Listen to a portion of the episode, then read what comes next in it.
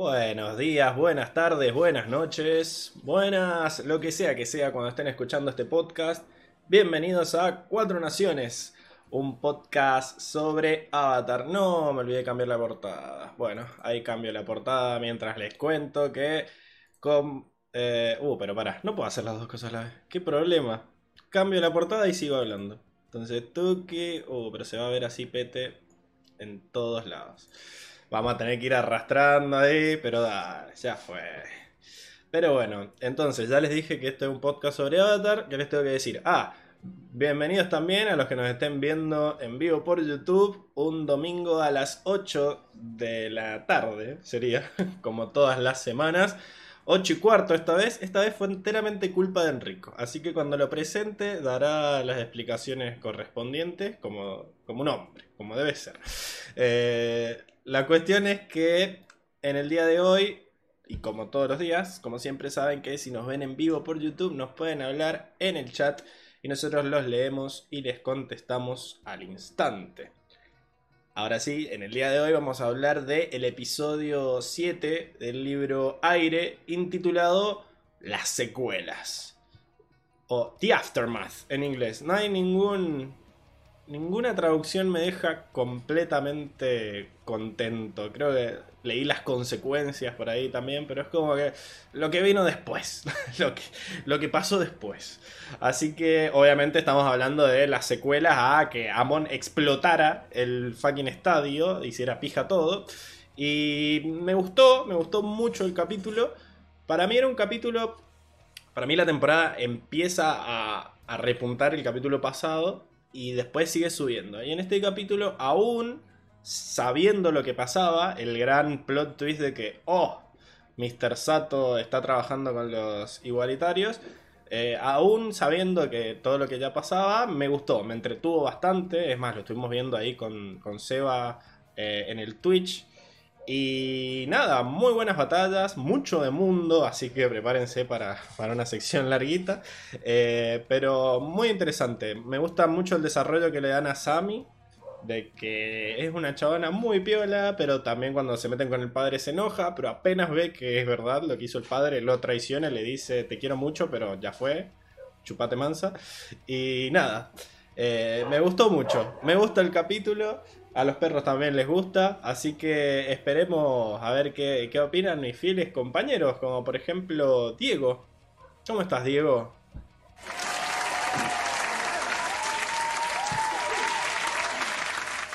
Hola Pablito, la audiencia, ¿cómo estamos? Hola Paula. Ahí, mira, eh, Paula, hola chicos, ahí tengo que arreglar la portada. Claro. Hola Paula. Obvio, obvio. Eh, la verdad me gustó mucho, me gustó mucho. Yo ya lo debo admitir que no lo vi para este, para este domingo. Sí, ya lo habías admitido. ya lo habías admitido la semana pasada. pero bueno, eh, la verdad que lo volví a ver como tres veces esta semana. De nuevo, me encantó.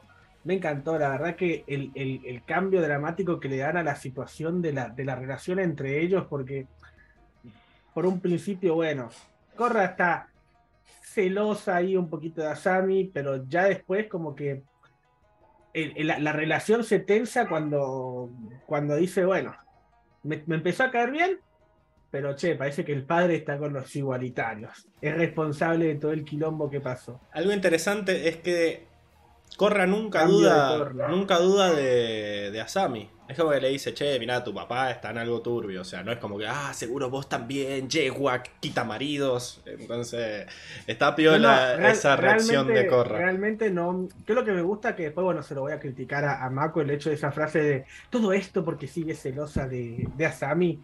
No, bueno, pará, viejo. O sea, no tiene. No, no, no. Acá el que, el que se le cruzaron los cables a otro. o sea, sí, pero no por lo de los igualitarios. claro, claro. ¿Viste? Pero me gusta, me gusta cómo, cómo llevan la torna, si bien no me gusta que, tocan mucho el tema de ese triángulo amoroso otra vez, ¿no? Como que lo siguen arrastrando mucho. Sí, pero, apenas. Pero no, me, no, me gusta el hecho de que no son, no, no son ellas, digamos, las que están con el triángulo amoroso, sino él, el chabón, el que, el que constantemente le tira varias veces como que de que haces todo esto porque está celosa de hacerlo. me, me rompió mucho. Es que Asami no sabe nada, boludo. Asami está ahí. como, ah, Ah, es verdad, Sammy nunca se entera. El, el triángulo abierto fue con morir. Bueno, eh, espero que no se entere, porque pobre. pero la, cornuda. La cornuda que no sabe nada, pobre. La cornuda que no sabe. Pero me gusta, y me gusta esto de que, cambia mucho la, perspectiva, como que van afianzando, ya, yo calculo que va a quedar el, el gang, va a quedar acá en, con, Asami como la no maestra, como era Soka en su momento. Eh, son siempre cuatro, uno de cada elemento y, el no, y el no vender. Eh, pero me gusta, me gusta cómo se va conformando el, el equipo. Me gusta cómo más o menos termina, termina poniendo a Sammy en esta encrucijada a Zuko, ¿viste? A- Sí, a- es cierto. Lo correcto o hago lo que, lo que lleva la, la familia, ¿viste? Y, Solo que Zuko, bueno, dio más vueltas, Zuko. Asami como que tenía un- bueno, Sammy- ya, ya sabemos que a Sammy es directo. una brújula moral muy Sí, Te fuerte. invito, te invito, te invito a cenar, pum, ahí a los bifes, quedan dar dado vuelta, acá lo mismo. Es Eh, cierto. tengo que elegir y elijo ahí al toque, ¿no? Me gustó, me gustó eso. Incluso me, eh, incluso fue rápida el momento, por él empieza el episodio con Corra diciéndole que les consiguió lugar para vivir en, en el, Y ella había empezado en el templo, sí. y ella ya, ya estaba empezando la mudanza, o sea, estaba ahí jugando con Pau, y ya la mina ya tenía todo, todo armado, ¿viste? Pero me, bueno. gustó ese, ese detalle, ¿viste? Ya hablaremos más adelante de Asami. En Sí, principio, La verdad que el episodio, increíble, increíble el episodio. muy bien. Así me gusta. Para decirlo así, yo le doy un 9. Bueno, pero ese no es tu trabajo. Llamemos al, al que sí tiene la tarea de, de- de decirnos cuál es el, el, el puntaje del episodio. Nuestro paladar negro de los de todo lo avatarense. ¿Cómo estás, Enrico?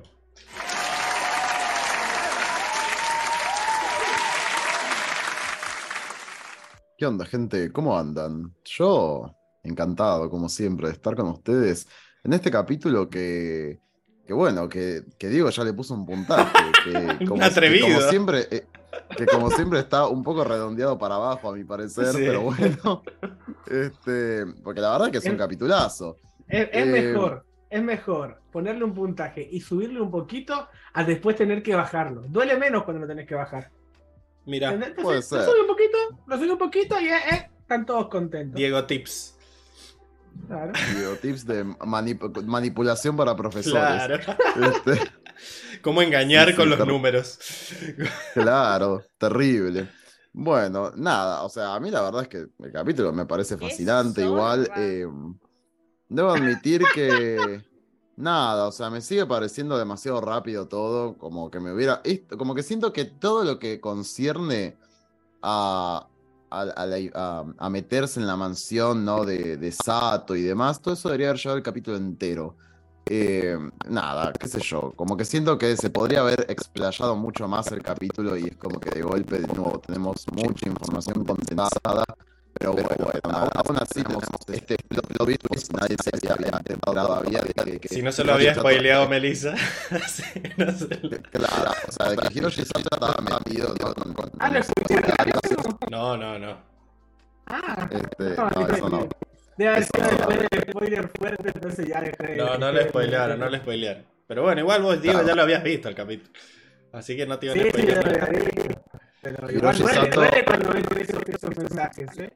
Obvio, obviamente. No lo hagan. Pero bueno, Caca. No. Saca la mano de ahí, carajo. Saca la mano. En fin, nada, el capítulo tiene un muy buen plot twist, se mete emocionalmente con los personajes, este, y creo que es el único capítulo, aunque después lo veremos, en donde Corra no la caga. Este, Sí. acá no hay, no hay palos para Corra acá, me, pare- me parece. Después veremos más en detalle, pero me parece a priori que no hay palos para Corra. No, la verdad que muy bien, Tal vez, Corra. tal vez poco tacto, ¿no? En, en algún sentido. Cuando, cuando va y le dice a Sammy, no sé cómo decirte esto, pero tu papá está con los igualitarios. Ahí, ¡pum! Cero que- tacto, pero no bueno. sé si hay mejores formas de decirlo. Fue directa y al grano. Sí, sí. eh, por, por la circunstancia, no es que le estaba diciendo, no sé, me parece que tu papá tiene una enfermedad. Eh, era como, mira, me parece que tu papá es un criminal peligroso y hay que actuar ya. Claro. Sí, Em, sí, sí, tal cual.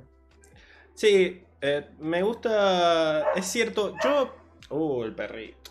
Bueno, eh, yo, mm, yo tengo una versión aparte de lo que decís vos de los tiempos, pero bueno, no vamos a coincidir nunca. A mí me gusta que las series vayan rápido y que no pierdan tiempo en relleno. Es cierto que después vamos a tener más episodios para conocer a los personajes y que quizás viendo en concreto, sobre todo ahora que estamos viendo con los Twitch, estamos empezando a analizar bien los capítulos frenando y, y no los estoy viendo solo, sino que los estoy viendo con alguien más. Es como que, bueno, y esto no había nadie, que tal cosa, y esto no había tal otra. Como que por afán de ir rápido se saltan como detalles de por qué no. Hay como- hay que como a- huecos ahí, ajá, ¿no? agujeros de guion. Pero nada, en su momento cuando los vi, como espectador así tranqui, espectador que no está sobreanalizando todo, yo prefiero que vaya rápido a decir, uh, acá había un capítulo. Porque sobre todo, y esto lo vuelvo a insistir, yo los veía una vez por semana los capítulos. Un capítulo por semana, como se iban estrenando. Entonces, una semana para que aparezca un capítulo como el de los triángulos amorosos era, ah, qué paja. Esperar otra semana para uno bueno. Eh, pero nada, piola. Em, Ah, sí, pero bueno, qué sé yo, son dramas de la vida. Eh, para mí igual de baja calidad. Este, sí, como que qué sé yo. Y sí, necesito un poco más de desarrollo. No importa, el punto es que igual aún así tenemos muchas buenas escenas de acción. Este, y bueno, y ya de por sí la trama toda misteriosa de que al final Hiroshi es malo y cómo se va descubriendo de a poco eh, y la, la emotiva escena de padre e hija. Nada, está bueno la verdad el capítulo. Me gusta, eh, solamente que bueno, criticable esto de que... Nada, de los tiempos. Yo le voy a dar un 10. muy bien. Sigue el Enricómetro sin sorpresas. Ahí vamos a ver, quizás viene alguna, alguna polémica antes del, del final de temporada, pero no creo, creo que está, está muy buena esta temporada.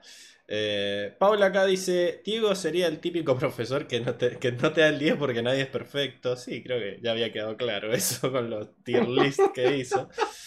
Eh, hola a todos, dice Tiago. Capitulazo.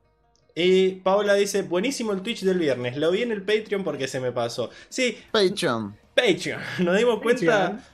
Bueno, Seba estaba al pedo y le dije, ya fue, hagamos el Twitch nosotros, ya que Diego se sigue haciendo el pelotudo.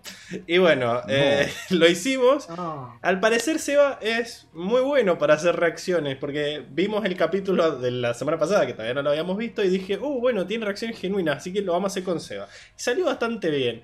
Y para los que no pudieron verlo en vivo, está subido al Patreon, así que... Patreon. Si se hacen Patreons pueden ir a verlo. Igual tienen, tienen 14 días para subirse al, para verlo por Twitch, porque Twitch te lo deja guardado 14 días, ya lo descargué y lo subí al otro.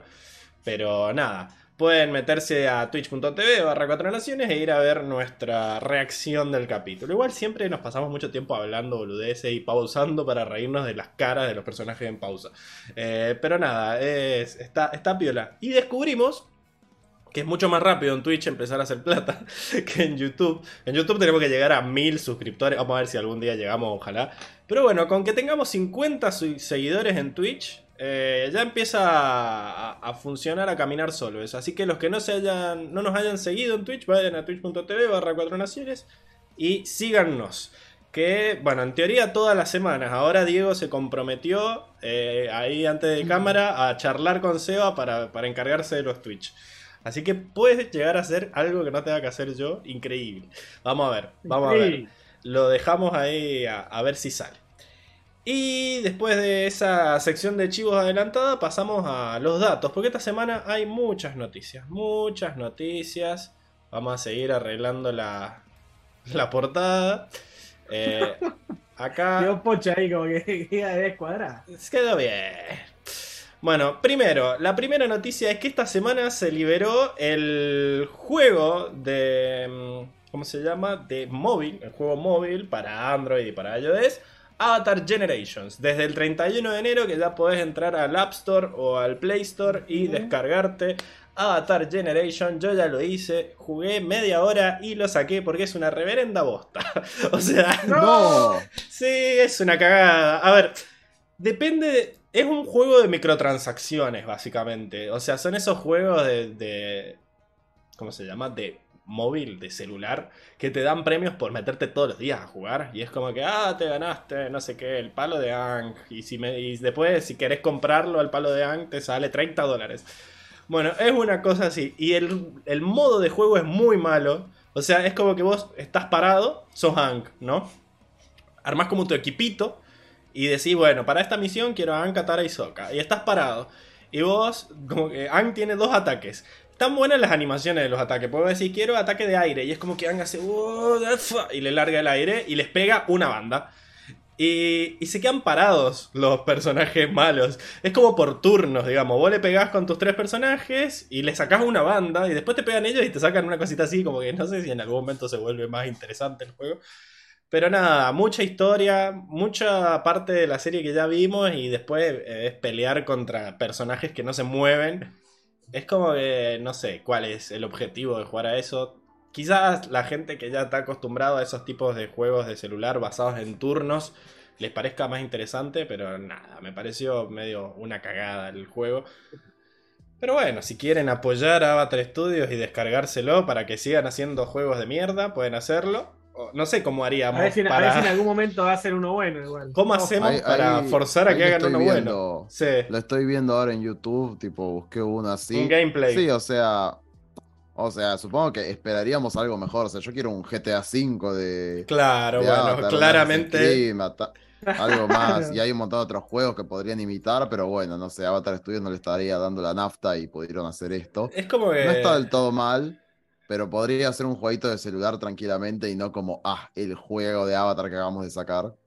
Es un juego de Pero incluso al, al- al nivel de juegos de celular es muy malo. O sea, porque hay juegos de celular buenos.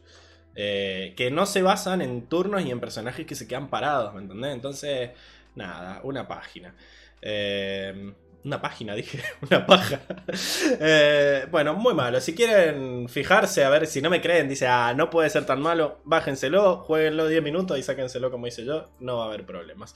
Eh, acá llega Luis Gessi y Armando. Los dos dicen, primero Luis dice hola a todos, Armando dice saludos chicos, y Luis medio que se perdió la parte en donde decías que, que iba muy rápido, porque dice, si el capítulo anterior le pareció apresurado a Enrico, este se lleva multas por exceso de velocidad.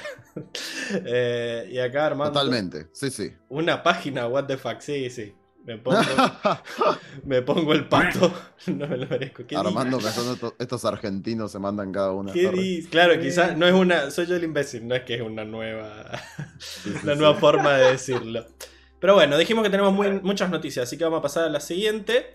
Y es que, nada, eh, ¿qué es esto? Una página de LinkedIn. ¿Por qué esto es una noticia? Esto sí es una página. ¿Por qué? Esto sí es una página web, es LinkedIn, la peor red social del mundo, ¿no? La que básicamente publicas cosas de laburo. Es como, ¿quién fue la persona horrenda que pensó esto?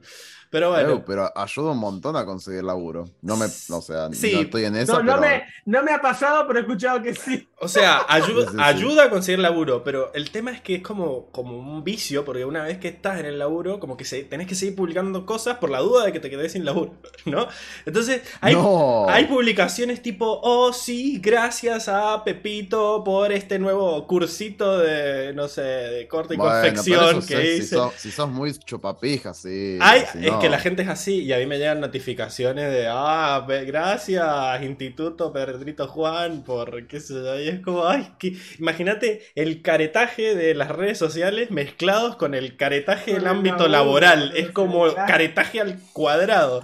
Y digo, Era dos cari- sí. la dos caripela ahí del, del teatro, ¿viste? Claro, y acá Luis dice, ¿alguien se abrió en LinkedIn? ¿Qué notición? No, porque este Jen Clatt es Production Accountant at Paramount Pictures, ¿no? Es como un, no sé, un contador de producción. Sí. What the fuck?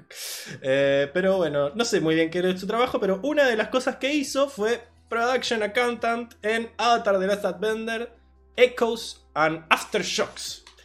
Entonces, No sé quién pija se da cuenta de estas cosas, pero alguien dijo, ¿qué es Avatar de las Airbenders, Echoes and Aftershocks? Y empezaron todos y ya salió Avatar News a decir, la película se va a llamar Echoes and Aftershocks. Y vos decís, no, no sé, no sé si puedes hacer esa relación directa. Aparte dice, experiencia hace nueve años, dice. No, no, desde hace nueve años está en Paramount, en, desde, ah, desde mayo del 2022, o sea, los números cierran.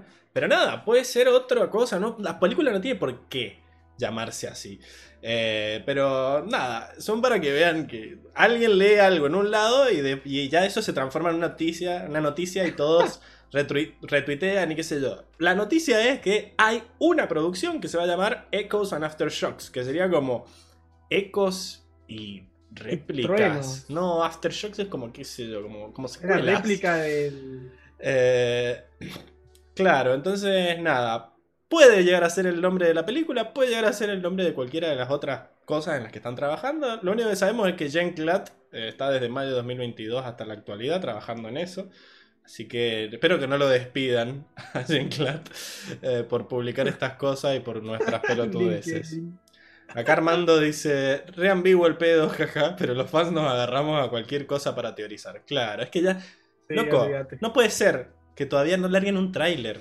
O sea, ya está. ¿Hasta cuándo nos van a tener a... No de la película, sino de, hablando de la serie y de qué sé yo. Que también tengo noticias. Porque, según Avatar News, siempre hay que aclarar eso. Netflix y Avatar Studios están colaborando para la creación del live action. O sea, no es que... Ah, el break se fue del live action y entonces ya está, es una cosa totalmente aparte y no tenemos que saber nada. Porque al parecer el programa de live action tiene derechos para adaptar todos los contenidos del Avatar verso y no solo la serie de Ang. Entonces, hay rumores de que están metiendo cosas de otras. Eh, de otros productos en la serie original.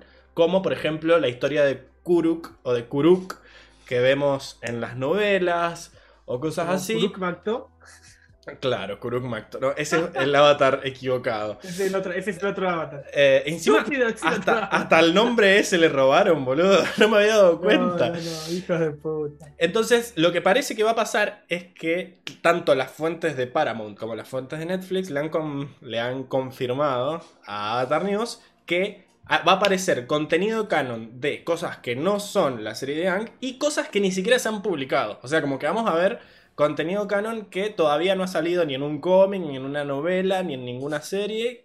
Como que están colaborando a ese nivel. Esto quiere decir que toda información nueva que aparezca en el live action va a ser canon eventualmente. No. Va a ser una cosa así como pasó con la temporada 5 de Game of Thrones, que llegó un punto en el que tuvo que empezar a inventar cosas y de todas las cosas que inventaron, algunas se las había dicho George R.R. Martin, ¿no? Como que quemaran viva a cierto personaje o, que, o cierta puerta rara que apareció ahí y que había... Entonces, bueno, todas esas cosas que saltaron rápido a decir, esto nos lo dijo George, así que no se enojen. Eh, bueno, cosas así, ¿no? De, de que van a haber...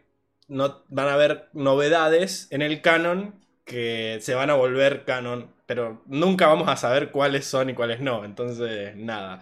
Eh, pero a mí lo que me llevo esto es que me gusta que estén que estén conversando las dos, digamos, las dos compañías y que sea un producto que trate de parecerse lo más parecido al Avatar verso canon, por más de que no pertenezca al mismo. Está bueno que sean cosas diferentes y que llegue a pasar como el MCU y los cómics. como, hicieron en The Last of Us, es exactamente la misma copia, dicen. No la he visto todavía. Bueno, empezaron, empezaron hay gente que se queja que es exactamente igual que el videojuego, o sea, los mismos diálogos. Entonces hay una, hay una pelea en Reddit de, que si está bueno que sea exactamente igual, o que si no está bueno, que sea exactamente igual. Yo estoy viendo The Last of Us. Va a pasar en todo, ¿no? Empezaron ya, ya, empezaron a cambiarle cosas. O sea, no puedes decir que porque los dos primeros capítulos son iguales, eh, ya va a ser para siempre todo igual. Empezaron a cambiar cosas y empezaron a mejorarlo. Pero ese es un tema aparte porque es como. Está mal adaptar al pie de la letra una historia que va a ser en un videojuego y que hay gente que no sabe jugar videojuego y que jamás va a saber de la historia, ahí sí está bien adaptar al pie de la letra, me parece. Si hay una película y la transformar en una película más nueva, pero que es igual, como las de Disney, la del Rey León, pero con, animal, con animales mejor, mejor animados, es como eh, raro. Pero The Last of Us, ya, ver- ya haremos el de los cuatro hongos para hablar de The Last of Us. Acá en el chat, eh, Paula dice: Yo siempre creí que los creadores se salieron de Netflix para abrir y dirigir Avatar Studios. Nunca dijeron por qué se salieron. Y todo el mundo ya empezó a momento- bardear. en, un, en un- en un momento se dijo, ¿te acordás? Que porque no estaban de acuerdo con las ideas que tenían los productores de Netflix. Lo único que dijeron Cuando- fue. Cuando recién se separaron, soltaron esa, algunos ahí, bueno. Ellos mismos creo que dijeron como desacuerdos artísticos o creativos. Pero Claro, pero nada. después la, no- la gente dijo que no, que eran como que estaban totalmente de desacuerdo con las ideas de Netflix. O sea, como, como decíamos, agrandaron todo lo que habían dicho en nuestro El gran problema es que hay gente cagada. muy fanática con poca información. Entonces los rumores vu- vuelan. Sí, sí, pren- prenden fuego al toque. Acá Armando dice, es como otro universo en el que ocurrieron cosas similares al universo animado. No sé, todo puede ser posible en un hashtag multiverso. Sí, sí, todo puede ser posible. Sí. Vean, ¿cómo se llama? Vean Everywhere. ¿Cómo es? Everything Everywhere All at Once. Por favor. Eh, La buscaremos. diferencias creativas, dice Circe. Bueno, cuestión. Esto era la noticia. Para mí la gran noticia es que están colaborando. Y eso es Sí, lo importante. es lo importante. Más allá de que canon o no canon y qué sé yo. Y después tenemos información sobre Azula en el Templo Espiritual, que era este cómic de Azula que iba a salir, eh, que primero se va a retrasar. o sea, supuestamente iba a salir en el verano. ¿El verano de quién? Preguntarán ustedes. Obviamente del hemisferio norte, ¿no? Sería... ¿Pero de qué año? No, no, del 2023. dijeron- ¿Dijeron 2023. verano del 23? Verano del Bueno, es 23. ahora, el tema es que es el no verano de ellos, no es el invierno. de- Bueno, eso es lo que habían dicho. Ahora lo postergaron a septiembre, que vendría a ser el otoño de ellos, ¿no? nuestra primavera. Pero Claro. no solo dan una buena y una mala, porque nada, nos dicen se pateó para septiembre el cómic, pero nos dan eh, la sinopsis del mismo. Ahora sabemos de qué se va a tratar. ay, ay. Y dice: Ay, "A- ay, ay. Azula continúa su campaña de desestabilización contra la Nación del Fuego y su hermano, el Señor del Fuego Zuko. Así que sabemos que va a ser después de Muy Sombra esto. No va a ser Obviamente. lo que pasó Por la entre ropa. medio. Por la ropa te das cuenta Sí, sí, más sí. o menos. Ahí va con la toda- túnica. todos los harapos todavía. el traje y todo ahí. Eh, dice, pero después de un ataque fallido a su último objetivo, Azula se encuentra en un misterioso templo forestal habitado por un monje solitario. Lo que primero parece un lugar para pasar la noche con seguridad se revela rápidamente como algo terriblemente diferente. Azula, Increíble. Azula se ve obligada a confrontar su pasado y finalmente enfrentará su oportunidad de redención, pero ¡Oh! ¿la tomará?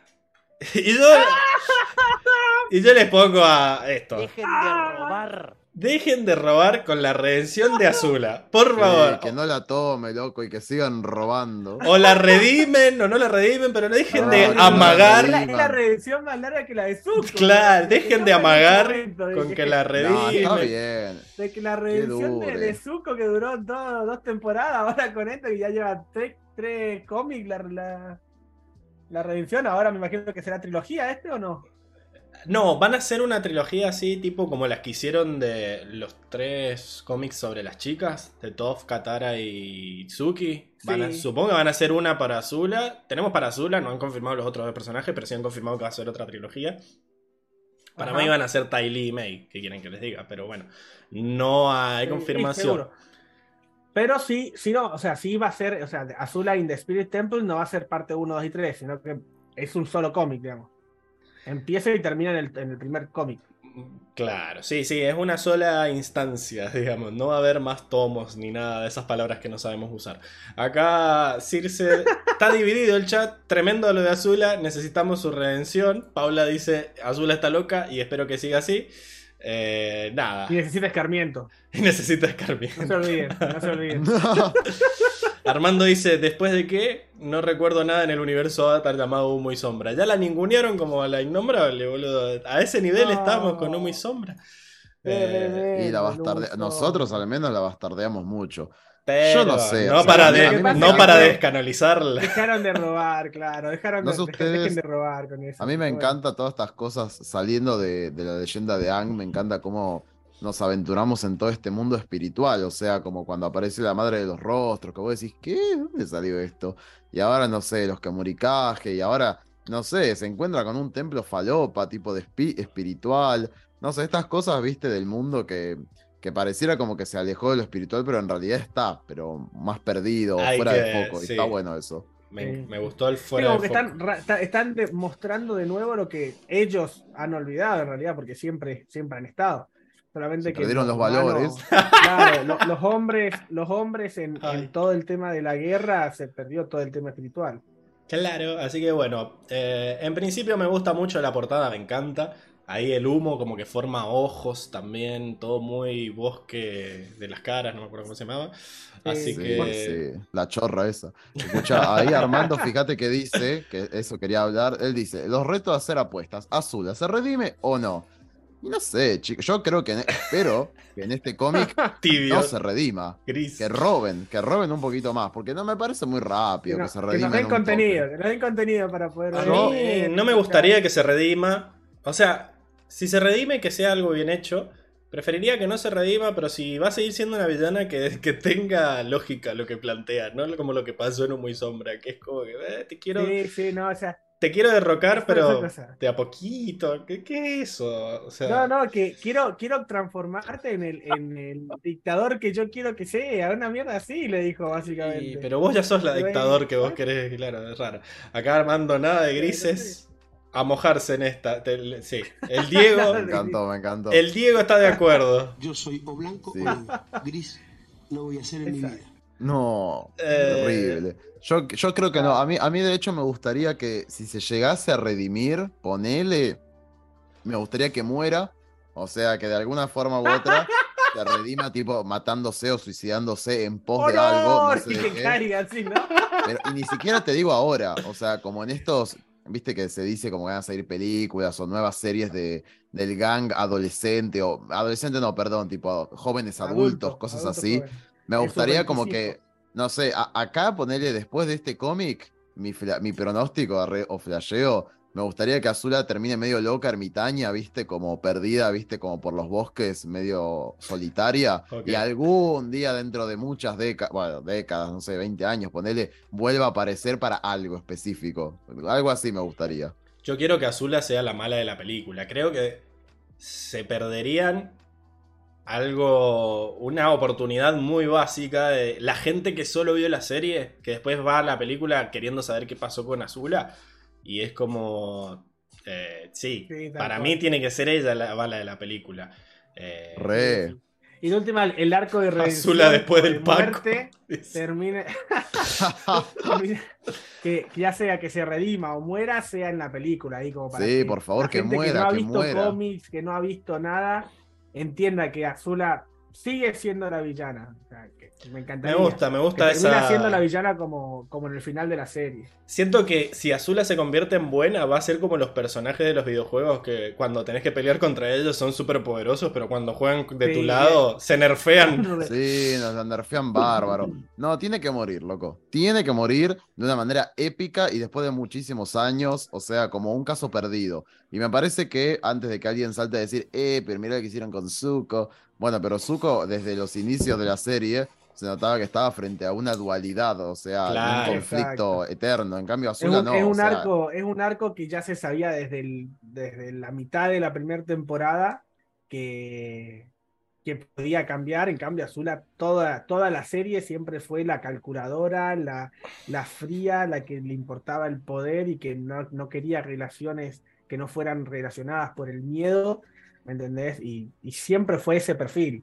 Eh, que nos vengan a cambiar ahora así como, ay, no, ahora me gustan las flores y tengo una árbol rosa. No, viejo, ¿qué me va a contar? No, no. Eh, otro personaje, trajiste Tylee. A mí lo que me pasa con Azula es que, o sea, logro entender qué le pasó, pero nada de me causa empatía de su historia. O sea, es como que la chabona siempre se aprovechó de todo lo malo que le pasó entonces es como que no quiero que se redima. Y la chabona tampoco quiere redimirse. O sea, siguen la misma.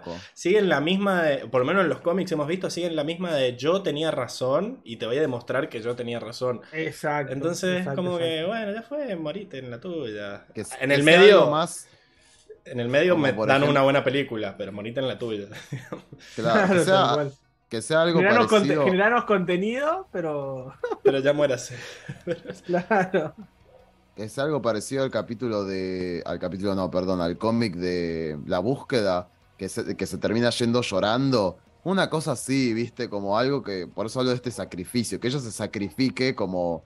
Como medio que ella misma se dé cuenta que es un caso perdido y ya. No sé, algo épico. Tiene que ser algo épico. Bueno, Bueno, no pierde la esencia. Es medio lo que dice acá Paula. Dice, sí, apoyo lo que dice Enrico y que siga, se quede en un estado deplorable y un día se dé cuenta de todo lo que perdió cuando ya es demasiado tarde y no puede hacer nada. Bien, bien, loco, bien dramático. Sí, Así tiene sí, que ser. Exacto. Que es medio bien lo, oscuro. es Bien medio- que esté en el Sí, fondo del sí, bien dark. así, mal. es Sí, medio sí. lo que pasó en el final de la serie.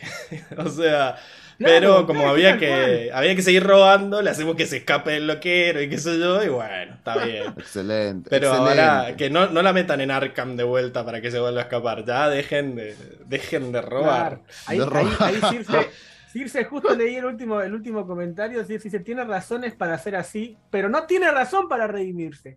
¿Qué es lo que es, es lo- el principal hecho para que no se redima? O sea, ¿qué, qué motivos tiene para, para, para, para redimirse? Que, ay, Zuko me dio la mano y le golpeé, no, o sea, no. Siempre ha sido así.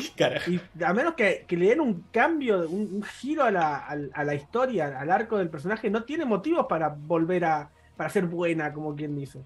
Por eso, eh, desde, o sea, desde sus 16 años siempre fue lo correcto. Y yo creo que si no cambió después de tener el break de que, de, de- de que su padre la mandó, hashtag break.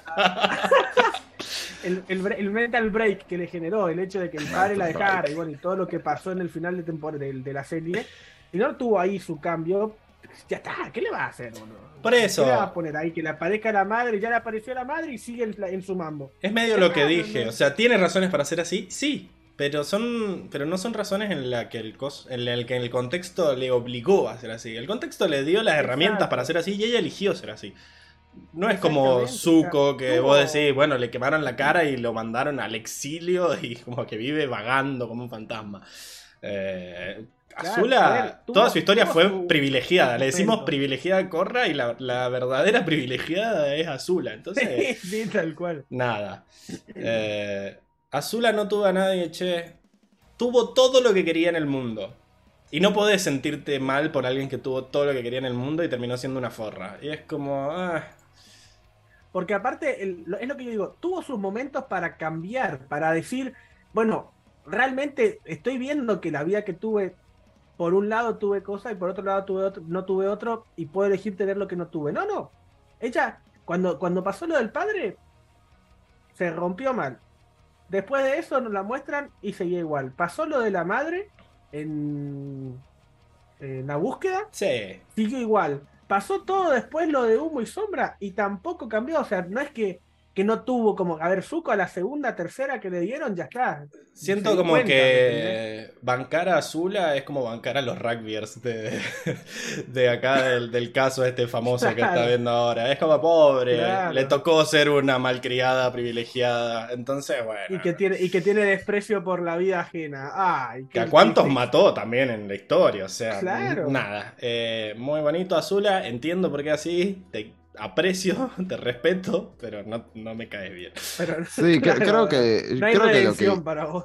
No, no sé si es necesariamente eso, pero creo que lo que Sir se está intentando decir es que.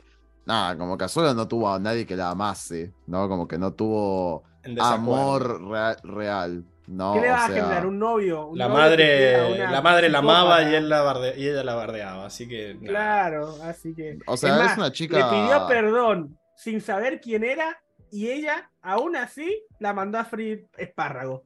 No, ya está, viejo. ¿Qué más tiene problemas, tiene problemas. Tiene problemas, claro, pero bueno, no había tratamiento psicológico en ese momento y, y nada. No, mira, ahí, ahí sí se dice. Yo, yo, yo la banco a Azula, a Azula la abandonaron todos. No. Justamente Sí. esto es lo que nos ha querido plantear. La abandonaron todos. igual- Sí. Les tiró la mano de nuevo, la quiso apoyar, quiso que, que se redimiera buscando a su madre. Y le No le den letra a Diego. Ya hace rato quiero cortar, pero nada. Ya hemos tenido un montón de cómics para hablar de Azula, de su locura, de Pero cómics. seguiremos, evidentemente. Claro, cuando venga en el Cuando septiembre vengan. de Ya- Ya, 2023. tendremos tiempo Lo para que, lo sí me, me quedé pensando es que probablemente Azul así tenga algún tipo de trastorno mental. Obvio, es una psicópata. porque esas, esas una alucinaciones psicópata. que tuvo, toda regla. Mm, no se la dio la fiebre, ¿eh? Algo raro ahí está. Ahí, ahí. Y el mundo espiritual tampoco. Eso no es COVID, coca, papi. ¿eh? Claro, Sí, sí, sí. claro, o sea, la chavana nació psicópata. Y con eso vamos a cerrarlo. Obviamente, el entorno ayudó a que se, a que se exacerbara eso. Eh, Claro. Pero bueno, Totalmente. creo que esa era la última noticia. A ver, me voy a fijar por las dudas. Ah, no, queda una noticia más. Que es que está el nuevo... mm, Va a salir eh, la versión Omnibus de Imbalance, o sea, la versión librito, No, vuelvo loco. la librito que tengo yo.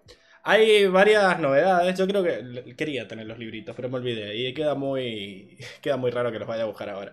Pero No, no nada, tenía, no tenía librito. y no, nada. no. lo- eh, yo, yo personalmente tengo los tres primeros, los de la promesa, la búsqueda y la grieta, la brecha. Eh, y no, o sea, como que le han cambiado todo el estilo a la portada. Esa portada era blanca y con los personajes así haciendo poses. Acá como nada, Imbalance es como la, la oveja negra de los cómics porque es la única que, que ha sido, digamos, di- escrita y dibujada por otro equipo creativo. Sí. Decidieron Sí, mostrar eso en la tapa. Para mí esta tapa es mucho mejor que todas las otras, pero como que no siguió un estilo. Y todos los otros libritos en los lomos formaban una imagen. O sea, como que si vos ponías los ordenados los libritos uno al lado del otro, generaban una imagen del equipo Avatar. Y dudo que esta complete esa imagen. Porque nada, ya la, la portada es completamente distinta. Dudo que el lomo sea un cosito blanco con el pedazo de imagen. Así que nada, estaban medio enojados por eso los fans. Como, "Eh". O sea, como que va a quedar todos los otros cómics y desequilibrio solito ahí. Pero nada, es- está muy bonito y creo que vale la pena eh, comprarlos a los cómics en este estilo, en estilo librito, no en estilo re- revistita, porque quedan muy bonitos así en, en la, en la biblioteca En la librería, y en la biblioteca. Te, queda, te queda bonito. Acá Paula dice que cuando vio esa portada de Imbalance creyó que habían confirmado la secuela. No, no, es simplemente el recopilatorio en todos los Para eso sirve la sección de noticias para, para, para sacar eh, todo lo- todas las dudas que quedan de, de explorar las redes.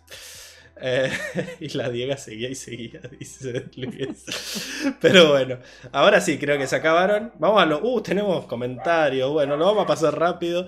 Luis dice de la semana pasada: Este capítulo lo vi en inglés y en castellano. A diferencia del resto que los vi en inglés. Y ahí me di cuenta que nunca los había visto en castellano. Ahora entiendo la diferencia entre el British Amon y el Latam Amon.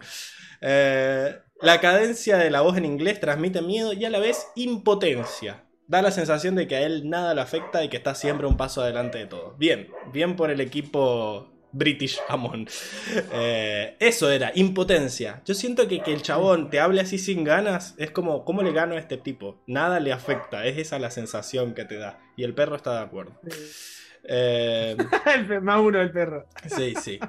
Y acá Luis Gessi nos deja otro y dice: Lo loco con esta escena es que no vaya ningún representante de la asociación de Provending en la reunión. No hay ningún Chiquitapia en este universo. Chiquitapia no, parece, ¿eh? es, no, hay, no hay sindicato, no, no hay nada. es el presidente de la AFA, para los que no son de acá de Argentina. Dice: Parece que a los únicos que les afecta que no hubiera final eran a los burones de fuego, ni los murciélagos se quejan. Eh, Mal, ¿dónde está Sí, tal cual. ¿Dónde está? tal- Siento que a Butaca le chupa un huevo. Creo que ya vendieron las entradas por No, se adelantado. quedó sin laburo, Butaca.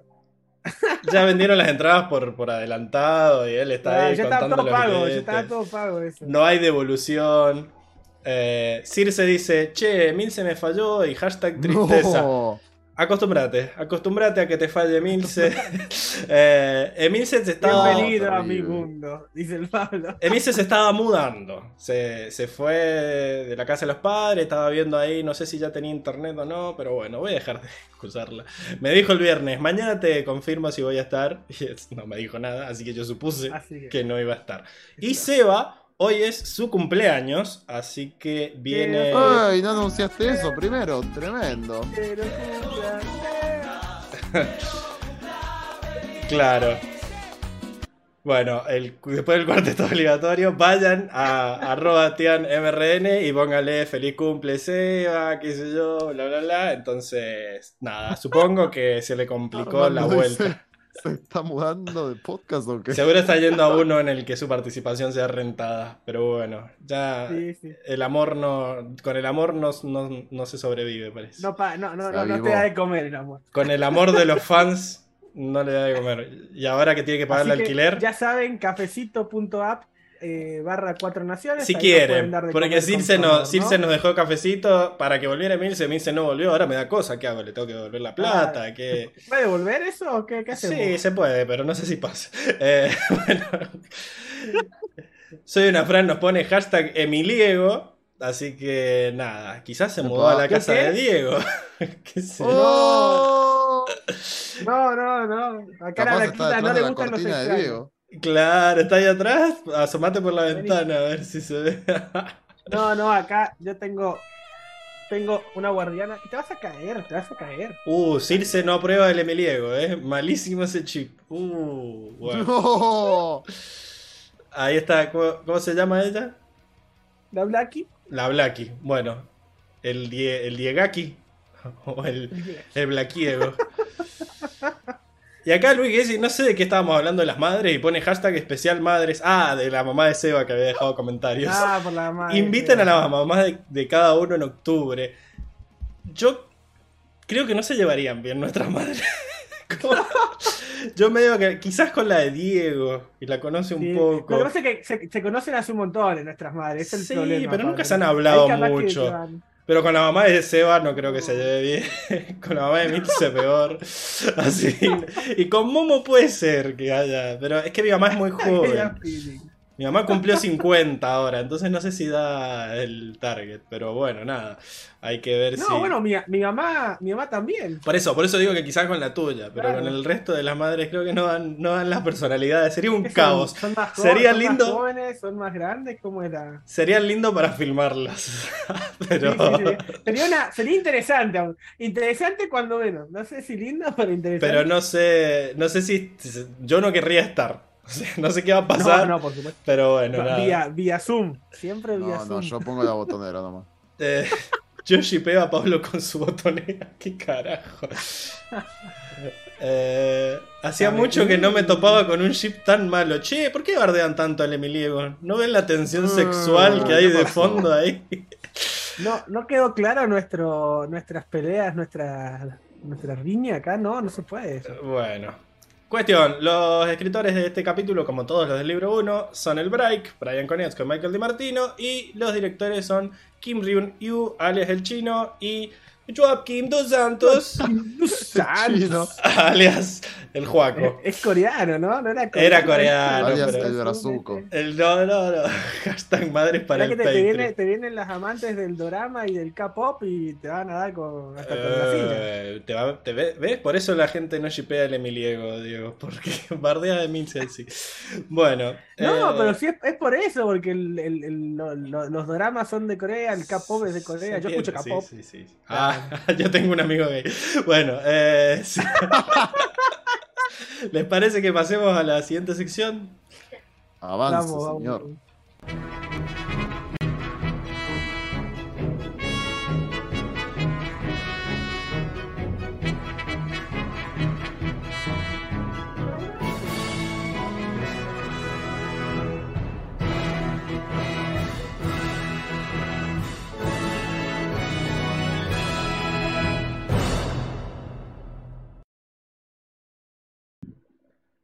la porta.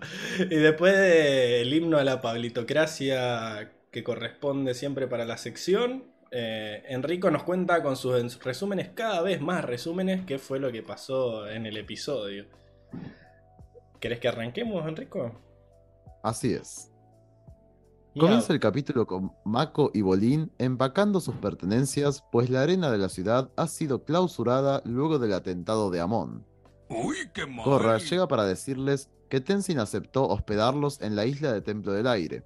pero ellos le dicen, algo apenados, que ya aceptaron la invitación de Asami de quedarse en su mansión. Tú sabes que el dinero no Esta es todo la invita a Korra a visitarla junto a los hermanos al día siguiente, algo que Korra acepta algo incómoda. Mientras tanto, la policía de la ciudad allana los galpones de la corporación Cole tras recibir un informe de que estos conspiraban con los igualitarios. Al encontrar utilería igualitaria en estos, arrestan al dueño que clama ser inocente y congelan los activos de la misma. Por su parte, Korra se cruza con Tano en la comisaría de la ciudad, totalmente deprimido por no poder recuperar sus poderes tras visitar a los mejores sanadores de la ciudad, y pidiéndole a Korra que haga justicia por él. Un, pa- un panqueque. Este es llamado por Lin y Tenzin para ser interrogado, luego de terminar con Hiroshi Sato, el padre de Asami, quien se demuestra proactivo para colaborar con la justicia contra los igualitarios. Deje de actuar, nadie le cree. Al día siguiente, Korra visita la lujosísima mansión de Asami.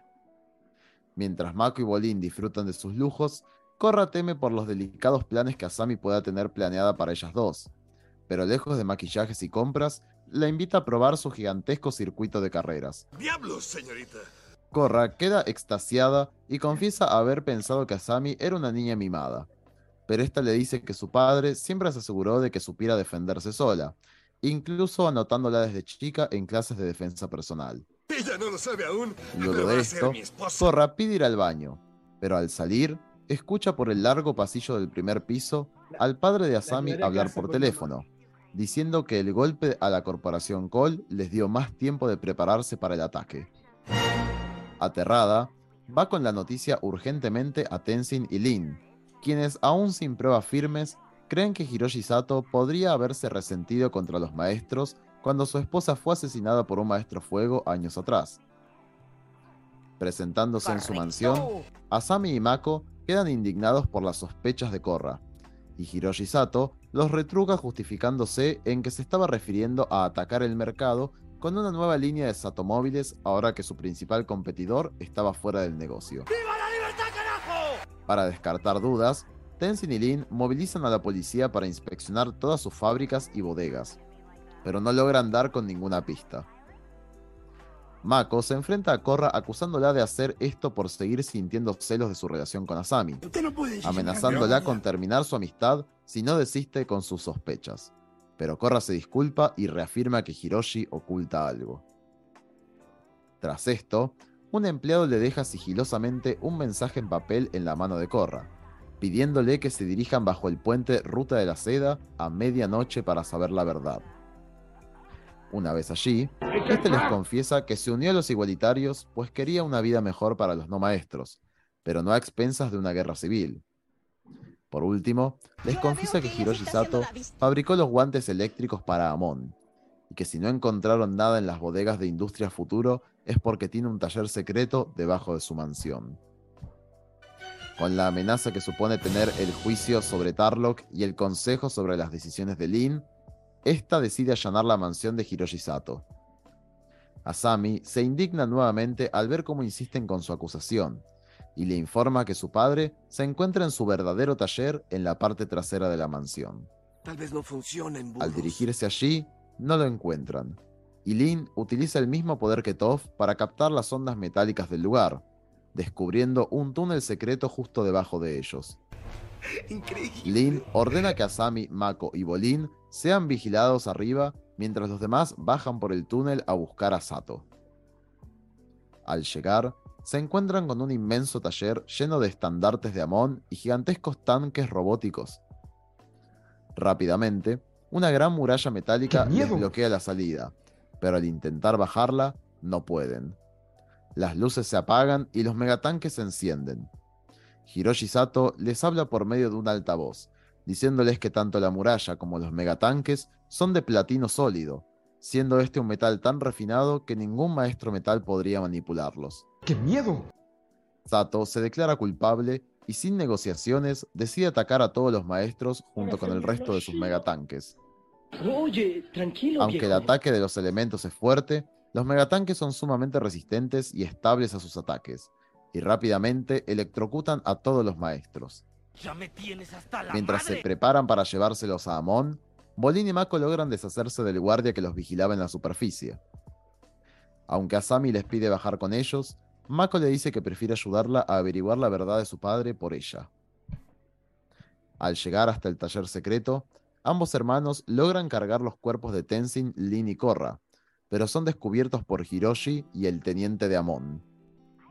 Mako dice entender cómo utilizó toda su ayuda para cubrirse de sus verdaderas intenciones, y Hiroshi agrega que la parte más costosa fue ver a su hija salir con una rata callejera controla fuego como él, pero antes de electrocutarlos, Asami lo detiene.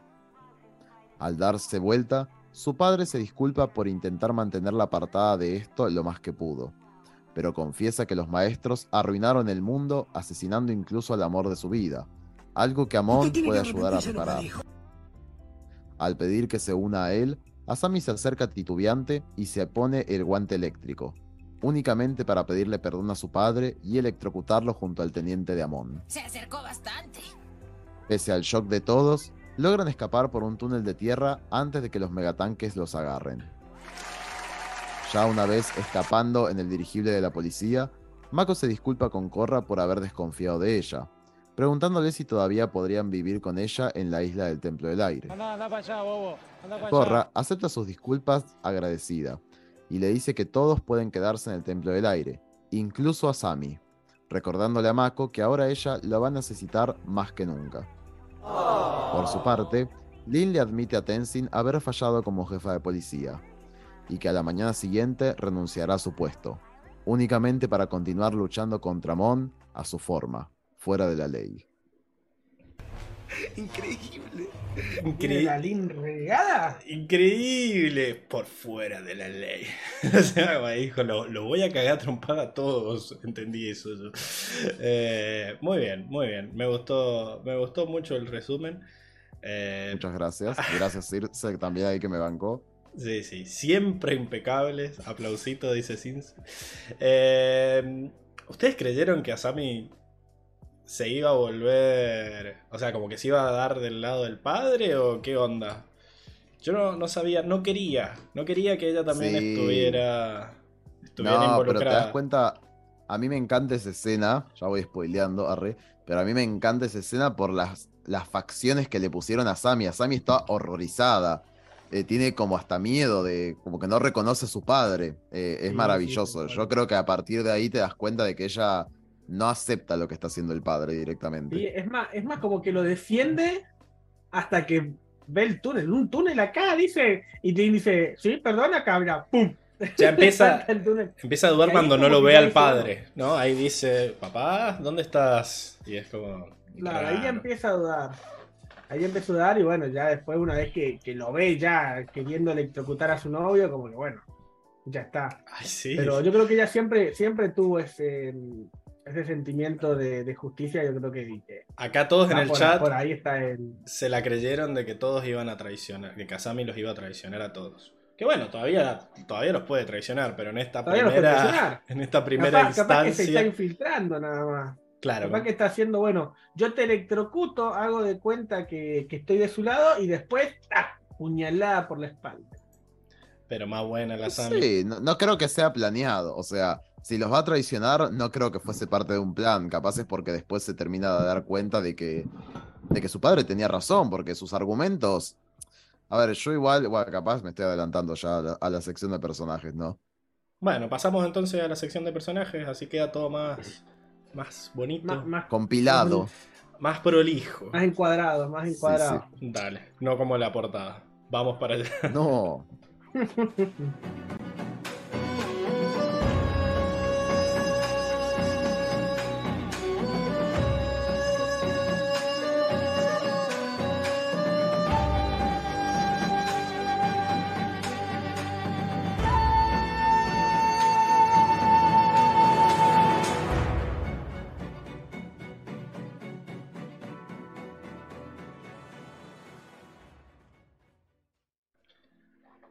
Bien, y estamos de vuelta en la sección de personajes, donde analizamos la evolución que van teniendo los protagonistas a medida que pasan los capítulos y si tiene sentido o no con lo que habíamos visto antes.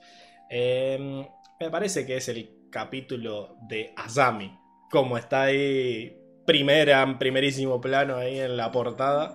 Eh, Está un poquito más grande que los demás, me parece, ¿no? está, está ahí como su cara de, ah, ¿qué hago?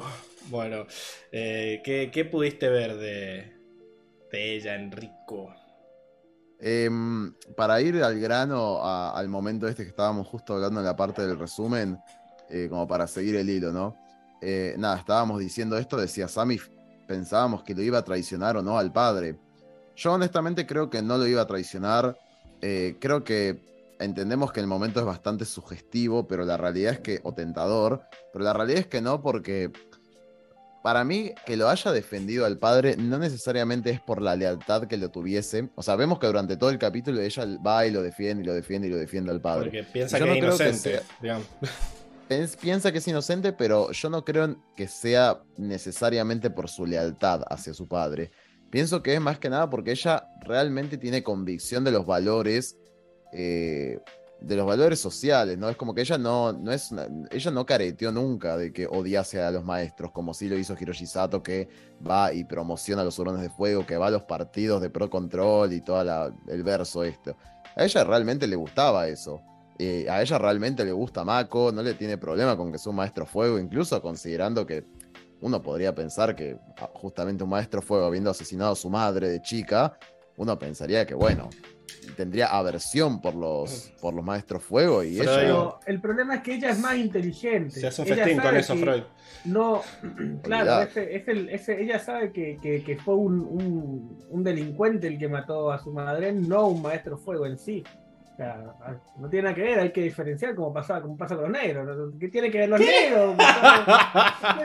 ¿Son los negros unos ladrones? No, no es así. este. Está bien, no, sí. O sea, esa Tiene buenas intenciones. masas, Escuchen, escuchen más allá de lo que dice. Escuchen más, Sí, sí, sí, sí. por favor. No se queden con la frase. tiene, tiene- tiene un punto. Escuchen lo que quiso decir, no lo que dijo. ¿Ok? Exactamente, tiene razón, tiene razón. Pero sí, obviamente, o sea, e- ella no tiene ningún tipo de resentimiento contra los maestros eh, y me parece que lo que más le indigna a ella de las acusaciones no es tanto desde el punto de vista egocéntrico de, ay, es mi papá, ¿cómo le van a decir que es malo? Me parece que ella realmente piensa que su padre es un buen tipo, un tipo justo, un tipo sabio, coherente y que no apoyaría a alguien como Amon que lo considera, como el mismo Hiroshi dijo, un Un radical. extremista. Exacto. Y un radical, claro. Exactamente, yo creo que ella realmente lo, lo ve, al- tiene una buena apreciación de su padre y de cómo piensa, y creo que al momento de darse cuenta de que, de que él sí apoya a los igualitarios, lo primero que siente es decepción. Eh, es como que ella se hunde en la decepción y por esto no lo va a apoyar al padre. Eh, lo quiere, obviamente, lo adora, es, muy conflictivo cómo va, a cómo va a gestionar esto, porque tenía una imagen del padre y, y ahora es otra. Sí es duro para ella porque, bueno, es entendible un poco a Hiroshi esto de que, bueno, de que está dolido porque le mataron a la mujer. No sabemos si antes de esto él también odiaba a los maestros. Para mí es puramente resentimiento por, eh, por a- porque asesinaron a su mujer. Sí, a ver. Algo que hay que recalcarle a Kiyoshi, eh, a Kiyoshi, a Hiroshi, es que... A Kiyoshi no se le recalca nada, carajo. No, no, sí, o sea, el chabón... es mi pastor. El chabón dijo, hice lo posible por mantenerte alejada de todo esto. Y la verdad que le salió bastante bien, porque, o sea, la piba, primero que no creció con el mismo resentimiento que él tenía, así que si él sentía eso, de cierta forma no se lo transmitió a ella. Sí, Eh, y segundo, que la chabona no, no creía, no, no había sospechado de nada nunca. Y la coartada era bastante buena, la, esta fachada que había hecho el tipo de, ah, bueno, yo, eh, nada, voy a Provending siempre, le doy plata a uno de los equipos, apoyo al avatar, era como que el chabón se había comprado todo para que nunca sospecharan Sí, sí. de él. Eh, entonces, siento que, Pero como no contó bueno, con esa niña entrometida. siento que sí, como padre lo hizo bien al hecho de por lo menos esperar a que ya fuera imposible de, de, de sostener, de caretear, claro, para contarle. Y ni siquiera fue que le contó, fue que ella se apareció ahí. No sé si es peor o mejor eso, pero por lo menos no le transmitió ese Y odio todo ese resentimiento. a ella, porque según pero lo ¿por que qué no lo sabemos, hizo? no sé, por eso a mí también me queda duda de que. mm, o el chabón quizás sabía que era sumamente ilegal lo que planeaba hacer, o quizás no es desde hace mucho.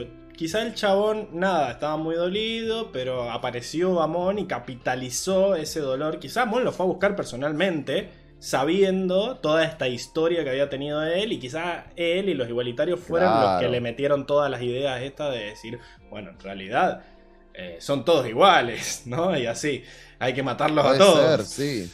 Es, es una teoría falopa, pero re podría ser, porque además esto fue noticia pública, ¿no? Es como que todos se enteraron en todos los periódicos que el mayor empresario de Ciudad República le asesinaron a la, tipo, le entraron a la mansión y le asesinaron a las mujeres, tipo Y parece que fue. Batman. parece que fue Claro, hace mucho Batman, esto también. ¿no? Es que era grande Asami cuando pasó esto. Siento que fue como No, que, que no creció sin madre, básicamente.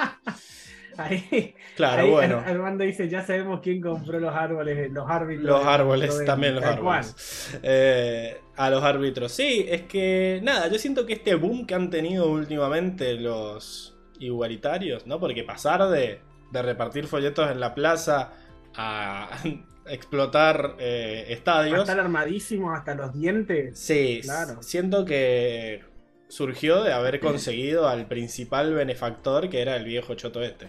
Así que, Exacto. nada, yo siento que el chabón como que fue inducido, ¿viste? Como cuando vos estás así emocionalmente débil y, Débil. y vienen las... Claro, muy bien. Eres débil. Gracias, Diego, mientras busco el botón. Eres débil. Eh, que es como que es el momento ideal para que te agarre una secta, ¿no? Esto de que todos les todos le preguntan No. a, a los chabones de ¿por qué? ¿Por qué te metiste una secta? ¿Por qué dejaste que te hicieran esto? Y en todos los documentales siempre la respuesta es y porque en ese momento yo estaba muy permeable, era débil. era débil. Estaba perdido. Psicológicamente, estaba triste, estaba claro. momento. Y básicamente ellos respuesta. son expertos en aprovecharse de eso. Entonces, nada, yo siento que si Asami no creció con este odio, es porque ese odio no es algo que venga de larga data. Y yo, mi headcanon es eso, como que hace poquito consiguieron a Hiroshi que se metió, puso all in, tiró toda la plata ahí, se, construyó ese túnel, eh, ese túnel con las esvásticas ahí y nada, Sí, sí, sí. Estuvo. Y ahí fue el boom de los igualitarios. Cuando consiguieron financiación.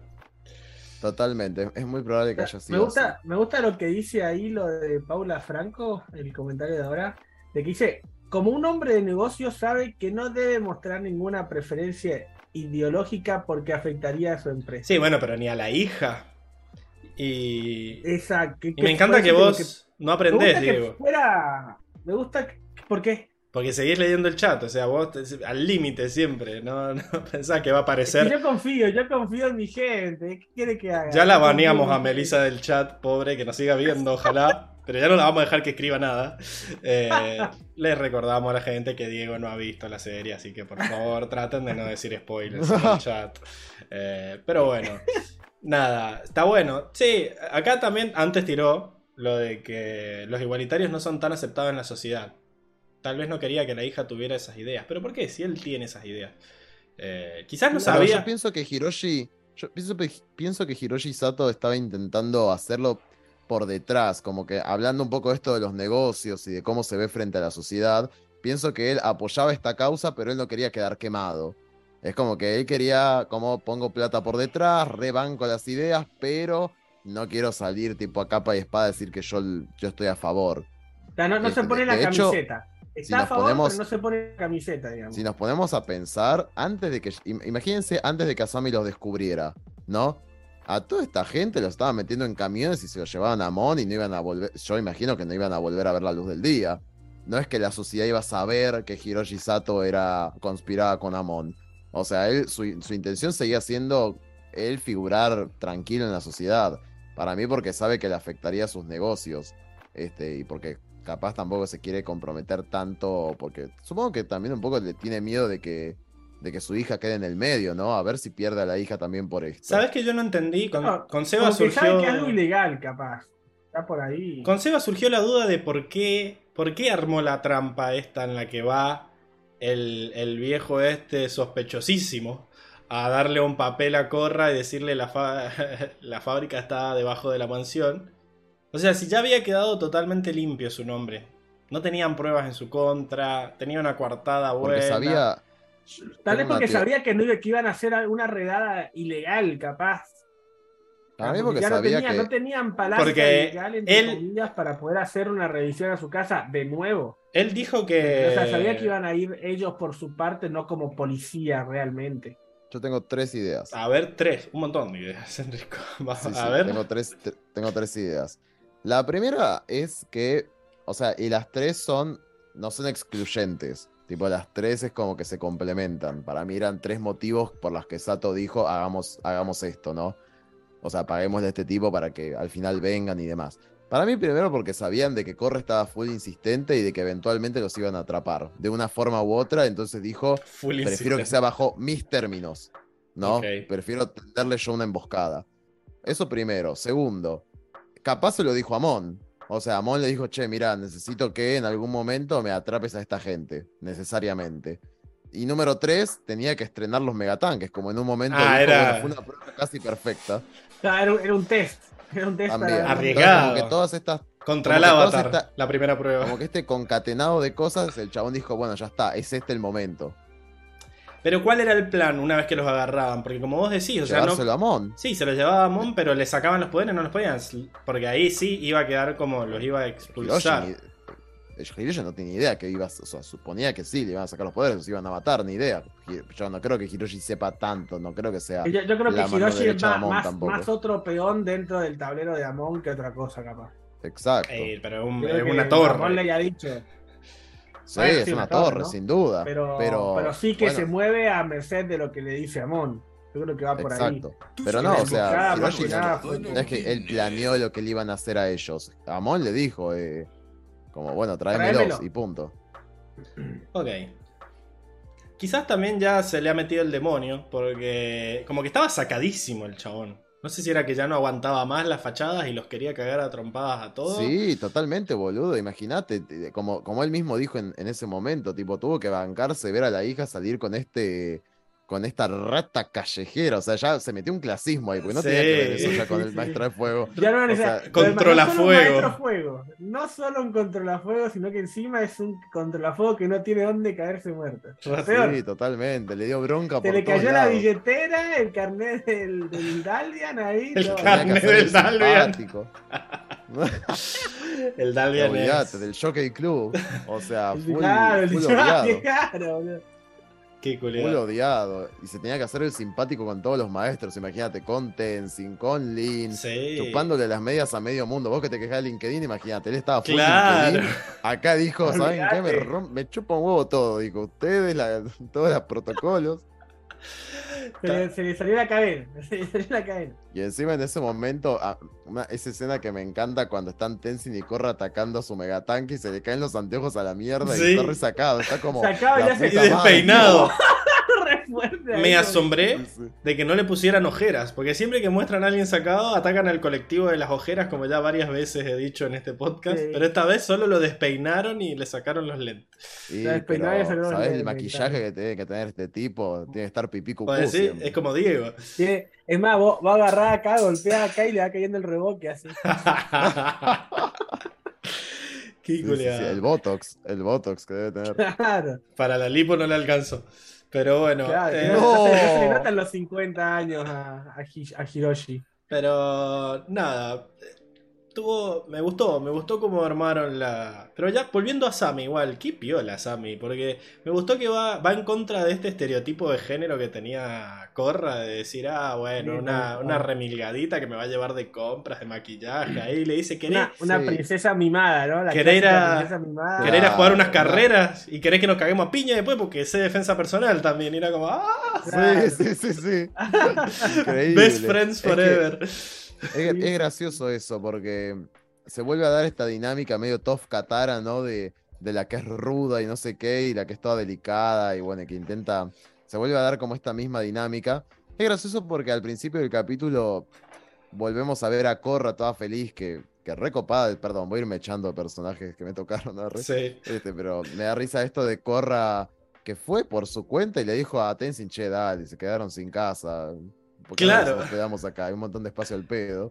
Este, Claro. y bueno, entonces fue ella, le dice todo esto y bueno, ellos le dicen, no, mira, ya nos vino a, a decir a Sammy que eran en su mansión. Y Corra diciendo la puta madre, esta mía otra vez. ¿Cómo, cómo, cómo, ¿Cómo puedo competir contra eso? Dijo Gorra. Es ¿Cómo que no, competí contra no, no le podés ganar a Sami, boludo, es al pedo. Una de esas No, no, el, poder del dinero siempre es peor que el control de los vending, loco. No, y encima está re buena, boludo. Le, le le tienes el, como unos celos raros ya, porque es como que sí, le- se sigue sintiendo incómoda porque se chapó a Mako. No, y más que nada, como, como que no se la banca, como que no, no. Viste que Le incluso. tenía prejuicio. eh, Es a Sammy prejuicio. la ve y le hace. "Oh, Es oh", prejuicio. le hace una, una revoleada de ojos, boludo. Encima Sammy recopada, dijo, me gustaría que vengas también, qué sé yo. Sí, ojalá que vengas. Como que no se la nota falsa de, ay, dale, ojalá vengas. Y por detrás que te dice, ah, la negrita Sí, la puñalada. Claro, no lo dijo de compromiso, realmente quería incluirla. Tiago. Claro, claro. Mako, ante la duda, la más platuda. Increíble. la, la billetera antes que nada. Porque el dinero no es todo, ¿eh? Nada. pero como ayuda. Encima Corra ya había dicho que no, no tenía un peso partido al medio. Este va Claro. para. Cor- Corra no tiene ni para comprarse una brocheta ahí en un puestito en la calle, boludo. Este va para el que compilado el- de le los. tiene que pedir el mercado pago a Tenzin. Claro. Al loto Préstame, blanco. préstame la Platinum. Préstame la Platinum por Tenzin, por Los favor. fondos de Ang. Me parece Me que ya. algo tipo Harry Potter. Claro. La, la bóveda Claro. llena de oro. Bueno, esto era la guita que, te- que Ang dejó para vos, que hizo en su vida. Hijo de puta, Claro. Harry Potter, o sea, paréntesis. ¿Por qué nunca les dio plata a los Weasley? O sea, se metía siempre en la casa, No, les pará. comía Está todo. chequeado. Está Sí, chequeado sí, que sí. después cuando les quemaron la casa a los mortífagos, él le- les construyó una casa entera de nuevo. Pero ¿por Sí, qué está esperar a que le prendan fuego a la ¿Vos vieja? acá? O sea, Bueno, Igual, bueno, ¿qué va en la, hacer, en la boludo? tercera, en la tercera después están podridos en guita los Weasley igual. Pero bueno, en las primeras dos estuvo flojito. Una porquería. Pero bueno, eh, No. estábamos hablando de, de Corra. Estábamos hablando de Corra, que De se Korra. siente toda- totalmente incómoda cuando la va a ver a Sammy. Eh, ya le, le genera toda incomodidad, toda la plata, todo el lujo. Es como que es algo que va un poco en contra de Corra. No está muy metida en esa ella, ¿eh? Podemos decir un montón de cosas de Corra, pero no es que está fascinada por los lujos, como lo vemos a Bolín, pero bueno, eso es tema tuyo, Die. Este, pero oh, que- está- es un niño en una juguetería. Sí, pero Corra no es tan así. De hecho, hay una escena graciosa donde le están hablando y ella es como que está mirando para arriba, medio con cara de. "Ah", como de que no le gusta tanto, tanta moldura, tanto lujo. co- Como que no está muy recordemos que ella se crió Ah, en, el polo, decís- en el polo sur, Tiene eh, conciencia de metida en clase. un, en, un, en un iglú, entonces como que no creo que tenga mucha... O sea, es muy ostentosa la Es team mansión, invierno, digamos. no le gusta la Es pileta. muy lujo. Claro, es muy lujo, muy, muy ostentoso. Ella siempre ha tenido una vida, una, se ha criado una vida más humilde, entonces como que le- obvio que le choque tanto, tanta, vi- algo tanto tan vistoso. ¿Viste lo que era la piscina? Papu, ¿oíste esa cascada? hermano? La casa. Pienso Esto igual que. es ostentado, La man. casa tuvieron que hacerle- todo lugar. Desde abajo, así. tienen- Claro, desde abajo Claro, tuvieron que hacerle un zoom in. ¿Me Mal. entendés? O Pienso sea, igual que eso también. es- Obvio que ser le va a que- llamar la atención.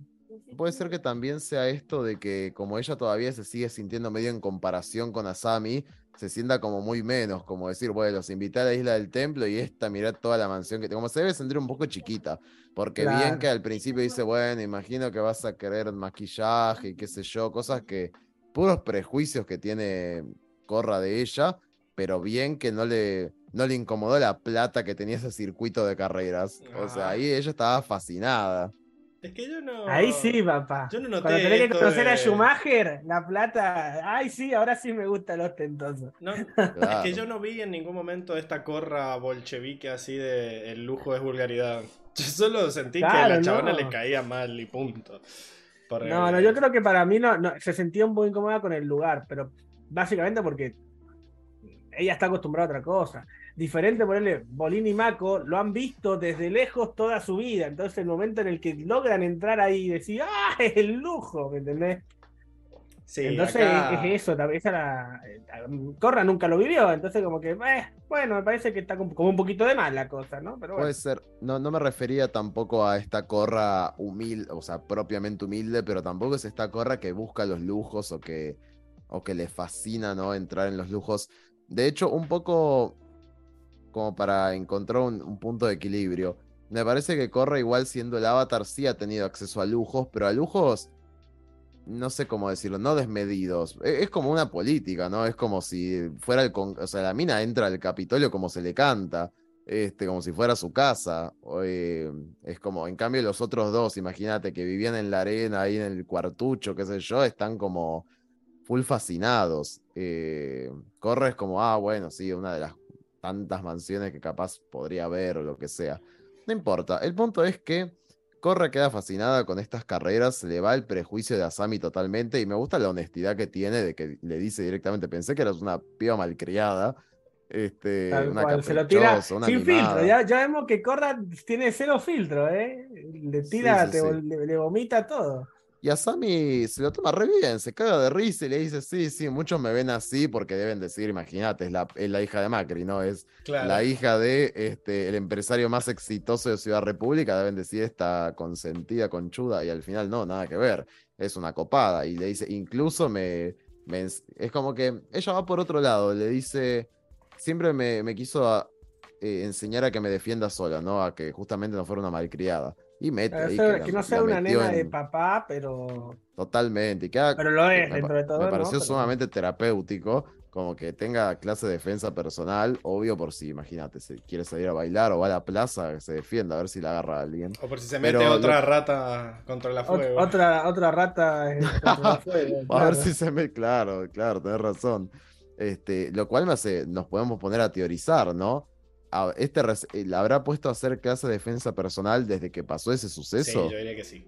Sí, yo creo que sí. Sí, porque dijo, desde que tenía esta altura, y señaló como que 5, 6 años. ¿Qué altura más o de menos sí. tenía? sí. Ma- Y claro, calculo que Asa- centímetros. Asami debe estar en el metro 70, metro 70, ¿sabes? Porque es alta. ¿Y desde cuándo Y- estudia? Claro, y calculo que si señaló a la su cintura debe haber tenido un metro 20, ponele, ¿Y menos. cuántos años son más Así o menos que al metro tendría 20? unos 6 años, 6 años, así que hace 10, 10 11 años que, que hace, que practica defensa personal. Mira vos. Así, grosso modo. Viste que está la gente que mide, eh, te lee los, como los rasgos o las... Como, como si estás mintiendo en base a, a- a las caras que haces. Bueno, Diego te, te- Claro. te saca toda esa info de, de una manito que hace así. Como desde esta altura.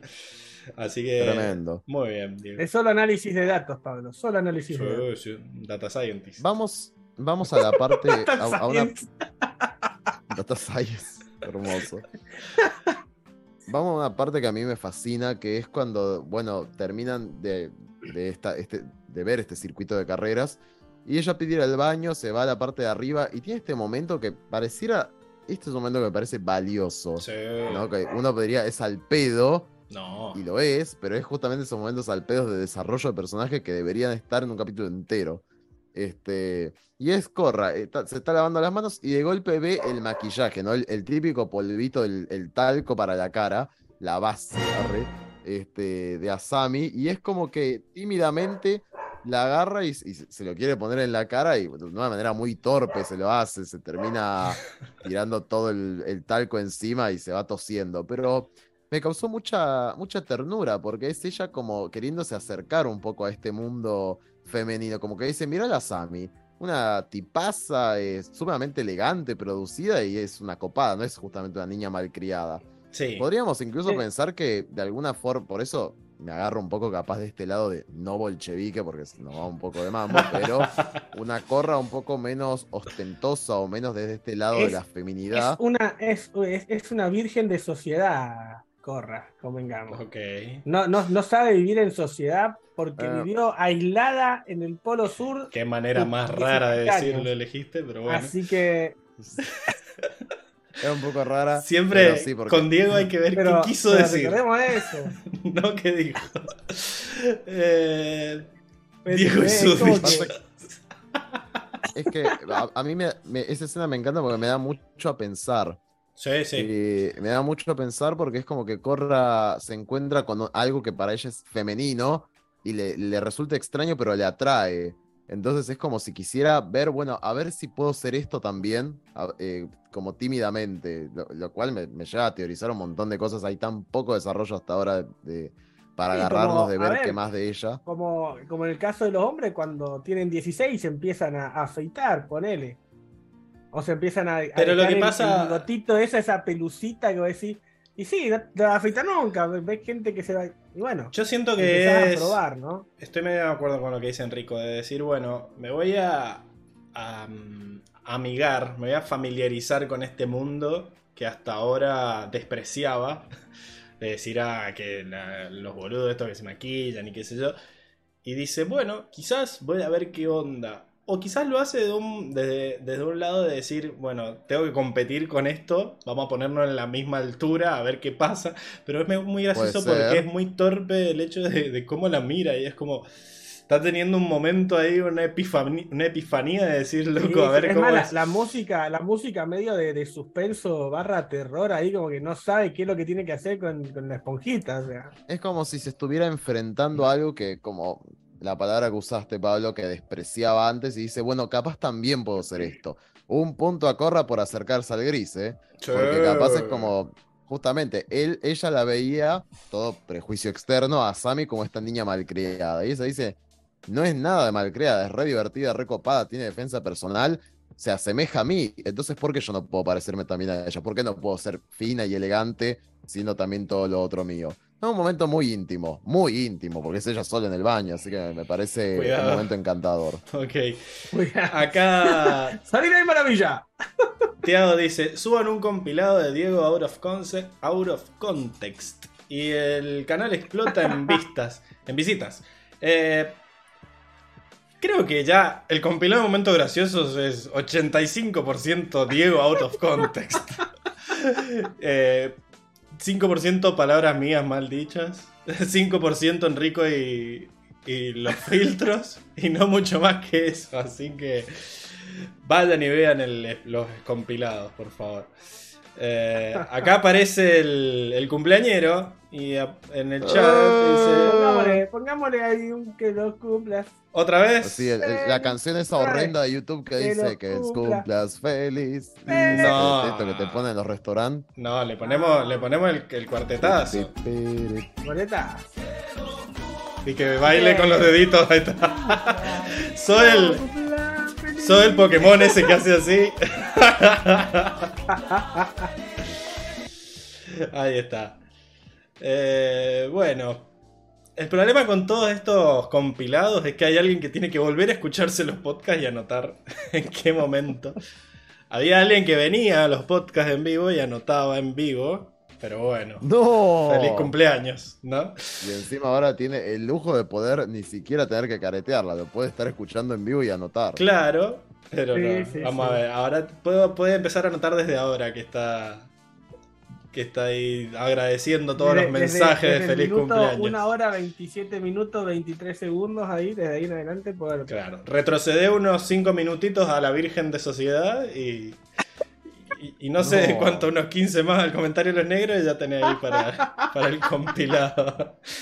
Eh, pero volviendo a Corra, eh, está, está bueno esto de que escuchó a Sato y la chavana muere en la suya. Incluso cuando Mako le dice, che, estás haciendo todo esto de celos y se, se te nota.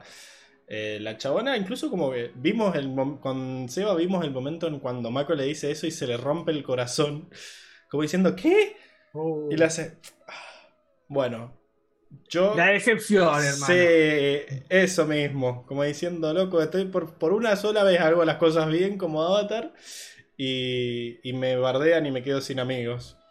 Oh, la decepción. Claro, hermano. La traición, amigo. ¿Vos qué viste de eso, Enrico? Sí, sí, sí. Perdón, me, me colgué. ¿Qué, qué dijiste? Estábamos hablando de, de que pasó con de que se muere en la suya, Corra, cuando después parece que no, que nada que ver en Hiroshi. Ella como que Sí. sabe que, como Un- que un- lo siente en un los comentario huesos. aislado, pero. o sea, irónicamente iba a decir como Pancho por su casa. articulaciones- Mis articulaciones truenan, así que. Seguro que es por ahí, dijo.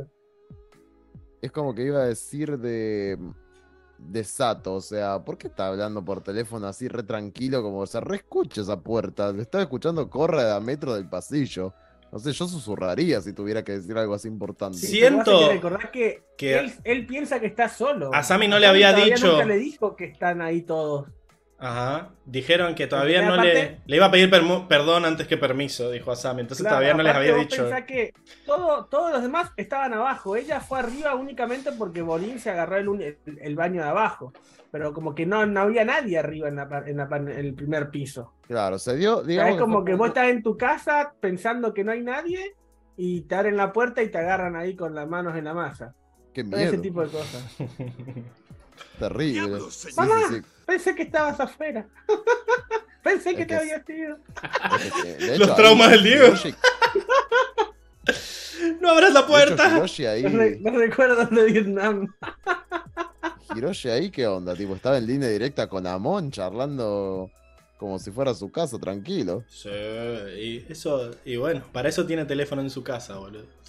Claro, En su para despacho poder hablar eh, en su despacho Pero- personal, claro. Pero bueno, vamos a este momento tremendo donde Korra se queda sin amigos, básicamente. Le va, le cuenta las cosas a Tenzin, a Lin, La vuelven sin a amigos, casa, le lloran. A mí me parece bien como se lo dijo, no me pareció como con poco tacto. Eh, fue como, a ver, Tenzin y Lin entraron de una, así nomás, subieron, y ella le dijo, La no sé cómo decírtelo, pero Ese comentario, debemos eh, vigilar a Sato más de cerca. Siguiente escena, ¡pum! Le caen a la casa ahí al toque, viejo, ¿qué pasó? Es un Joko de ajedrez bien jugado. Es Dije, que. ¿qué pasó? ¿Dónde está? ¿Dónde está el más de cerca? Sammy- Es literal. Y Asami se pone totalmente a la defensiva en ese momento. Eh, es como que no quiere Lo escuchar es que ni el- siquiera. Los dos en realidad. Pero me parece que por distintos motivos. Asami porque, bueno, ama a su padre y no puede sacarlo de esa figura ideal que lo ve. Eh, y. Mako, ¿y Mako por qué carajo se ofende? O sea, se pone a la defensiva porque él siente que la mina está... Porque siente Eh. que es por celos, básicamente. Yo creo que Mako, todo, todas sus reacciones, hasta que se dan cuenta que es realmente Sato, actúa pensando y creyéndose la diva de que todo lo que está, todo lo que está haciendo Corra es porque está celosa de él. Puede No, así, bajate del pony, chango, bajate del pony. Ese tan tremendo pelotudo, estúpido. viejo. Sí, Sí, la, la Mako, Mako en, este, en este episodio es un imbécil. Eh, Bolín, ahí dando un poquito de los hermanos. Bolín es un niño en una juguetería que no pincha ni corta. La verdad que pésimo. Y, y Mako, Mako se lleva, se lleva el, el, el facepalm de, de, de sos un pelotudo, hermano. Estamos entrando. Mako es. Estamos entrando al momento de la serie en donde se empieza a gestar todo este hate hacia Mako. Ya vamos a hablar es de Mako. lo merece. Si así, No, si así no, empieza el no. hate, si así empieza el hate hacia abajo, no sé qué Siento- pasará después, pero es un pelotudo. En este episodio es un pelotudo con todas las letras. Siento que acá Paula da en el clavo. de- Mako se cree demasiado importante. En eso te doy la razón. Como que el chabón como que cree que todo a su alrededor gira en torno a que Pasa por él. la Claro, chabona ¿qué lo tiene, le tiene celos, entonces va, va a inventar, va a inventar una conspiración terrorista para, Claro, para poder cagarla a loco. Pero bueno, vamos a ir a... La razón es que, a ver, en base a la, a la información que tiene Mako, para él y para cómo funciona su cabeza, no es descabellado pensar que quizás Corra está todo haciendo todo esto por celos. Nosotros, que vimos todo lo que está haciendo Corra y vimos que no es así, decimos, bueno, el pelotudo este.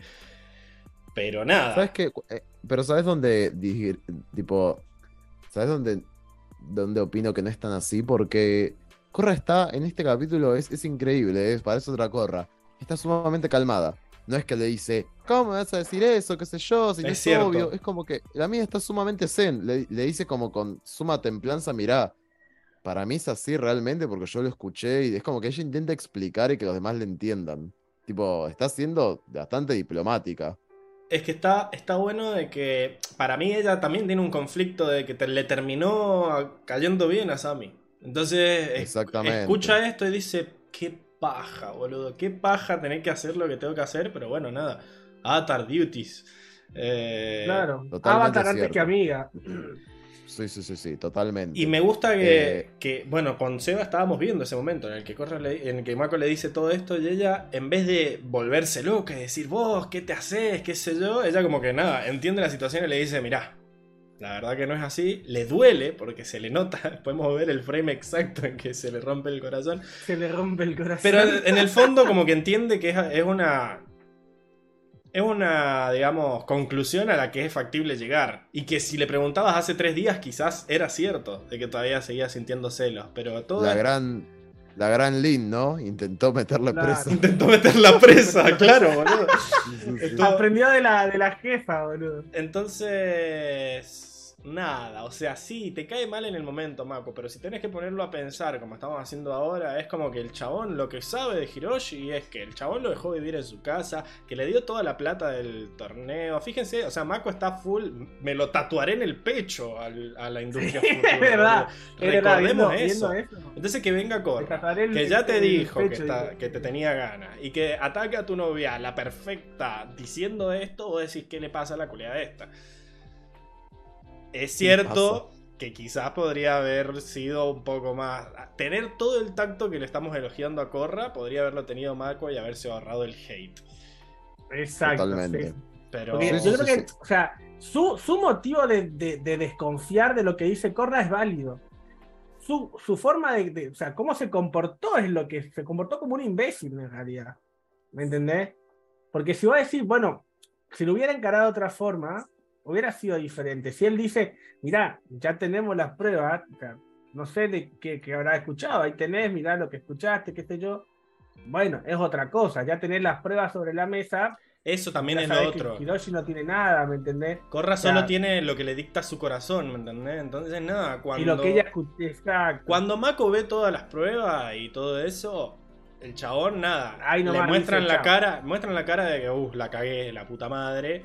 Y, y después, Después le pide, le pide disculpas incluso. Eso es un gran puntazo, de hecho, de que en el mismo episodio pide disculpas al final del episodio.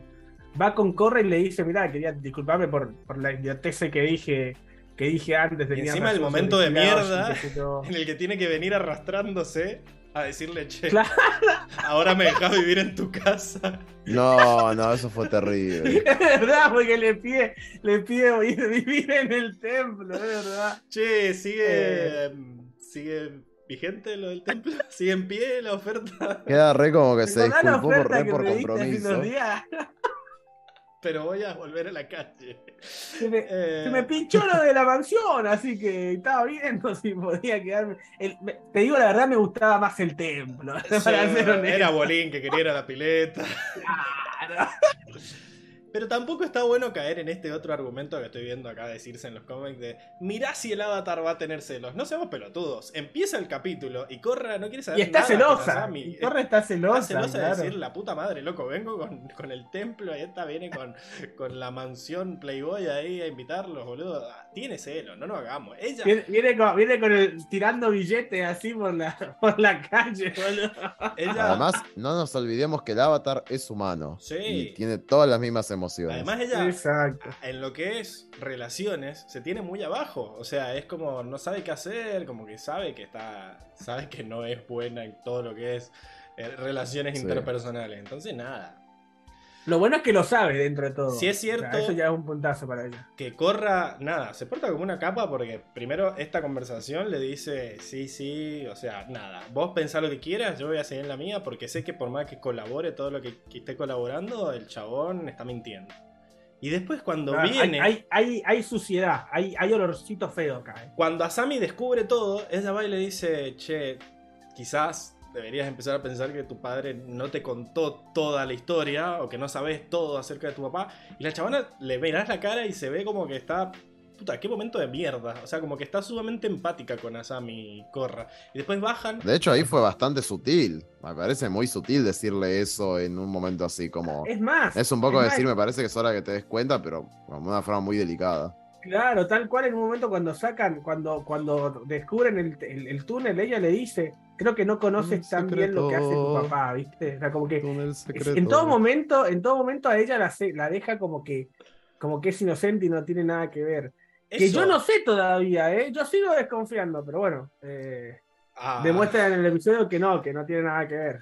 que era sus como, la, reacciones. como la semana pasada que me dijo, yo no, no, no sacaría de la lupa a Izumi. ¿A quién vive A Izumi, Isami, a Asami. Asami, Asami. Eh, eso, Corra en ningún momento duda de Asami. Siempre sabe, siempre la Eso es muy, muy remarcable. Y después cuando van bajando por el túnel secreto, Eh, Túnel secreto. Se da vuelta y mira a ver cómo están, sí, cómo quedaron, porque la jefa dice, no, estos tres se me quedan acá. Y Y tiene Claro. razón, loco. Inclu- Y, qué eso- suerte que no los, no los arrestó, ¿eh? Yo en el momento que decía. Eso, eso ¿Por qué lo más, más eh, Sí, por quita las dudas, son sospechosos. por- eso mal, esa, esa acti- esas actitudes de Corra son las que más le quitan el, el- el fundamento a Mako de pensar que está que lo hace por celos. Porque si fuera por celos, Corra diría. Asami está metida con, con Sí, los sí, igualitarios, sí, ¿no? sí. ¿Por qué? No el padre, ¿por qué el padre? Sea, si fuera por celos realmente atacás a la persona, no atacás al, al padre. Sí, yo pienso Ese- que ese cree- detalle ella cree. de Cree en favor, Asami.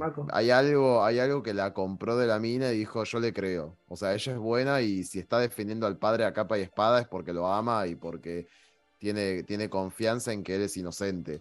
Creo que Corra de alguna forma, la- la- no sé si fue ingenuidad, si realmente la leyó bien a, a Asami, pero es como que ella confió en que Asami le está teniendo una mirada más inocente de su padre, más de la que es, y por eso le intenta abordar desde ese lado, como decir, che, mirá que puede ser que no te lo haya dicho la verdad, etcétera, etcétera. Sí, tal etcétera. cual. Yo creo que también eh, se ve mucho, va, nosotros al menos que, que vemos muy bien las reacciones, te das cuenta en las reacciones de Asami.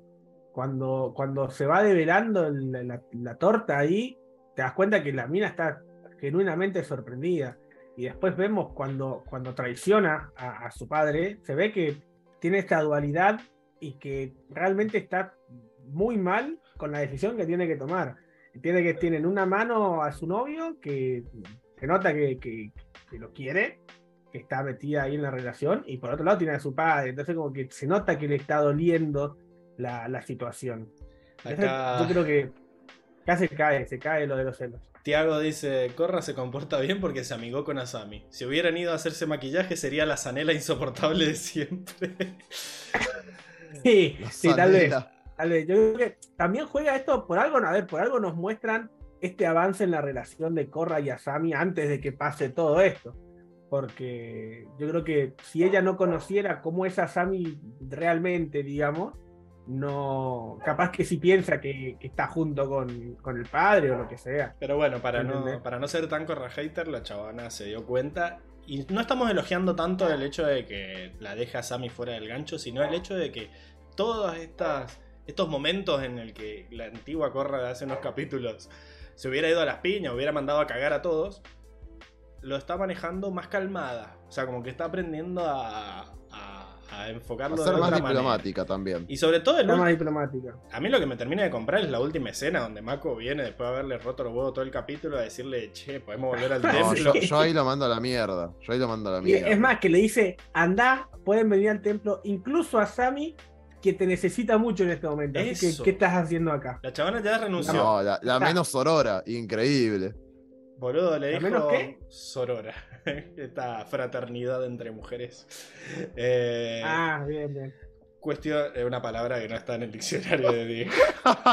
Sí, no, no, me, me sorprendiste, Enrico. Die- die, ya, me ya te lo dejaste, busco, me dejaste. La pastora, ¿qué dijo de la pastora? Eh, Acá está, mira, 10. para, para, para el diccionario viene de acá está el significado. So- viene de sororidad y significa solidaridad entre mujeres, especialmente ante situaciones de discriminación sexual y actitudes y comportamientos machistas. Toma ¿Y mate. para los hombres hay alguna palabra? Ay, Diego, no. Solamente para mujeres. No es por. Corten acá. Después te decimos. La puta madre. Nos- mirá que nosotros queremos salvarte, Diego. Hacemos todo lo que podemos, pero vos la haces muy difícil. No, pero a ver. es, ¿qué- como, tiene- es, como, tiene es como preguntar, ¿y el. Día del Hombre? ¿Por qué no festejamos el Día del Hombre? Es lo mismo, es el mismo pensamiento pelotudo, Diego. Y bueno, pero no, no, no es un pensamiento pelotudo. Lo que Tanto pasa es que, que los se hombres- quejan de igualdad y No, Diego, hay términos no, para hombres y hay términos para mujeres. de- No tenemos esa discriminación por ser hombre nosotros, no existe. Por Claro. eso no tenemos una palabra, pero no la necesitamos. Eh, Bueno. después de este momento de escuelita, eh, No. vamos a... Ese, bueno, como decía, ese último momento en el que la chavana ya pone... O sea, la empatía que siente por el momento de mierda que está, su- está sintiendo a Sammy por encima de sus deseos personales. O sea, como que yo ahí di, di por hecho que la chavana está renunciando a Mako directamente, como diciendo listo. andá, que la piba esté bien y andá y hace tu trabajo. Porque el chabón la veía Capaz también que acá. estaba mirando por el vidrio y estaba sola y él iba a mendigar casa antes de ir a hablarle a Sammy. Hijo de puta. Es que para mí, bueno, este capaz. es terrible, loco. O es sea, terrible. yo, yo si fuera Corra, lo primero que me sería es claro, este hijo de puta se quedó sin casa y dijo, uy, ahora me voy a tener que disculpar con ella para ir a vivir al templo. Que no es así, por eso Corra estuvo bien en no, no vengarse. La venganza nunca es buena. Porque el No, chabón. re mata copada, el aparte re amable. Y pasa, la verdad, cómo, cómo se comportó ahí. Eh, ¿Qué más? A ver, eh, déjame ver, déjame pensar. Bueno, Asami me mata. Me mata que es rebelde, ¿no? Este. Me mata la rebeldía que tiene Asami, tipo, por ejemplo, cuando están Tenzin y Lin hablando con el padre en privado y ella va, abre la puerta del despacho, mi padre es inocente, qué sé yo, bla, bla, bla. Hace caprichito un poco, porque encima dice, Bueno, ya vamos se a revisar las bodegas, hace. Así como se, se está sacadita. Indignada. Y, eh, sí, sí, sí. Eh, lo mismo, cuando terminan de revisar, ahora váyanse de mi fábrica, tipo, eh, está sacada. Está indignada. Está, Pero está también es drama queen. indignada. Yo tiro ahí la ficha para mí de Leo, pero full drama queen también. Ahí cuando entra, entran los policías y dice, se cansan de las, men- la- todas las acusaciones contra mi padre. Ya no saben qué me- inventar. Ya no saben- Sí, no sé. full drama queen. Este, y me, me gusta esta parte donde ella eh, quiere bajar, ¿no? Junto con Mako y Bolín para descubrir lo del padre y le tira una excusa rarísima también, re para putearlo en Sí, esta sí. Diego, haz lo tuyo. Analiza esta, esta escena, por favor, que es despreciable. Es que Diego va a decir sí. Está bien lo que hizo Mako. ¿Cómo va a bajar la Galán. piba? Claro. un Claro, caballero. Un caballero. No, no. Encima le dice, quiero ver qué pasa con mi padre. Sí, por eso voy yo, para ir a fijarme y Claro, contarte. me pareció, me pareció súper estúpida esa escena. O sea, por eso voy yo para ayudarte a, a que sepas la verdad. Pero Que bueno, vaya, culiao, que- que baje, culiao. lo que pasa es que Tiene, tiene es cinturón negro en Aikido, qué sé yo, no te va a poder defender sola. Te va a salvar el culo. vos, nótese dejá que a Sammy le ganó al teniente Picana, que habíamos Claro, le visto. partió la carita al teniente Picana. Sí, güey, estaba haciendo el resumen casi pongo y el que te hace pija. Claro, boludo. A Sammy hizo pija el que te hace pija, porque hasta ahora la única, la única que le había podido ganar al teniente Picana era Corra. Le había ganado a Lin, a Mako, a Bolin, a Tenzin lo había electrocutado cuatro veces más o menos. Y el Sí, chabón, sí, y viene sí. Sammy, truc, en una llave, lo da vuelta. Tuki Tuki, al, el- es más, lo picanea con su propia Sí, picana. increíble. Nah, No increíble. uses Ahí mis hechizos contra mí. Potter. Increíble. Claro. Sí, sí. Tómatela. Le, dio, le dio un poquito de su propia medicina. Acá Sebas tira. Yo entendí que quería bajar él para evitarle el Sí, shock o a sea, Sam. o sea, claramente es así, pero está mal. O sea, deja que. Sí, no ¿por qué la sé la, tampoco, tratás como o sea, si fuera ¿qué una boludita? Encima me O sea, encanta Sí, para- Ya está grandecita. que a la Sammy, como no tiene ganas de discutir, le dice: Bueno, sí, anda, cuídate. Y después baja. Igual como diciendo. Sí, Claro, baja eso igual, o voy. sea, A Sammy y menos mal. hace lo que se le canta el culo a Sammy, básicamente. Con, por eso quería remarcar Y esto menos- de cuando y menos va. mal ahí también que bajó, porque si va- no están ahí todos electrocutados. Todos moridos. Sí, sí, sí. Sin Claro. miedo, la verdad, es como que no le convenció, no le convenció No, esto no. de... Pedo, se me- voy a quedar se me esperando que me digas qué pasó con mi ¿Soy viejo. solamente yo? Sí, ¿O ha quedado en una es muy graciosa. ¿Nos O escuchás? sea, sí, esa es la misma que veo yo. Sí, sí, yo lo escucho. Esa es la misma Sí, que sí, veo sí, yo, sí. con los ojitos cerrados. Estás pensando- fácil, no sé. Tenés cara de fumanchín pensador, así como. Sí, sí, sí. Sí, sí, sí. Tú Pero bueno, no sé, se me, con- se me congeló el zoom y no lo quiero tocar, porque la otra vez que se congeló se me rompió toda la compu. Ah, así, que- cierto. Sí, no toques, no toques. Dejá la cara de fumanchín. así que bueno. Eh, bueno, vamos a esta, a esta escena magníficamente Sí. hermosa donde... Nada, básicamente... Bueno, igual es la con la que arrancamos, así que me parece que ya, ya queda ahí, Un ¿no? Ella círculo. termina, sí, sí, Sí, sí. termina eligiendo a- finalmente a... El, el lado que ella siempre consideró el bueno, el que no está del lado de los radicales, ¿no? Entonces, lamentablemente, lado con gris. todo lo que le debe costar, el lado gris. Con todo lo que le costó a electrocutar a su padre, bueno, nada, ahora se da cuenta de que no es el hombre que ella pensaba. me y no quiere encantó estar de ese lado. que ella llega y le dice: Stop, dad, stop. Y lo único que le pregunta es, con toda la ¿Por qué? decepción encima, ¿por qué? Y no le convence la Tal explicación del Es que padre. no es ninguna pelotuda, o sea, no es que va a decir, ¿qué estás haciendo? Tipo, ella se entiende muy bien qué es lo que está pasando. La, la única, la mejor y única pregunta que podía hacer era, ¿por qué? Tipo, dame la explicación Claro. tuya, que ya la debe saber, porque tampoco creo que sea pelotuda, pero que se lo diga el padre. Que encima está, oh, Dios mío, increíble toda esta escena donde Hiroshi le termina explicando a ella. Este, que nada, básicamente es porque arruinaron el mundo. O sea, bueno, todo esto Sí, también que ya hablamos, ¿no? La teoría de que Amon capaz le lavó la cabeza y para él los maestros arruinaron el mundo y bueno, y asesinaron a tu madre. Al, un- al amor amor de de mi vida. Increíble. El amor de mi vida. Es una aplauso al actor de doblaje en esa parte, la repuso. Sí, sí, sí. Sí, sí, Eh, tremendo. Bueno, y me gusta que ella lo único que le dice es. O sea, mira el guante. Esa escena que mira el guante es buenísima. Porque está. El padre le dice, únete a mí. Y le da el guantecito. Ella lo agarra, lo mira. Le ponen el foco al guante. Y después le ponen el foco a ella mirándolo. Y lo único que dice es. Te amo, papá. ¡Trac! Pero la cara de odio con la que lo, la, eh, lo electrocuta le manda un tra así como, como diciendo come gordo de mierda o sea ¡No! lo dijo todo el todo el odio junto ahí así que nada qué sé yo me, me encantó esa Crack, la escena verdad. muy buena Sammy Y después lo hizo pija el que te hace pija porque para desquitarse más la bronca que tenía. claro así que buenísima aguante Sammy aguante Corra va a estar difícil creo que ahí va a estar la motomel entre esas dos como para ir spoileando Eh, y se me, se me congeló el, la pestaña del directo también, ¿eh? bueno Diego nosotros te escuchamos No, a vos y Es como el día después de mañana, se va congelando Sí. todo a poco. Y también escuchamos Sí, a sí, la sí. Julia hablando de fondo.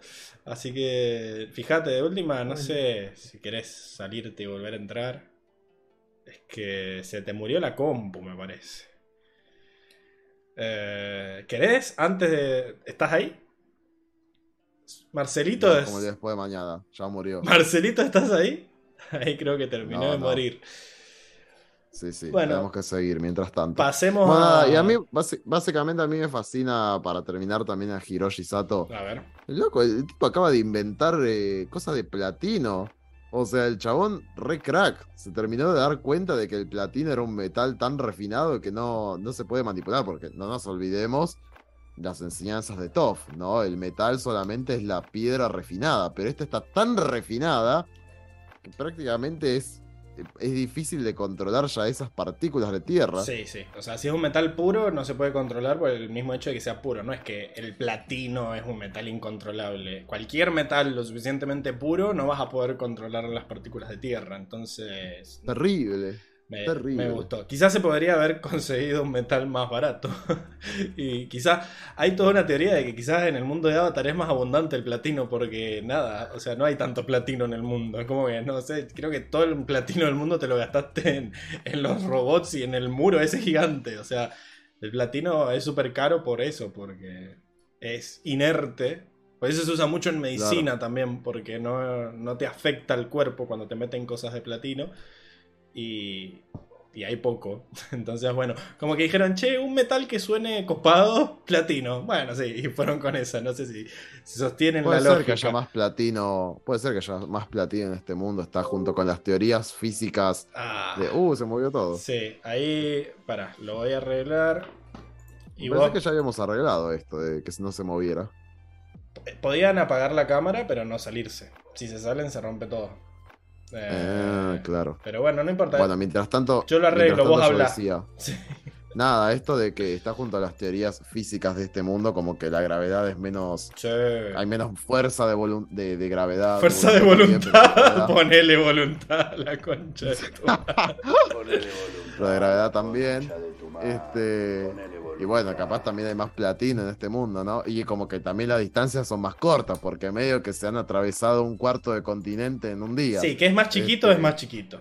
Incluso que sea más chiquito, explica que haya menos gravedad también. Así que. Eso, a ver. Tremendo, la verdad. Sí, sí. Este, ah, sí, ahí estoy viendo en el chat que Sir se preguntó qué puntaje le había puesto. Sí, le puso un 10. Eh, como dije, porque me parece que todo está medio hecho rapidito, como un acordeón, pero este, nada, eso no quita de que sea un capitulazo. Este. ¿Qué más? ¿Qué más podemos decir? Bueno, no, pasemos, no creo que Diego, no creo que Diego vuelva antes de. Bueno, estuvimos hablando un poquito ya de Mako, de, de lo, lo desastroso, las cosas que se tiró, ¿no? Desde, eh, bueno, desde la machirul- desde lo machi, machiruleada de deja que baje yo y te avise, porque bueno, vos evidentemente sos muy tontita y no lo vas a poder digerir. Este, desde, bueno, eh, haz esto de este quilombo porque estás celosa de mí, ¿no? Porque soy lo más. Eh, ¿Qué más se tiró Mako? A mí, ver. más allá de todo lo malo de Mako, que ya hablamos bastante, eh, lo que me gustó fue esta comunión de hermanos que se vio al pelear con el guardia este, el que les dejó el buena dinámica. Sí, Sí, sí. Me, gusta, me gusta esto de que ya lo deben haber hecho muchas veces. Y lo sobreactuado que está el que voy a estor, estornu, estornu, porque, porque se le trababa el A estornudo. mí se me ocurre, a mí se me ocurre H lo que estoy por decir, A ver. tipo esto todas las teorías falopa, pero que de chicos deben haber robado en la calle así. Digo, para mí se deben haber hecho, deben haber hecho un, un espectáculo así, deben haber robado. Este, Bueno. a gente por la calle. Hay un corto de Mako y Bolin que se liberó después de que liberaron la primera temporada, eh, en el que te explican eh, la infancia en la calle de Mako y Bolin. Creo que dura 10 minutos, una cosa así. Seguro lo vamos a analizar cuando terminemos la temporada, en ese cierre de temporada que hacemos siempre. Me gusta, me gusta. Pero nada, sí, seguramente tienen miles de esos. Porque me gustó que fue Bolín el que lo activó. Si vos prestás atención, en, una- en un momento como que miran al que dice, hay que esperar porque la jefa dijo, qué sé yo. Y Bolín lo mira a Mako y como que le hace un ojito y ahí Mako dice, ay sí, pero vayámonos porque hay mucho polvo y empiezan a hacer todo esto de... Sí, sí, sí, sí. eh, Como que lo activó... Este salame, Sí. Me gustó que se va moviendo de a poco Bolín para el costadito y con una sola piernita le levanta el coso para atrás. Está, Sí, sí, sí, sí. está muy bueno todo ese momento. Eh, está, está muy bien hecho. Eh, ah, y ahí Circe también recordó la disculpa forzada, ¿no? Del final de, te pido perdón, qué sé yo, bueno, no podemos ir con vos. Sonó mal, Este, pero yo siento que, que el chabón quería disculparse en serio porque ya... Sí, sí, eso seguro. Desde pero el momento. hermano, esperá, O sea, espera un día. espera un, un día te momento. pido que esperes. Además, seguro, seguro ella te decía, seguro ella te decía, vénganse a vivir, no tenías que... que en ¿Sabes ese momento... Yo le decía, che, Bolín, después iba a preguntar vos, porque yo quedo re mal. Imagínate después de todo lo que le dije. Y bueno, Este. pero el chabón pone, pone la cara, por lo menos. Sabe que. No sé si era la mejor opción, pero por lo menos se hace cargo de, de los Eh, momentos eh. feos. Eh, nada, qué sé yo, para mí tendría que haber estado ahí con Asami en vez de estar preocupándose por dónde vivir. Puede ser, Claro, como sí. dice acá Circe Corra, le tuvo que recordar que esté con Asami. Eh, No, no, un desastre, la verdad. Eh, no hay mucho más para decir de Mako, ya le dijimos mucho. Bolín, Eh, Bolín eh, un, cero, un cero a la izquierda, Bolín, en este capítulo. fue el, el elemento de guion de por qué Corra tuvo que subir arriba, porque se meaba. ¿Por qué dice pip pip? Permiso, hay una emergencia pip pip. ¿Qué le pasa, boludo? No, no tiene, sé, cu- cualquiera. tiene problemitas, Bolín, boludo. Me gustó. Después, ¿qué más? Me dio mucha. Se nota. Me gustó de Bolín cuando habla como Pau. El, el, siento que la voz que más me gusta en español es la de Bolín. La voz de Bolín está muy buena con lo boludo que es el personaje. Incluso la Claro. parte en la que habla como, como Pau, que dice, hola Corra, sí, vamos, pasémosla bien en la pileta. Me gustó mucho ese momento, me pareció muy boludo, pero me gustó. Y la voz la, la clavó el actor de doblaje, así que me gusta. Pero el chabón es como que, nada, es un chico pobre que conoce, conoce los lujos de, de los millonarios. Entonces se abusa del pobre trabajador que se tira. Bien. Nada, fue un. OBS me hizo un paro. Dijo, ya fue, hasta acá llegué. Y lo tuve que matar, le tuve que pegar 18 balazos y volver a abrirlo. Eh, pero nada. Bueno, Diego, mientras vos te fuiste hablamos un poco de Mako y Bolín. Eh, así que Ah, buenísimo. nos quedaría Tenzin. No sé si viste algo de Tenzin, que medio que estaba ahí como para tirar un poco de facha con los movimientos de aire. No sé si pudiste ver algo. Estaba como de... Sí, no, Tenzin, Tenzin la verdad que no tuvo mucho. Sí, tuvo algo de desarrollo al final, eh, dándole como apoyo a, a Lin cuando está totalmente devastada y se siente frustrada y deprimida, Ah, que quiere dejar ahí su puesto. No te Mañana había dado entrego mi placa, ¿viste? No te había dado a Tenzin, te Pero- había dado a Lin. para que analizaras. Claro, Alin. Pero bueno, Bueno. igualmente el único desarrollo de personaje que tiene Tenzin es ahí, yo creo.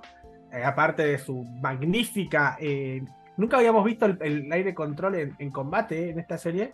Y es hermoso. Tenzin, la verdad que se la sacó. Eh, por más que, que después lo electrocutan igual, la verdad que no podía hacer más. Yo. Eh, Ya es la segunda vez que pasa y lo dije en el Twitch de que me está molestando esto de que nada, Tenzin empieza a moverse así como maestro aire y vos decís, ¡uh! Va a ser tremendo movimiento, va a ser pija todo. Y, y empieza a hacer movimientos buenos y de repente trrr, lo electrocutan y es como la puta madre. Ya pasó Eh, dos veces. mismo- pasó lo mismo el, el episodio pasado que tira un- una pared gigante de aire hacia adelante con una palma y, a- y al toque lo electrocutan. Y acá más o menos pasa lo mismo. Empieza a pelear y, a ver, hay un GIF, un GIF que se llama eh, aire mejor que fuego o aire más que fuego, una cosa así le puse. Es que era la pelea Porque- ideal para él. Claro. Porque Era hermoso. Era el único que podía hacer algo contra los tanques. los estaba y esquivando. lo hace. ¿Me entendés? Y, y me, me- me- me molestó un poco que lo electrocutaran ahí. O sea, tantas herramientas vas a tener para electrocutar, viejo. O sea, para aflojarle un poco. Eh, pero sí, bueno, lo, lo terminan electrocutando. Pero la verdad que eh, fuera de la, de la batalla en sí, yo creo que mucho, mucho desarrollo de personaje no tiene. Si bien hace la de detective ahí junto con Lin y junto con, con Korra para ver qué onda con Hiroshi. Está metido ahí entrevistando a todos los que a todos los que estuvieron en, en el en la final y todo, ¿no? Sí, como que se lo ha tomado muy personal a esto. Se lo Eh, tomó personal, me parece, sí.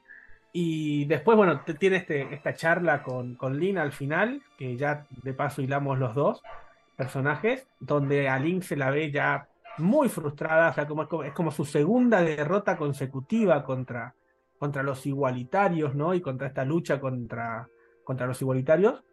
Ya incluso el, el episodio entra, empieza el, el Tarlock tirándole mierda, ¿no? Ya así, así ya empieza el episodio. Me gustó, para hablar un poquito de Tarlock, me gustó el opening. Cambiaron el, El el, el previously, digamos, La voz, de- sí, La voz, la voz ya no está el comentarista ese que te molestaba a vos, de eso cambió. Pero no, no Porque es la idea es la misma en realidad. No, no es la misma porque el comentarista te estaba, básicamente el relator, te estaba relatando lo que había pasado en el, en el episodio anterior. Acá lo que hicieron fue, mientras te mostraban un discurso que no habíamos visto, o sea, esto es historia nueva, el discurso este lo estamos sí, sí. escuchando por primera vez, mientras te muestran que pasa ese discurso, te van mostrando imágenes de lo que pasó el capítulo anterior como para que vos te acuerdes. Pero fue un previously como con, con una vueltita de tuerca que me gustó. O sea, metieron una escena y jugaron con el previously. Me gustó eso. Me parece que es más. mm, Como más ponerle voluntad. Que, que Sí, alguien más, te más cuente. dinámico un poquito más, sí, un poquito más Este- dinámico también. ¿no? Este es el te donde habla Tarlock. Sí, sí. Claro. mierda a Lin. Exacto. Que es, una, es como si tuviera una, una entrevista de prensa ahí, como una. Sí, una. eh, en un banquillo. conferencia de prensa. hablando, Una conferencia de prensa. Y, Lo más probable. Bueno, y que- básicamente le tira mierda a Lin y que incluso termina con tal vez el, el departamento de policía necesite otro jefe. Así como, oye, pará, estás cerruchando el piso". Sí. Sea, esto, esto Sí. vuelve a, a- a fomentar el hecho de que la, la- la- la actitud ante el episodio anterior fue de, ah, listo, te haces cargo vos. Entonces sí, que siga. ¿Me entendés? Esa, esa panquequeada de, de que, ah, claro, Para no va a que- recaer la culpa sobre mí. Entonces, vamos para adelante, ¿no? Para los que no saben de, de qué estamos hablando necesariamente, es como que en el previously esta vez habla Tarlock y pasa eso, ¿no? Es como que explica lo que pasó en el capítulo pasado, que es básicamente el atentado en la arena. Pero. Eh, y es como si le hubieran hecho justamente una conferencia de prensa a la mañana siguiente en el consejo, que me parece siguiente, que es lo más lógico, tipo, van todos los reporteros a decir qué se supone que pasó anoche, cómo es que pudo pasar esto, bla, bla, bla, y Tarlock, la primera con la- a la que atacó fue a la jefa Bei Fong, que no pudo Exacto, controlar le la echó situación. toda, le echó toda ahí la. que no la pudo culpa. protegernos. Eh, Exacto. igual lo que, Que en realidad gusta. yo creo que también fue parte del plan en cuanto, bueno, sí, vamos a dejar, pero porque la culpa va a recaer sobre, sobre la, je- la jefa Beifong. Eh, si no, como ya había pasado antes, Sí, lo cierran. dijo que no. Exacto. Lo que me gustaba bueno. era que, que no fue que Tarlock nos contó qué pasó.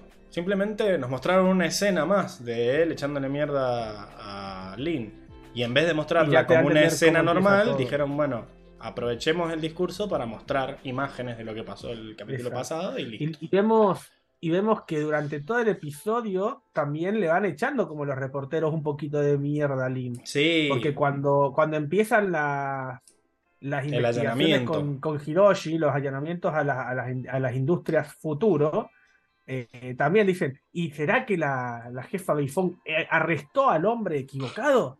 O sea, ya ahí ya le están tirando palitos, ¿no? Qué severos. Y, y yo creo que Lin también siente esa, esa presión social de que hace varios meses que están persiguiendo a los igualitarios, pasó el ataque a Corra y no pudo hacer nada, pasó el ataque ahora al el atentado a la arena y no pudo hacer nada, igual. y ahora vuelve a, vuelve a intentar, llegó a la fábrica donde están todos los, la, la, la- la- la fábrica de los igualitarios y también vuelve a perder. Entonces como que yo creo que Lin en este momento está en un, un break mental de que no, no, no sabe qué, qué va a hacer, se siente muy frustrada. Incluso dice, eh, no voy a seguir en la policía, los voy a atrapar a mi manera. Sí, ya está Ya hinchada los una huevos. relegada. ya- Se está volviendo no salvaje. nada. Claro. ¿Me Eh? O sea, e- eso es lo que nos muestran de Lin. No sé cómo, no sé qué va a pasar al final, si se, si, si Tenzin la va a hacer recapacitar para que siga siendo la jefa o no. Yo, Eh, de Lin, lo único que tengo que, que decir es que bastante pedorra su investigación, porque, o sea. Es ¿Sabes como que un informante le dice, bueno, vamos, y cae derechito en todo lo ¿Sabes que estaba pasa? planeado Como para que- meter preso al de la corporación Col.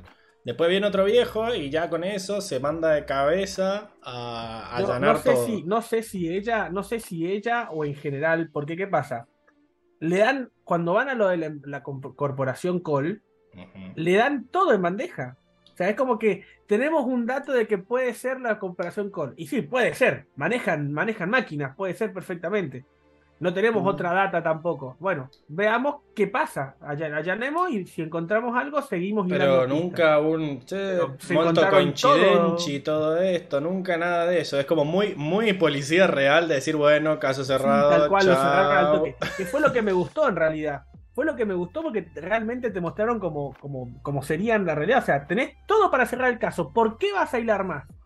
O sea, ¿Por qué vas a dejar un caso abierto cuando, cuando ya tenés todo para cerrarlo? ¿Me entendés? Menos O sea, chequeo que el bar del fútbol argentino, dice Luis. No, olvídate.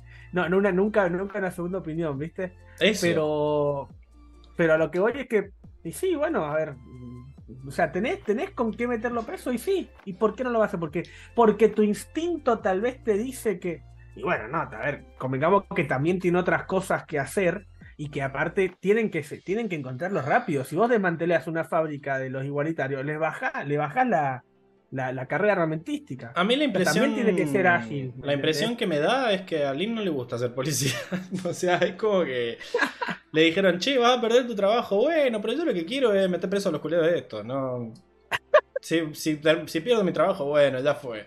Y al final, bueno, La justicia es lo primero. se siente. Bueno, me parece, me parece bastante lógico, ¿no?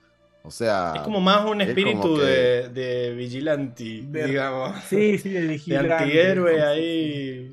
Para mí es que quiere hacer justicia, pero es cierto que en la justicia hay mucho protocolo y hasta política, aparte- porque ella es jefa de policía y la, la caga bardeando la prensa. Exacto, quiere sacarse de encima esa presión social capaz y, y poder estar tranquila y que si tiene que hacer una investigación de dos semanas, haga hacer una investigación social sin tener las cámaras en la nuca, che, ¿por qué todavía no tenés nada?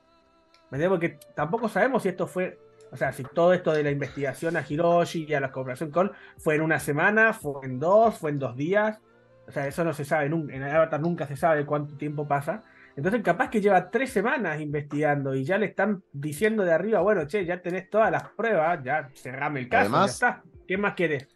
No, totalmente. Además, tipo, es, es muy importante esto de la política, porque ella se ve totalmente coaccionada por eso. Ponerle que ella desconfiaba de, la, de que, o sea, ponerle que, que ella dice, no, bueno, puede ser que le hayan hecho una trampa a la corporación Cole, pero ponerle que no, no hacía nada.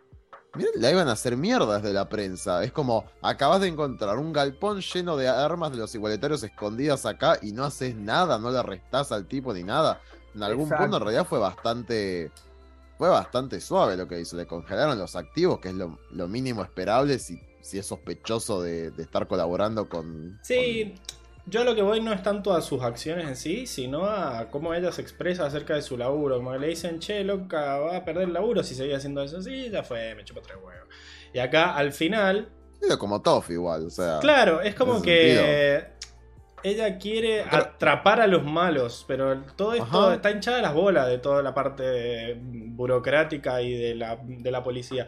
Ah, Es más, vemos que se preocupa mucho por sus agentes. Se, se pone mal cuando dice, che, por mi culpa estos chabones van directo a perder sus poderes y no puedo hacer nada al respecto. Eh, voy a renunciar, pero para tener más herramientas. Eh, ¿Y por qué le iban a echar Exacto. igual? Eh, Yo creo que sí. A ver, después de lo que dijo Tarlo, mí no me que van a echar, antes, antes de todas las triadas de. Antes de todas las triadas ahí, de todas los.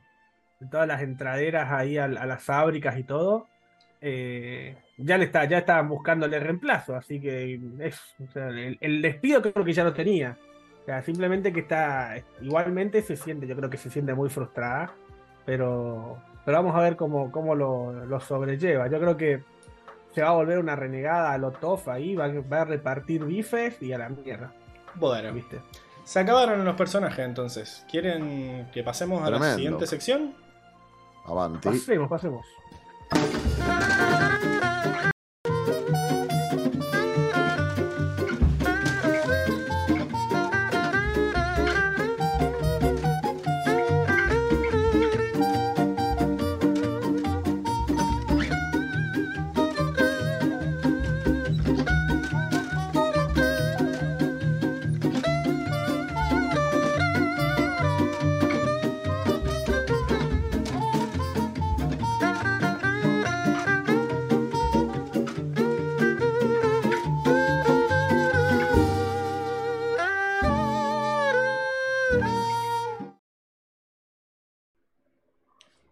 Bueno, hoy estamos en la sección del mundo donde analizamos los pequeños guiños que nos da el capítulo acerca de cómo se organiza este universo ficticio en el que se enmarca la serie.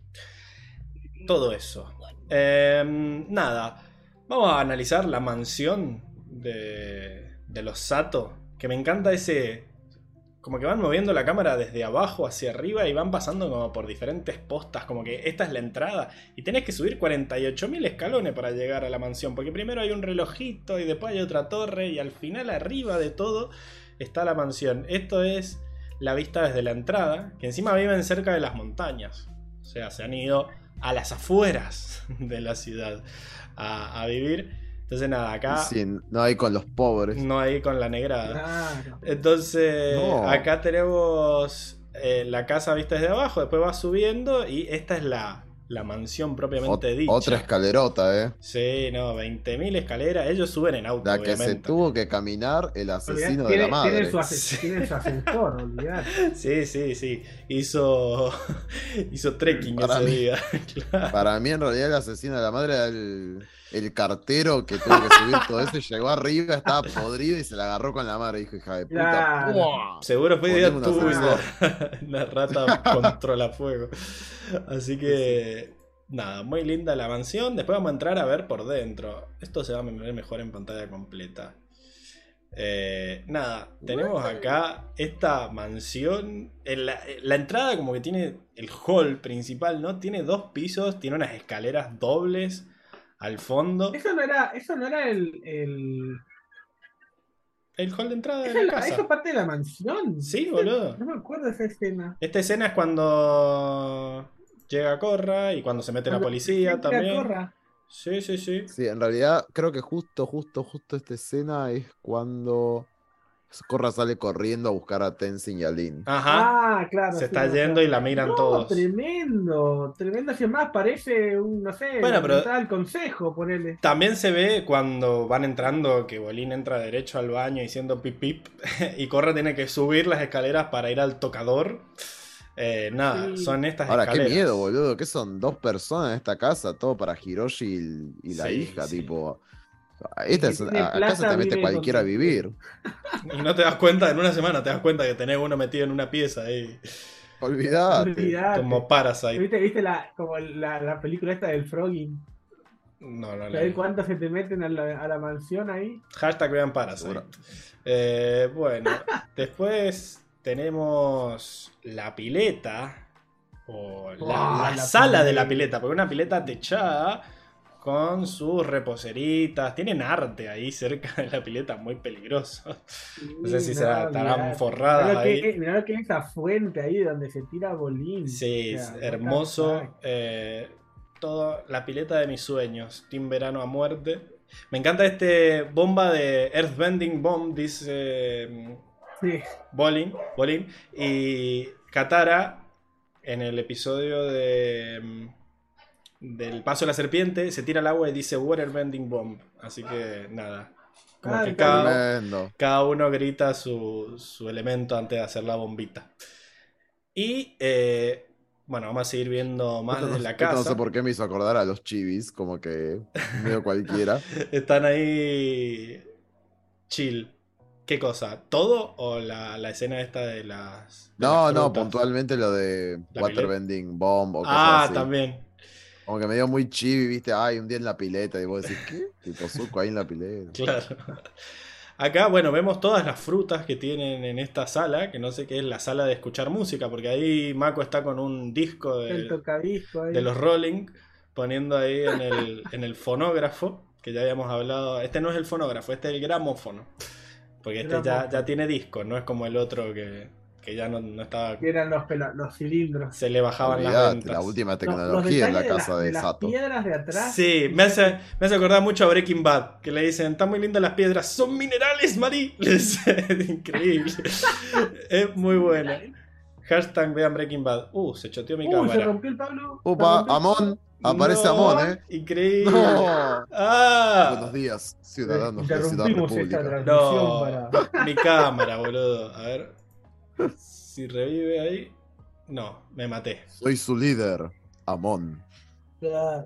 Ahora hablaré. de Bueno, nada. Dejo mi carita y ahora arreglo la cámara. Ah, mira, ahora está mi cara y la cámara. ¿Qué pasó? Ayuda. Podría ser cualquiera detrás de esa, de esa foto, ¿eh? Sí, sí. Encima sigue tomando la cámara, pero no me deja elegirla. Nada que ver. Ah, sí, me deja elegir. Le cambió el nombre, se desenchufó y se enchufó. Raro. A ver, si pongo eso. Bueno, nada, ya arreglaré mi cara. Eh, bueno, me gustaron todas las, las rocas esas que deben valer 10 mil dólares. No se sale mi foto de perfil. Estoy como atrás, ahí estoy. Bueno, voy a hablar desde acá. Eh, y nada, me gusta. Los dos Pablos. Sí. ¿Puedo sacar mi foto de perfil? Y apagar la cámara y volver a prenderla. Es que eso estoy intentando, la P. pero. Te va a aparecer la P de como parece la E de Milce. No, no, eso era en Meet, Diego. Acá lo que pasó es que. Nada, no sé. Ya puse mi cámara de vuelta y se salió. Lo que puedo hacer es sacarme. Sacarme la foto perfil. Pero paja. Eh, bueno, nada, está ahí mi foto. Ya veré qué hago. Em, seguimos.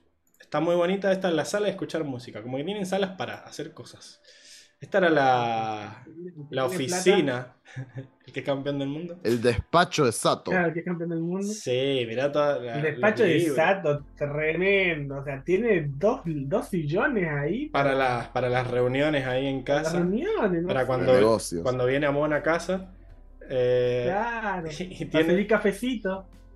unos floreros, muy bonito la decoración, todo hermoso. la- las bibliotecas con todos los libros que nunca leyó, como Enrico. Buah, Eh, allá atrás, sí. El tocador, que es más grande que mi pieza. Terrible, parece, parece el- un baño de, de boliche, el terrible espejo, boludo. Amonas tira Luis Gessi. Yo no puedo, chicos, así no puedo. Para que le tire el pato. Eh, bueno, nada, tenía todo equipado. El espejo gigante, más pinturas. Fíjense que la, la foto de atrás es una pista de, de Ciudad, Ciudad República. República. De Ciudad República. Como que el chabón- ¿Quién te dice que no sacó la foto Mirá, mirá el detalle Sato? que se ve en el espejo, la pintura. Sí, What the fuck? hermoso, hermoso. Es complicarse la vida poner un espejo gigante, pero bueno, a dibujar. Lo acá- me, acabo de, me acabo de dar cuenta que en el espejo gigante se ve la pintura exactamente en espejo. What the fuck. A no, se no, ha dicho. ¿Se ve en espejo? No está en espejo, está mal eso. Mira. O sí, a ver para qué saco mi cara.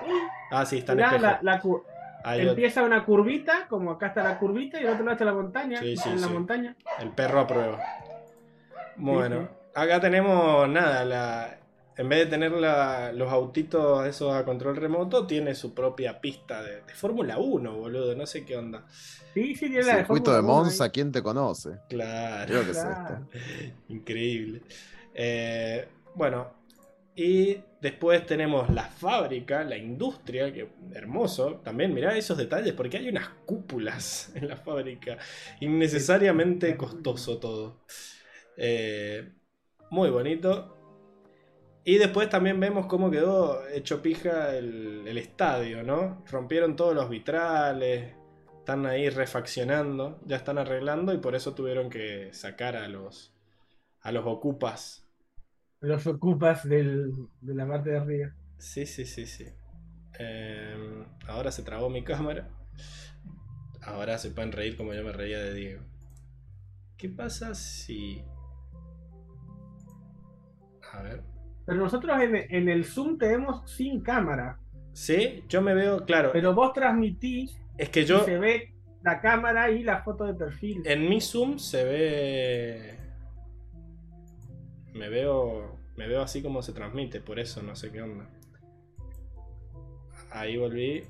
Tuki. Lo que voy a hacer es iniciar video. No. Mm, ocultar vista propia. ¿Se va a romper todo? No, es que estoy anclado. Editar imagen de perfil. Cancelar. Bueno, ya fue. Quedé así. Puedo ocultarme del Zoom, del OBS directamente. Ahí volví a la vida. Pero bueno, voy a ocultar mi cámara y listo. Les hablo desde el más allá ahora. Eh, Nada, acá deberíamos volver. Porque acá lo que estamos viendo es la corporación Sato. Nada. Eh... Es la corporación, o sea, tiene un edificio y aparte tiene No, la no, fábrica. no es la corporación Sato, perdón, es la corporación Col. Esta. Ah, Ah, la de la corporación. con- Sí, sí, sí. Igual, tampoco tienen las industrias ahí, o sea, tienen como un edificio y aparte tendrán su fábrica, sus galpones. O quizás está todo ahí, es un edificio bastante grande, qué sé yo. No, no creo que esté la fábrica acá. Deben ser las oficinas. Claro, no, por eso. nomás. Esto debe ser la parte capaz es subterránea. La administrativa. Túnel secreto. Bueno, voy a sacar mi cara porque me marea. Eh, y bueno, nada. Acá vemos la, la estatua al señor vendedor de coles. Que, bueno, al final, nada, parece que todos los años estudiando.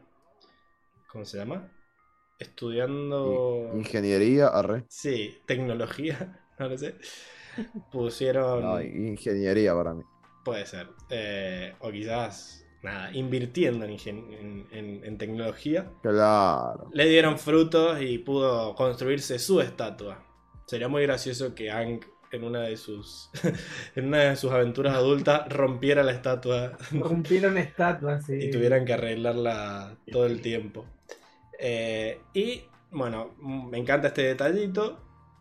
Y bueno, vamos al diseño de los personajes porque esto, estos trajes de baño de, de los años 20, ¿no?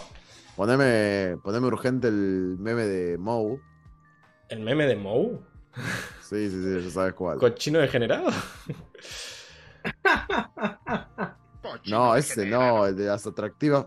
El de las atractivas mamás. Pero ese no es, no es Moe, es Lenny el No, es. Lenny. Ah, bueno. Tengo que poner este. Ah, tenés razón, tenés razón. mamás.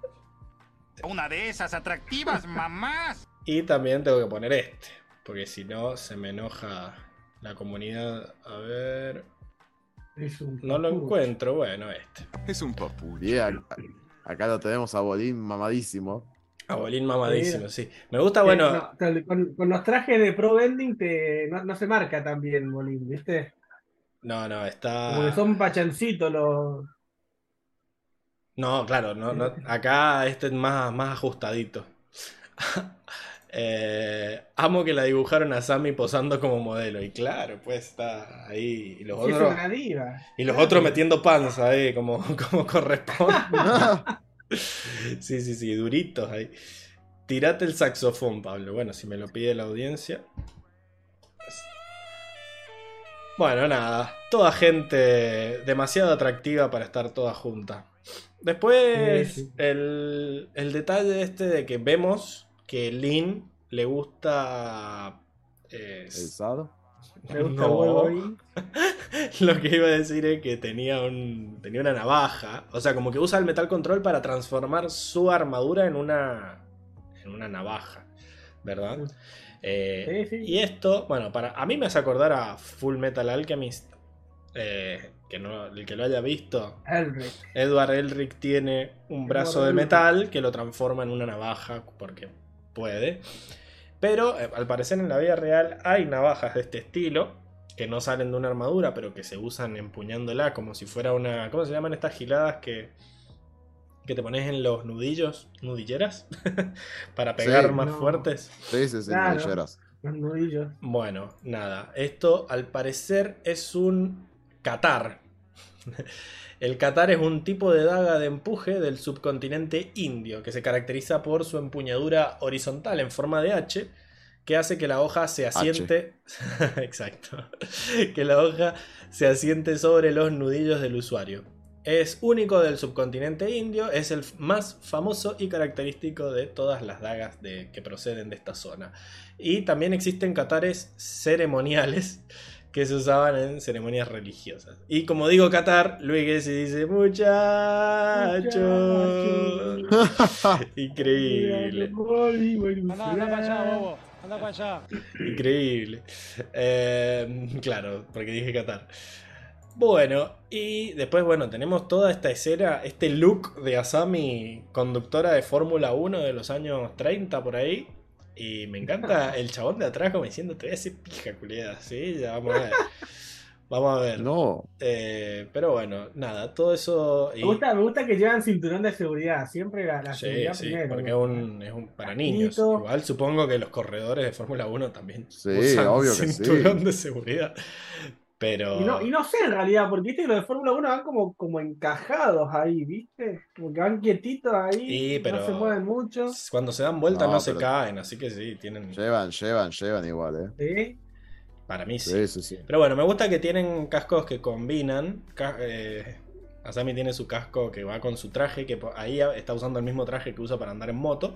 Y después dijo a Corra le doy uno que combine, ¿no? Con su look maestra agua. Un, un casquito celeste. Sí, sí, sí, pro vida.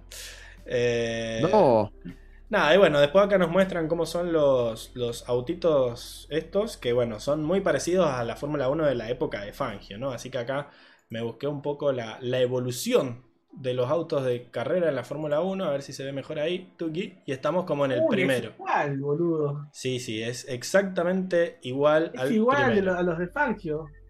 Ah, mira, y acá Luis dice, tiene un soporte en el cuello para que la fuerza G no les arranque la cabeza, mira. Así que mira si no van ataditos.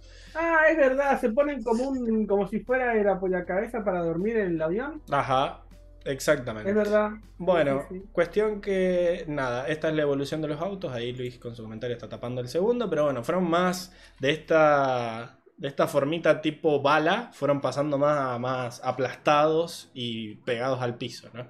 Como que Y primero hicieron hicieron autos más aerodinámicos, pero se dieron cuenta que la solución no era hacerlos más curvos y más alargaditos, sino como más eh, anchos. Anchos, supongo también para evitar que, que se den vuelta, ¿no? Como al bajar el centro de gravedad mal. es más difícil que, que vuelquen.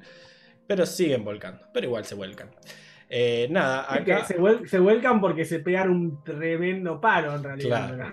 No porque. acá una comparación de cómo ha evolucionado. Estos llegaban a 270 kilómetros por hora y tenían una potencia de 350 caballos de fuerza. Pesaban Mirá 700 vos. kilos y 2 metros y medio de la distancia de los ejes. O sea, de una, eje y eje. de una rueda al otro son dos, o sea, de la de adelante hacia atrás, ¿no?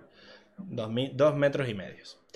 Eh, y bueno, ahí ponemos también una comparación del tamaño con los autos actuales, como que eran mucho más cortitos. Los autos actuales ahora son como más, más largos, o por lo menos del 2000 2018, que es esta infografía.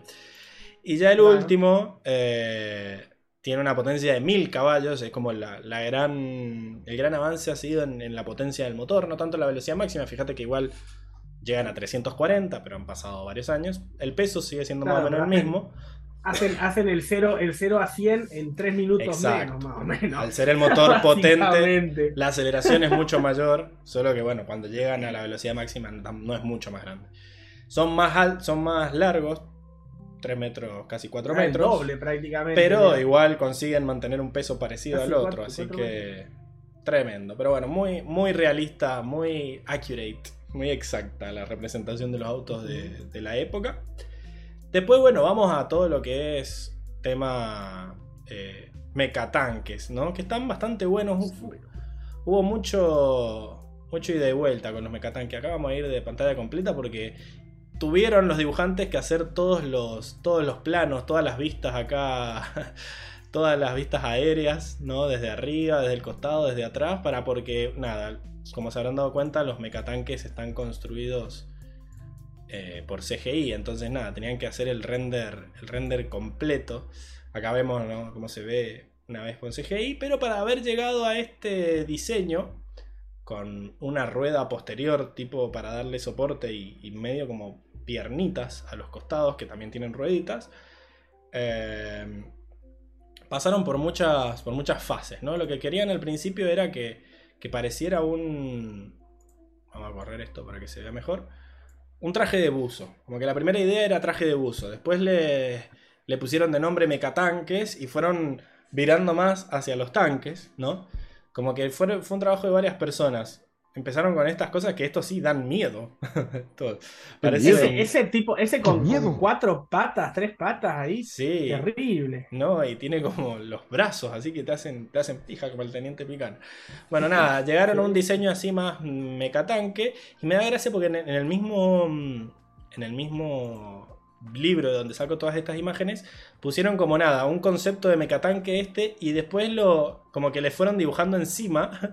Me gustan las piernas, pero que sea más tipo tanque. Y que se parezca más a un traje de buzo, como era al principio. Entonces, nada, me gusta que sobre el mismo dibujo, eh, sobre el mismo concepto, Fueron, fueron dibuj- redibujando. fueron digamos. agregándole los detallitos, ¿no? Para ir llegando más a lo que conocemos ahora. Eh, y bueno, las últimas tres versiones fueron pasando de acá a algo más como un robotito con ruedas a algo más que tuviera más piernas, ¿no? Y que fuera más grandote y nada. Estuvo bastante, bastante buena todos estos detalles que te dan en el, en el libro.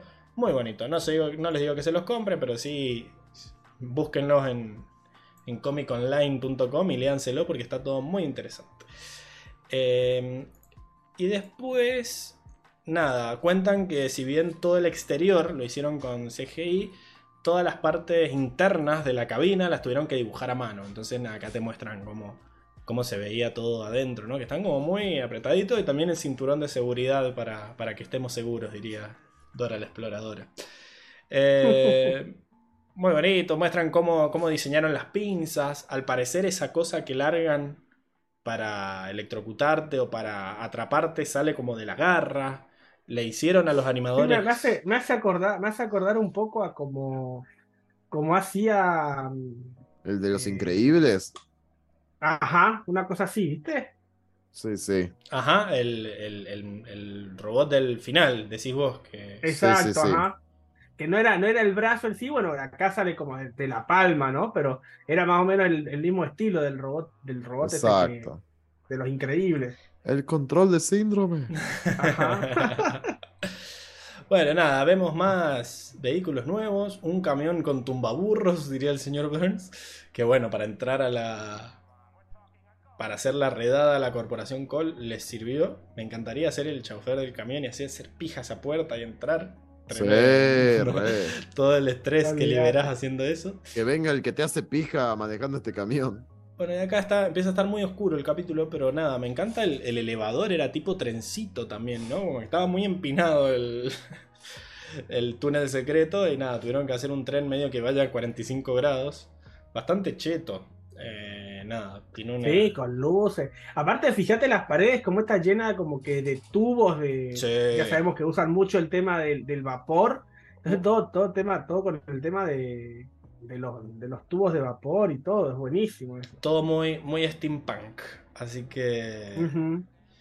Nada, bueno, y acá me di cuenta que Sato tenía una línea directa de teléfono a su casa. Entonces me puse a investigar la, la historia del teléfono. La verdad que no era muy entretenida. Así que me quedé con la invención del teléfono. Porque si yo les pregunto a ustedes, ¿quién fue el inventor del teléfono? ¿Ustedes qué dicen? Thomas Edison. No, nada que ver, Diego. No, tenía, tenía entendido que fue un italiano y que le robaron la, la patente, un yankee, una cosa así. Exacto, porque se conoce como, si le preguntás a la mayoría de la gente que más o menos atine a que le guste la, la cultura en general, te van a decir que el inventor del teléfono es Alexander Graham Bell. Pero al parecer, el inventor del teléfono es Antonio Meucci. Eh, claro, ve ahí Luis Gessi tira Graham Bell. Bueno, pues no, mi ciela. Graf- Lo que hizo Graham Bell fue Robarle la idea. ¡Una burda copia! porque Antonio Meucci, que era un inventor italiano, experto en el área de la electrodinámica, creó en 1854 el Teletrófoni. y no me ven porque no tengo cámara, pero estoy moviendo las manitos. Pero está sí. haciendo el puñito. Sí. Sí. El Teletrófoni, que después se llamó teléfono. ¿Sabes por qué lo inventó? Porque la esposa estaba enferma, tenía reumatismo y no se podía mover. Entonces él creó el invento para comunicar su oficina, que estaba en la planta baja, con el dormitorio de la ñora, que estaba en el segundo piso. Entonces la mina Tuki, Todo, todo por el látigo. por el, o por el amor, sí, también. El amor, Eh, el amor heterosexual. Claro. Eh, Como Nada. siempre debe ser. ¿Cómo es esto? Entonces creó el teléfono para hablar con la ñora y no, no lo patentó al invento por dos razones. Primero porque nada, tenía una pésima idea comercial. Dice que no tenía mucho dinero para pagar la patente y no estaba seguro de los beneficios que el teléfono podía darle. Eh, prefirió patentar otros inventos que pensaban que eran más beneficiosos económicamente y el teletrófono pasó a un, a un segundo plano. Eh, como un filtro para la depuración de agua o una nueva forma de fabricar velas. Eh, seis años después, Meucci presentó en 1860, o sea, el año del orto es esto. Meucci presentó su invento al público llamándolo el teletrófono. eh, pero estaba patente pendiente, decía como meros, patente pendiente, patente pendiente. Y lo usó para transmitir la voz de una cantante italiana, que bueno. Pero nadie, ninguno de los inversores ángeles que habían ido a esa reunión quiso poner plata tampoco. Pero el chabón tenía miedo de que alguien comprara la patente, así que lo que hacía era como comprar patentes por años, ¿no? Iba patentando por un año y cuando se le acababa la tenía que renovar y qué sé yo. Eh, registrando el invento en el 71 y lo renovó en el 72 y en el 73. Después parece que se quedó sin plata y en el 76 Alejandro Graham... sin platita. Alexander, no Alejandro. Alexander Graham Bell, que era británico, registró la patente del teléfono y nada, Meucci se enteró y empezó una batalla legal porque él como que ya había hecho patentes pendientes.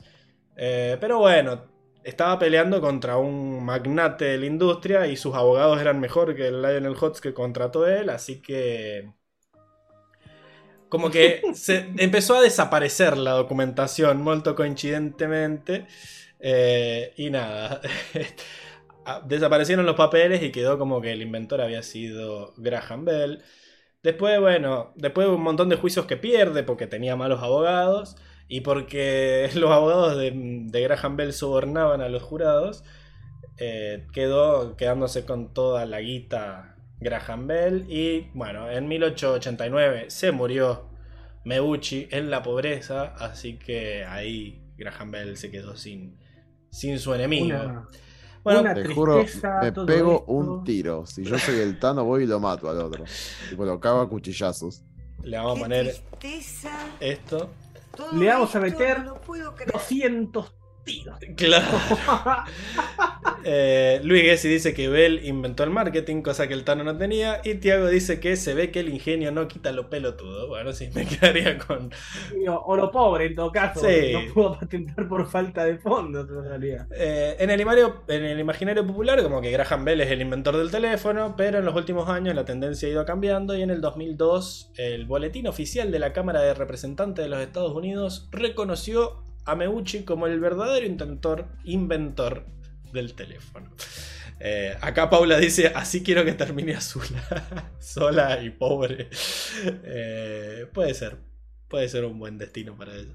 Lo veremos. Acá están los dos viejitos, Meucci y, y Graham Bell.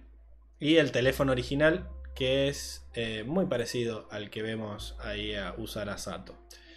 Tiene uno más cheto, Sato, más. Y pasamos a la escritura, para terminar, que acá tenemos la cinta en chino esta que dice eh, Policía de Ciudad República. La verdad no, no hay mucho. No traspasar. No, solo dice... Anda para allá, bobo. Claro, solo dice policía de... Como que se, se hay, sobreentiende. hay dos. Hay dos simbologías diferentes, Claro, digamos. policía y Ciudad República. Eh, Ah, mirá, pensé que todo un- una, una serie de símbolos decía. Los primeros dos dicen policía y los otros cuatro dicen Ciudad República. La cinta Mira, dice... Anda, anda para allá, bobo. Anda para allá. Y después lo que tenemos es los, los famosos eh, pósters de Amon, ¿no? ¡Ah! Que uno dice. Amon es la solución y eh, que ya los habíamos visto, creo que en el, entrenamiento de los Chip Blockers. Y el grandote de atrás que dice sigan a Amon. Síganlos en arroba Amon igualitarios. A- Amon ok. Instagram también tiene cafecito por si quieren apoyar la, causa. Con, Ki- con Hiroshi no, no necesitan muchos cafecitos. Así que bueno, esa era la sección del mundo. ¿Les parece que pasemos a la siguiente? Mientras yo trato de arreglar mi cámara. nomás. Vamos. Sí, sí, vamos.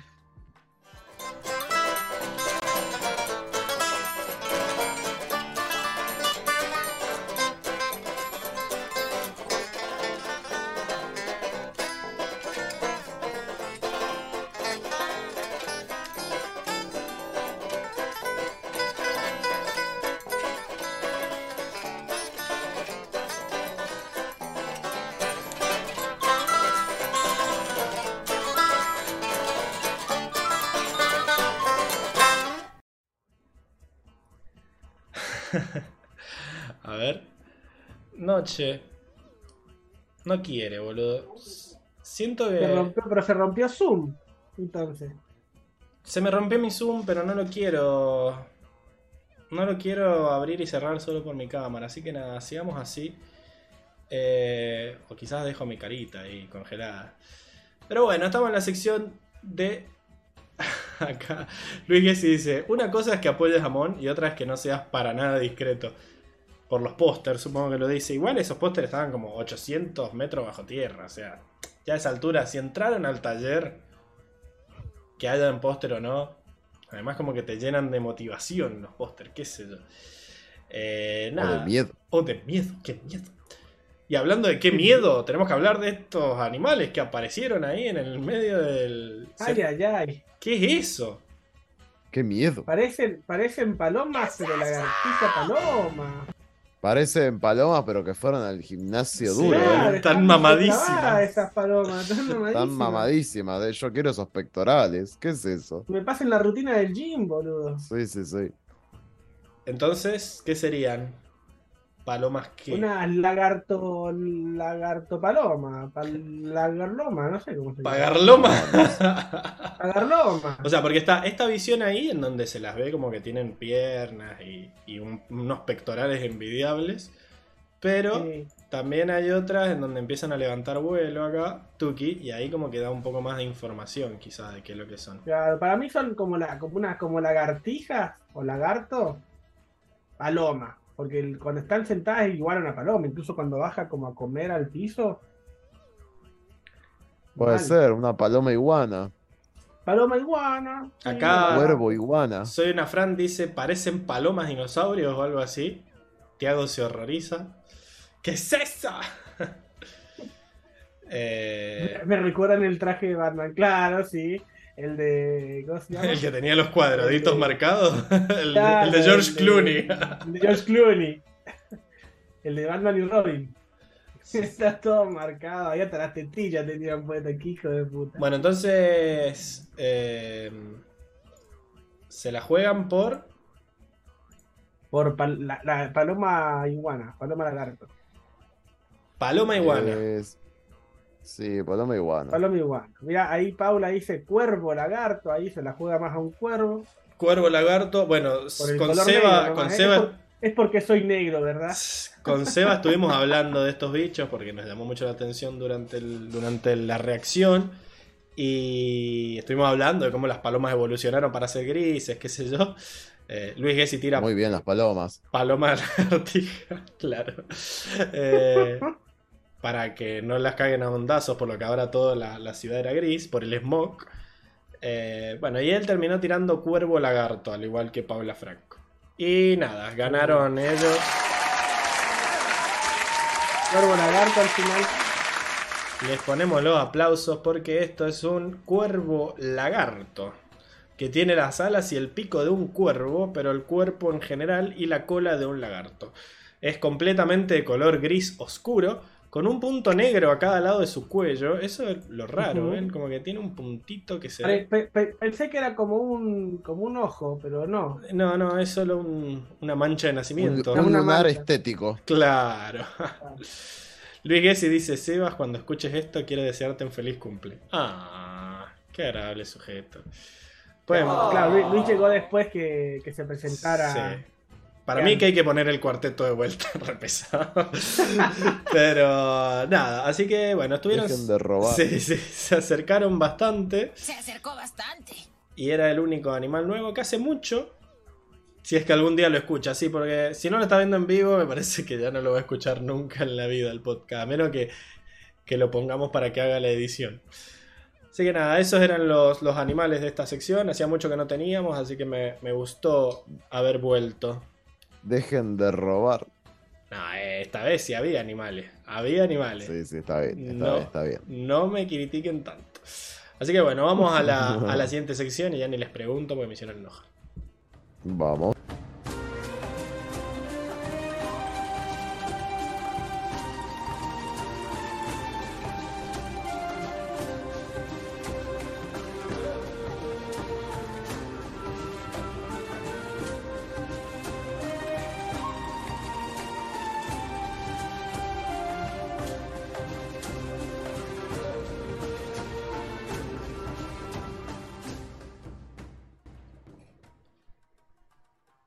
¿Sabes lo que voy a hacer? Voy a hacer que mi cámara solo agarre la fotito de perfil. A ver si se puede hacer eso. Mientras hablamos de que esta sección, ¿cuál es, Enrico? Y esta es la sección de traducciones, donde vemos qué tantos mocos se mandaron los traductores entre la versión en inglés y la versión en español. Increíble, me mata las mocos. Como que Sí, sí, siempre tus insultos son más moderados. Pero sí, la verdad es que hay algo con, este, con esta traducción de, de Corra que los... Si bien las voces quizás dejan algo que desear, sobre todo a mí no, no me convencen, pero porque ya estoy acostumbrado a las voces en inglés, las traducciones andan bastante bien. Lo que es capítulo normal, que son, o sea, son traducciones sencillas, lo hacen bien, impecable, traducen bien. Eh, así que nada, es cuando se pone difícil la cosa que es como que hay que ver qué onda y necesito un poco que me ayuden porque a mí se sigue faltando. Eh, bueno, la primera es... eh, no, no cierren mi corporación. Que dice acá el, el amigo, el hijo, supongo, del señor de las coles. Hijo, nieto, tataranieto. Y se ve medio- Ya era viejo. Era viejito. Ya era viejo el de las coles ya. Sí, pero para mí era el hijo. Eh, en inglés dice, no, not my cabbage corp. Lo cual es una línea tremenda porque en inglés decía, no, not my cabbages. Entonces ahora era un homenaje a su padre. No, no my cabbage. corp. Nosotros cuando lo veíamos con Seba decíamos, ¿cómo, ¿cómo mierda van a traducir esto? Y la solución fue no traducirlo.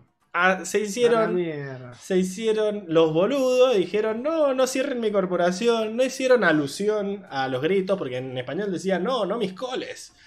Podrían haber dicho, no, no mi empresa de coles. Era bastante fácil, la Claro. verdad. La Eh, verdad es que simplemente podían decir, no, eh, tipo, no mi corporación Cole. Claro. Claro, o sea, nombrar listo. coles. O Nombrar O sea, coles. y- hubiera estado bueno adaptarlo para que se parezca al, al español viejo, La pero verdad bueno. que le, le faltó voluntad. Eso mismo, yo le voy a poner ese. Ponele voluntad Sí, a le la faltó concha voluntad. de tu madre. Ponele voluntad. Es decir, se hizo de luto por el Pobrecito. Qué tristeza. Ahí, ahí se fueron mis cafecitos, dijo Circe. Sí, sí, sí. No está Emilce. Bueno, vamos a jugar. Listo. Eh, después Corra dice: Olvidé que tenía que ventear, es decir, airear, quiero decir, cuidar a los niños de Tenzin. Verdad, es genial esa escena. En La inglés, en inglés, ¿qué vos la vi en decís? inglés y es buenísima, porque cómo juegan con el, Claro. con el baby sitting ese. En Es inglés buenísimo. dice: la- Lo que quiere decir Corra es: I have to babysit the airbender kids. Eso era lo que quería decir. Y en el medio dice: I'm supposed to air sit. I mean baby bend. O sea, como que mezcla las dos palabras. En español, como que entraban en pánico y dice: Olvidé que tenía que ventear. Ventear de viento. Bueno, no sé qué pija es ventear. Eh, airear. No sé. Quiero decir, cuidar a los niños de Tenzin. O sea, venía bien si al final decía, tengo que cuidar a los maestros aire, a los niñitos maestros aire. Claro. Tengo que cuidar a los hijos de Tenzin. Para. Después le metieron los hijos de Tenzin. Bueno, acá estuvo, la verdad que todo muy mal. No sé, para mí es. Qué mal. Qué mal. ¡Qué bien! No, para mí es un quemal de cajones. No. ¡Uy, qué mal! ¡No! Equivoqué de botón. es que solo tengo las fotitos, pero va de vuelta, para que quede qué claro. mal. Uy, qué mal.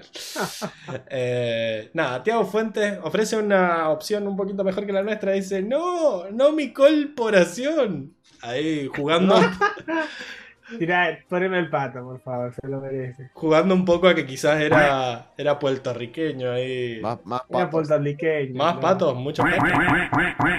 Ahí va. El pato es tipo siempre es muchos patos. Sí, siempre. Ok. Nada, eh, después el, el botón pagado este dice, eso es porque tiene una industria secreta. Y en inglés dice, that's because he has a secret factory. O sea, tiene una fábrica secreta, no una, Una industria. fábrica secreta. La Está industria... mal, pero no tan mal. Sí, pero Está mal, pero no a ver, lo- sí, es que en realidad la fábrica es el edificio, la industria es como, como lo que vos haces. Es lo que va adentro, claro. Sí, exacto. pero bueno. Por eso, Está ¿no? mal, pero no tan mal. Está bien, sí, sí, eso era lo que iba a poner, pero bueno, nada, querían que la gente entendiera cuál era el error, porque si no me empiezan a bardear como la Flaky de Milce y, y no sé si voy a No, reaccionar. no, no, no. Así que vamos con un Guido acá. Está mal. Pero no está tan mal. Después Lynn dice, este no es un inocente taller detrás de la mansión. En inglés dice, not your average backyard workshop, como diciendo, no es un no es tu tallercito promedio. Le pusieron ahí, es un inocente taller que no está mal, pero lo, lo cambiaron, así que fue como que lo noté. No sé qué quieren que le ponga acá. ¿Está mal pero no tan mal? O no sé cómo le Sí, vieron. un tal mal- Porque queda bien, queda bien la traducción igualmente, así que para mí. Porque eh, es tu tallercito promedio, tampoco nada. Quizás es un que no, bien. ¿Cómo lo traducís? Está difícil. Para mí, para, No, yo le pondría no. un que mal, aunque sea, pero. No, bueno, sí. no, no, si no no, es que bien, es Guido, porque tampoco es que es una cosa. Fue, me, me- Claro, por me eso, sorprendió un- el cambio. Está mal, pero no tan mal, claro. Para mí es un. Un- está mal, pero no mal. Ah, Sí, esta, por esta me gustó. En inglés dice eh, Hiroshi Sato cuando. Cuando. Me increpan en su, en su escrito. Cuando se le ha metido Ah, el no. demonio, dice. No, I think I'll fight from inside here, where my odds are a little more equal. Donde tengo. Uh. Donde mis chances son equal, porque ellos, ellos son los igualitarios. De equal. Pero- Pero son de equalis. Claro, de equalist. Eh, No, chicos. Eso es un qué bien, pero me re encantó, bien. me encantó porque Sí, equal. Equal, bueno, les digo, en español dice, creo que pelearé, de- creo que pelearé desde aquí dentro, donde mis probabilidades son más igualitarias. Igualitarias. Entonces, nada, si decían son más iguales, quizás no se entendía la referencia, porque en inglés la palabra equal no es tan... Igual. Claro. O sea, es igual, pero no es tan usada como el igual en español. Entonces ellos dijeron, bueno, la referencia hagamos la obvia y pusieron son más igualitarias. Así que, nada, me pareció que fue un golazo de media cancha este, así que vamos, hicieron bien Sí, su sí, trabajo. Se bueno. entendió la, la referencia, así que vamos por un. La eh, mejoraron. La mejoraron. Decir, bueno, para mí se mantuvo, pero bueno, qué bien. Vamos con un qué bien. ¡Qué bien! No, para mí se mejoraron porque hicieron alusión a los igualitarios. Es que en, en inglés la, hacen, pero la hacen más sutil. Porque. Ah, porque es de equal. Porque es una- a Claro, equalis. bueno, pero. Y. Porque equal no es la palabra que usás. por defecto para, para una frase como esta. Decís armor, qué sé yo, balanced o cosas así. Acá el chabón Claro. dijo igual a propósito. En cambio, iguales no hubiera sonado como una referencia muy directa. Sí, pasa que eh, para mí ya tiene que ver con el idioma, tipo en español quedó también muchísimo mejor decir igualitarias, Sí, hacer relación sí, directa sí. a los igualitarios. Por eso hicieron muy bien su trabajo, pero no sé si. O sea, hicieron bien el trabajo. Después, eh, patrocinando al equipo, apoyando al avatar, todo fue una gran mentira. En inglés dice: It was all just a big cover. Como diciendo, fue un. Una cobertura. Fue una tapadera, fue una coartada. Sí, Eh, acá, como que nada. Le pusieron todo, fue una gran mentira. Está mal, pero no tan Está mal. mal, Sí. Pero no está tan mal. No sé si había una palabra que quede bien y que se usen. O sea, coartada tampoco es. todo fue una gran pantalla. Una pantalla. Una gran pantalla. Esa era la palabra que estaba buscando. Eh, Igual capaz también que eso sería una forma de decirlo en Argentina, una, una tapadera, una, una pantalla, capaz que en- No, en- pantalla en se ha usado, neutro, eh. no. Yo, yo recuerdo Sí. haberla escuchado. Pantalla me en suena más, más neutra, pero tapadera me suena muy español gallego. Eh, Eh. Bueno, Eh. nada, es un guido igual. Y de última, la última es. La parte más difícil fue ver a mi hija interesado en una rata callejera contra fuego como tú. Increíble. En inglés Un dice. más en español no tenés, ¿no? Se volvió argentino ahí de repente. Sí, sí, de repente. Sato. Acá dijo, en inglés dijo, The most difficult part was watching my daughter traipse around. Que around es como deambular. Sí. With a firebending street rat like you. A mí me encantó que en vez de ponerle rata callejera maestra fuego, le pusieran rata callejera controla fuego. Me encantó como, como que era. Como que lo decía con bronca, no lo dice bien, lo dice como menospreciando ahí a la condición de maestro O fuego. sea, ni siquiera es maestro fuego, es, es controla fuego, o sea, como que. ah, Una rata controla fuego como tú. Me encantó, el chabón lo dijo, el actor de voz de Hiroshi lo dijo muy bien. Así que esto es un que bien. ¡Qué bien! peligro. sí, Es sí. más, son tres ¡Qué que bien! bien, porque me encantó ¡Qué la bien! frase. Y ignoraron la parte de, de deambular, que me parece que estuvo bien, le pusieron interesada en. Porque deambular era como vagando, no sé, no, no hubiera quedado bien. Sí, En español no se diría, no se diría así. Así que nada, muy bien. La verdad que estuvieron bastante bien. Tuvieron algunas cosas difíciles, pero como digo, está mejorando el doblaje en que en las cosas fáciles no se equivocan. A veces el doblaje anterior o pronunciaban mal o, o cambiaban algo que si era del norte decían del sur y vos decís, bueno, porque un poquito Sí, sí, la, la flasheaban mucho. Acá- la mucho. Las, las fáciles las sacan. El tema es cuando se les pone difícil, ahí vemos si qué hicieron. ¿Les parece que pasemos a la siguiente sección? Vamos. Vamos,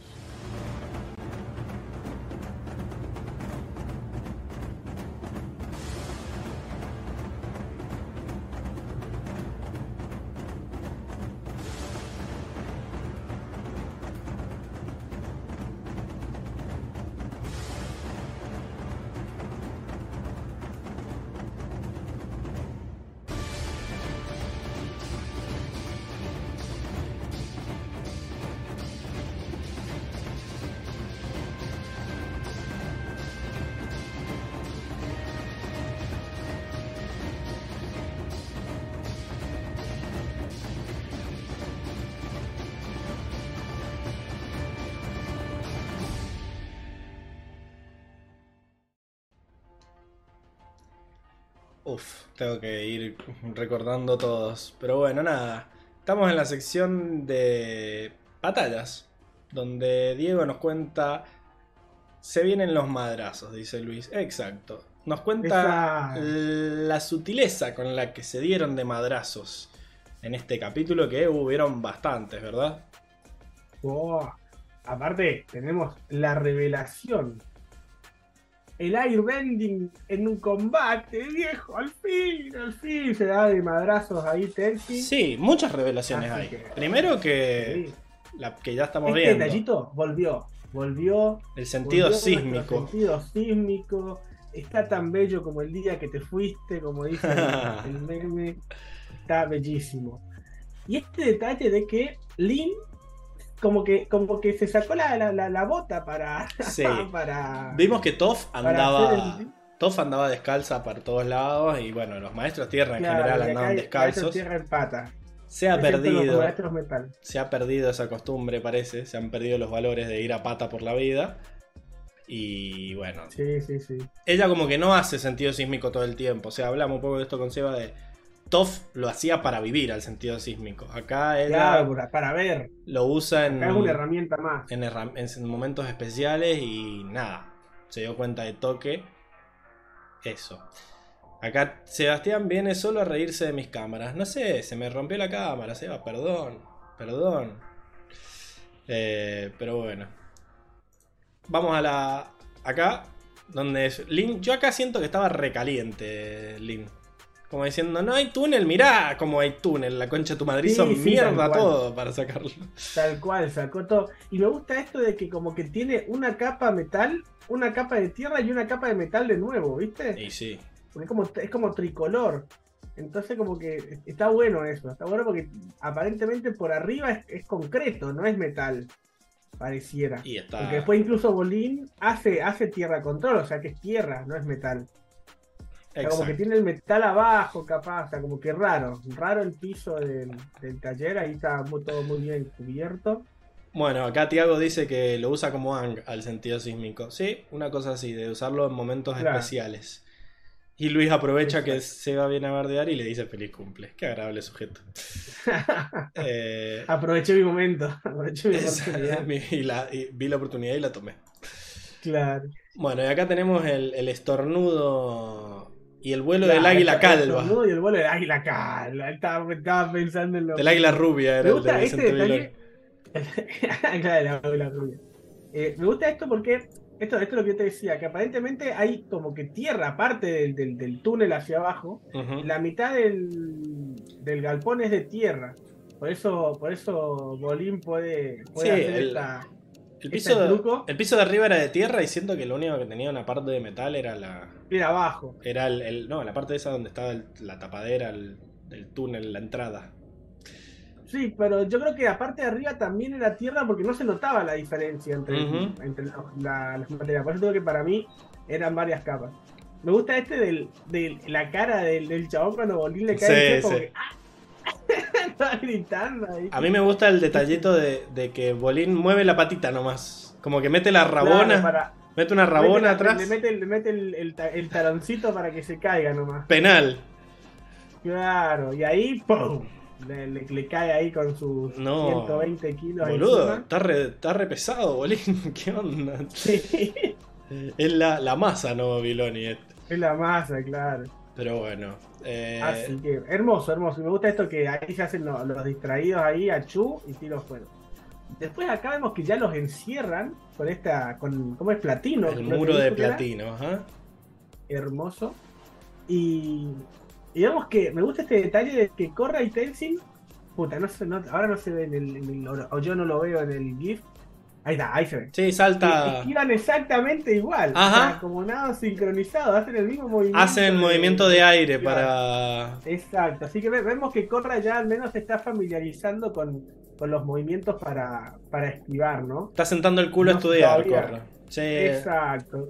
Todavía no, no puede hacer el control, pero se va, se va afianzando con los movimientos, aunque sea, ¿no? Y Lin Y se va. que Se va para adelante. Sí, Lin salta ahí de frente, ¿no? a, los bifes. Bien, vamos al segundo conjunto de GIF que empezaría para. Este es el primero, sí. Donde acá lo agarran. Bueno, me gusta que los policías Exacto. no son inútiles, por lo menos. Es como que saben pelear. No, No, no, como los guardias del se- Loto como que se Blanco. saben a- claro, como que se, se adaptan bien, porque fíjate que lo primero que hacen es intentar inmovilizarle los brazos. De ahí salió el, el arnés este, la, el- donde, la, la- donde le quisieron pegar a Lin. Bueno, los brazos son, el pro- son, son la, su principal herramienta. Sí, yo siento que. Siento que es normal esto, como que los brazos. Generalmente en la mayoría de los vending lo- requieren movimientos de brazos. Entonces Exacto, lo tratan como adentro. un maestro más. Exacto. Me gusta que eh, esto, usan siempre eso- estos cables para, para inmovilizar Sí. y, y aún así les cuesta, porque fíjate que están ahí como, como que se ve que le Sí. está pegando el tirón. Es el momento de, Está- está muy bueno. de ver los nombres de, de tus GIFs, Diego, porque son hermosos. Tenemos acá, a ver, para que lo busque. Este era me encantó. era el, el que levantaste, el que levantó Lin el, el piso dice que no hay túnel, dice. Al, al de al de sentido sísmico le puso estás tan bello como el día que te fuiste. Eh, 3 versus 1 y está difícil, le pusiste a este de los... Sí, sí, sí. Muy bien. Entonces, bueno, eh, es así. Bueno, y acá Después, también saltan al- sincronizados, ¿eh? Sí, sí, mirá, al principio los dos maestros metal ahí. Sí, sí, sí. sal- saltan, hacen la, la, la tumba canela esa y le meten los dos cablecitos al toque, ¿no? No sé si es una tumba canela, que- pero bueno. Eh, Algo parecido. Y vemos acá, agarran, le, le tiran lo- los cables ahí para inmovilizarle los brazos, ahí, tuki tuki, cruzado para que no pueda abrir, los- para que le cueste abrir los brazos, lo, lo- le juntan los codos ahí. Y ahí Lin hace este movimiento ahí, pum, esquiva, esquivo, me impulso con tierra y pego el salto. y, y este GIF se llama Estos sí vieron el Imperio contraataca. Eso, eso, eso, eso, eso, esto, esto es para Seba, por el Como Spider-Man. Este es. Como Spider-Man que también le ataba los, los pies al Le ataba bicho. los brazos. Ajá, exacto. y después bueno, vemos, acá. vemos el, el gran salto. se pone ultra, ultra violenta, Lin, culeado, ¿qué le pasa? Le, le picó el Wolverine ahí saltando, hace, la, hace el gesto y todo de Wolverine. Boludo, boludo, ahí, pumbi, lo- pumbi. Lo quería matar porque no estaba queriendo romper el vidrio, ya lo rompió, le estaba apuntando No, al chango. no, no, ya, Encima- ya le, le- le estaba apuntando, sí. No sé si- No, directamente. no, gatillo fácil. Y además, nada, después no sé si tenés el GIF, pero con Seba vimos que el mecatanque después se queda quieto como que nada, como que se murió. Así que para mí lo... Sí, y le seguía dando, y le seguía dando igual. Hay un momento, eh, en el próximo vídeo que sale, que está ya, ya está como estancado en el, está parado, está tirado así contra la pared, el mecatanque, y le sigue dando ella y la agarran de atrás y la, y la revolean. O sea, está en, en exceso de, de fuerza mal, la Lin. En esa escena cuando la máquina se queda quieta se ve sangre, dice. Ok. Uy, no. en el vidrio. Qué fuerte, qué fuerte, qué fuerte. Ok. Si vos... Pero bueno. Vamos a creerle a Paula. Después, después, bueno, ven- pasamos a Déjalo, ya está la, muerto. La batalla. la, la batalla, la batalla se, se pelea en, en varios frentes, ¿no? Y al mismo tiempo que están los, los maestros metal peleando ahí, se ven de fondo, están Corey y Tenzin peleando contra Don Sato, contra Don Satito, Don Satur. Eh, me gusta que el fuego... que corra, claro, corra con el fuego, pero no le hace nada. O sea, el Sato sigue yendo hacia adelante, pero, pero viene Tenzin ahí con sus oleadas de fuego, mira, pum, pum, pum.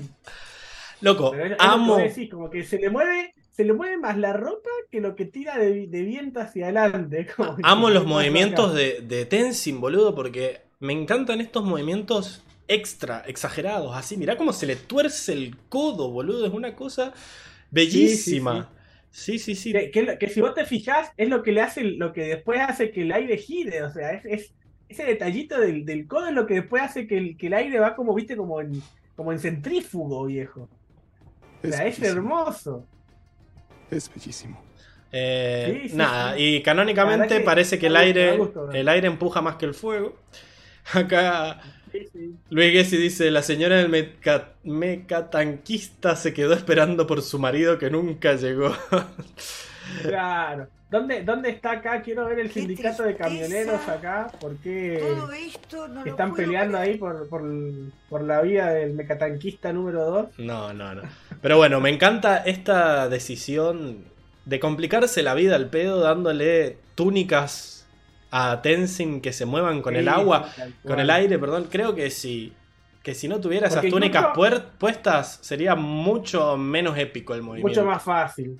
Sería mucho más fácil de animar, pero mucho menos épico. Fíjate que la, la faldita de Corra también se mueve con sus movimientos, pero Pero es mínimo el movimiento porque No, pero- es una faldita cortita, fíjate. Loco, cuando empezó a tirar esos movimientos así, que se mueve tanto, yo digo, loco, este te hace pija. Ese es el, ese es la- el pensamiento, claro. digamos. Claro, vos ves esto, vos ves esto, acá este movimiento ahí, tuki, tuki, tuki, y después ves la patineta esa de aire 2.0, Que ya amigo, vamos a llegar. Yo me quedé loco, Eh, quedé loco. acá tiró cuadrado, círculo, cuadrado, Tenzin. claro. Bueno, nada. Chicos, vengo, vengo a confirmar algo. Com- Investigué sí. recién la escena esta que dijo Paula y tiene razón. Después de. Uh, Aparece como si hubiera como manchones, pero es contra justo la parte del vidrio roto. Ajá. Pero pareciera. O sea, es como otro color, es un color más rojizo. Entonces es como que yo digo, Mm. ¿qué, qué, qué nos quisieron decir? Arre.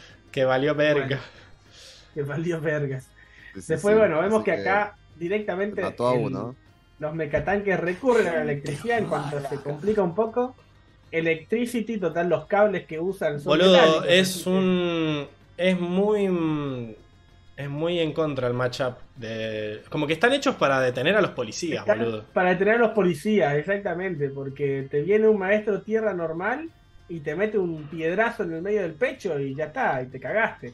Pero como estos son me- maestros metálicos, están 100% acostumbrados a usar metal, o sea, vos viste que la, prim- el la primera cual- intuición fue tirarle los cables a las manos, ¿viste?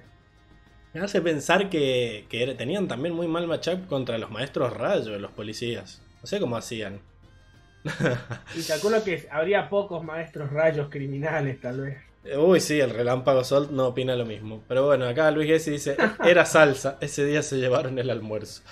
Le Claro, arruinaron tenía el la- tenía almuerzo. el, el- el juguito, el juguito de, de De uva. uva. Guardado en el pecho. Ah, ahí, esta es la escena que dice que se ve sangre. Ahí Esta cuando. Lo único que se ve es súper oscura la Sí, escena, esa- esa- puede esa ser misma. cualquier cosa. Ahí, lo que pasa es que Diego le tiene que bajar la calidad acá para que no nos bajen el No, y, y aparte yo encima le puse brillo a esto y aún así se ve, se vería súper oscuro. Bueno, Pero pero ves, vos confía. Ya estaba, ya estaba, lo que yo decía recién es que el, el mecatanque ya está tirado, está postrado contra la pared ahí Déjala, y ya la está le muerto. seguía dando pie, le seguía metiendo ahí cuchilla, boludo. Mirá. Y la perra seguía. Y bueno, agarran y la, la agarran de espalda. Sí, es verdad, es verdad, se ve como alguna manchita roja por ahí. Bueno, y después pasamos a. Ah, Cuando agarran a. Corra, que empieza a tirar ahí movimientos de atleta olímpico, pero la agarran igual. Sí, lo que pasa es que eh, estaba bien en, su, en sus decisiones. Esquivo, esquivo, leo tus derechos, leo los míos. Pero ¿qué pasa? Le pegaron por la espalda, viejo. ¿Qué pasó acá? Leo ¿Qué tu pasó? ¿Qué pasó? Dijo. Enrico, llegó la comida que no lo dejemos solo a Diego, boludo. Ya que no tengo cámara yo. No seas mal. No pasa nada. Ahí no va. nada. Por lo menos me reí para el chistazo que se tiró. Espero que haya entendido el, Sí, sí. el la, ese. la referencia. El de esquivo, esquivo. Papi, ¿qué es eso rojo que le sale al mecatanque de la oreja? Ah, es salsa de tomate, hijo. Es, salseto, es ketchup, es ketchup. Bueno, y después.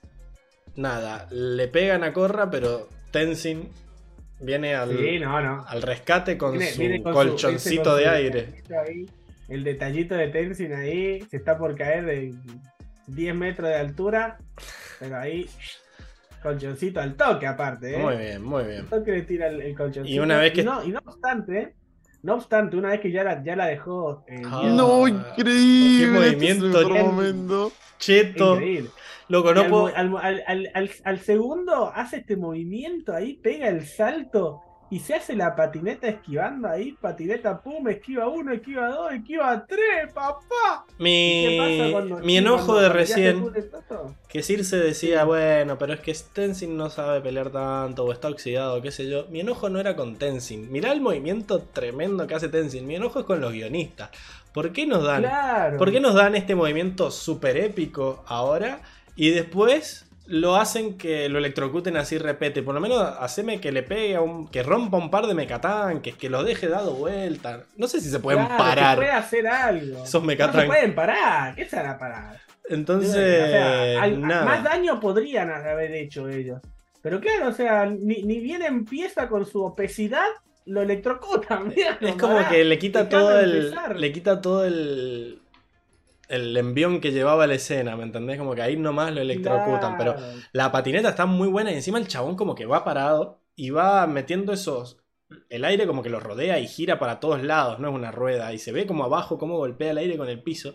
Y además él como que la va dirigiendo con los brazos, mete esos movimientos así de, como decías vos, de... Sí, va como, como surfeando, fíjate, Sí, ¿viste? no, y el salto que mete al final es bellísimo, es bellísimo. Es bellísimo. Es bellísimo. Es hermoso. Es De bellísimo. hecho, la patineta le sirve también con doble. combate. La patineta es como que desvía una de las garras estas. Sí, le sirve como escudo Claro, también, está tremendo. escudo. Y la, y la bata, no, no.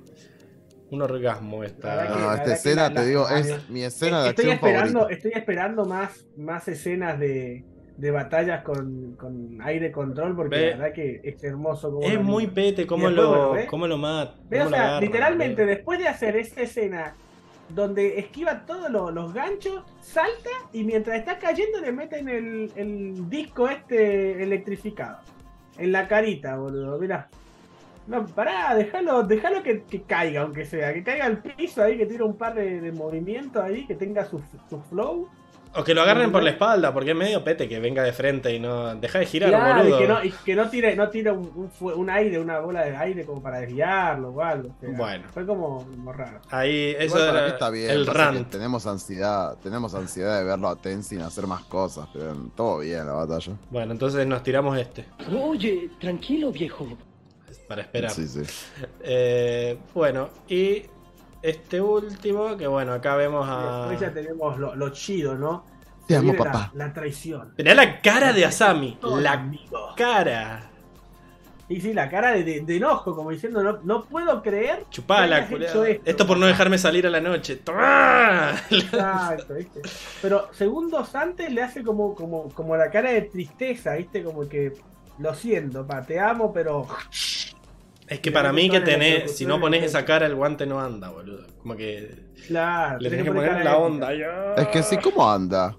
¿Alguna vez dijimos cómo anda el guante? Yo siento que que. al contacto. No. Al contacto tira para- Debe tener un botón No adentro o algo. O. No sé. ¿Con qué lo, ¿Y Capaz con que qué es lo como el de? Iron Man, que, que hace el movimiento y se activa ahí. Que hace el turrut y se activa.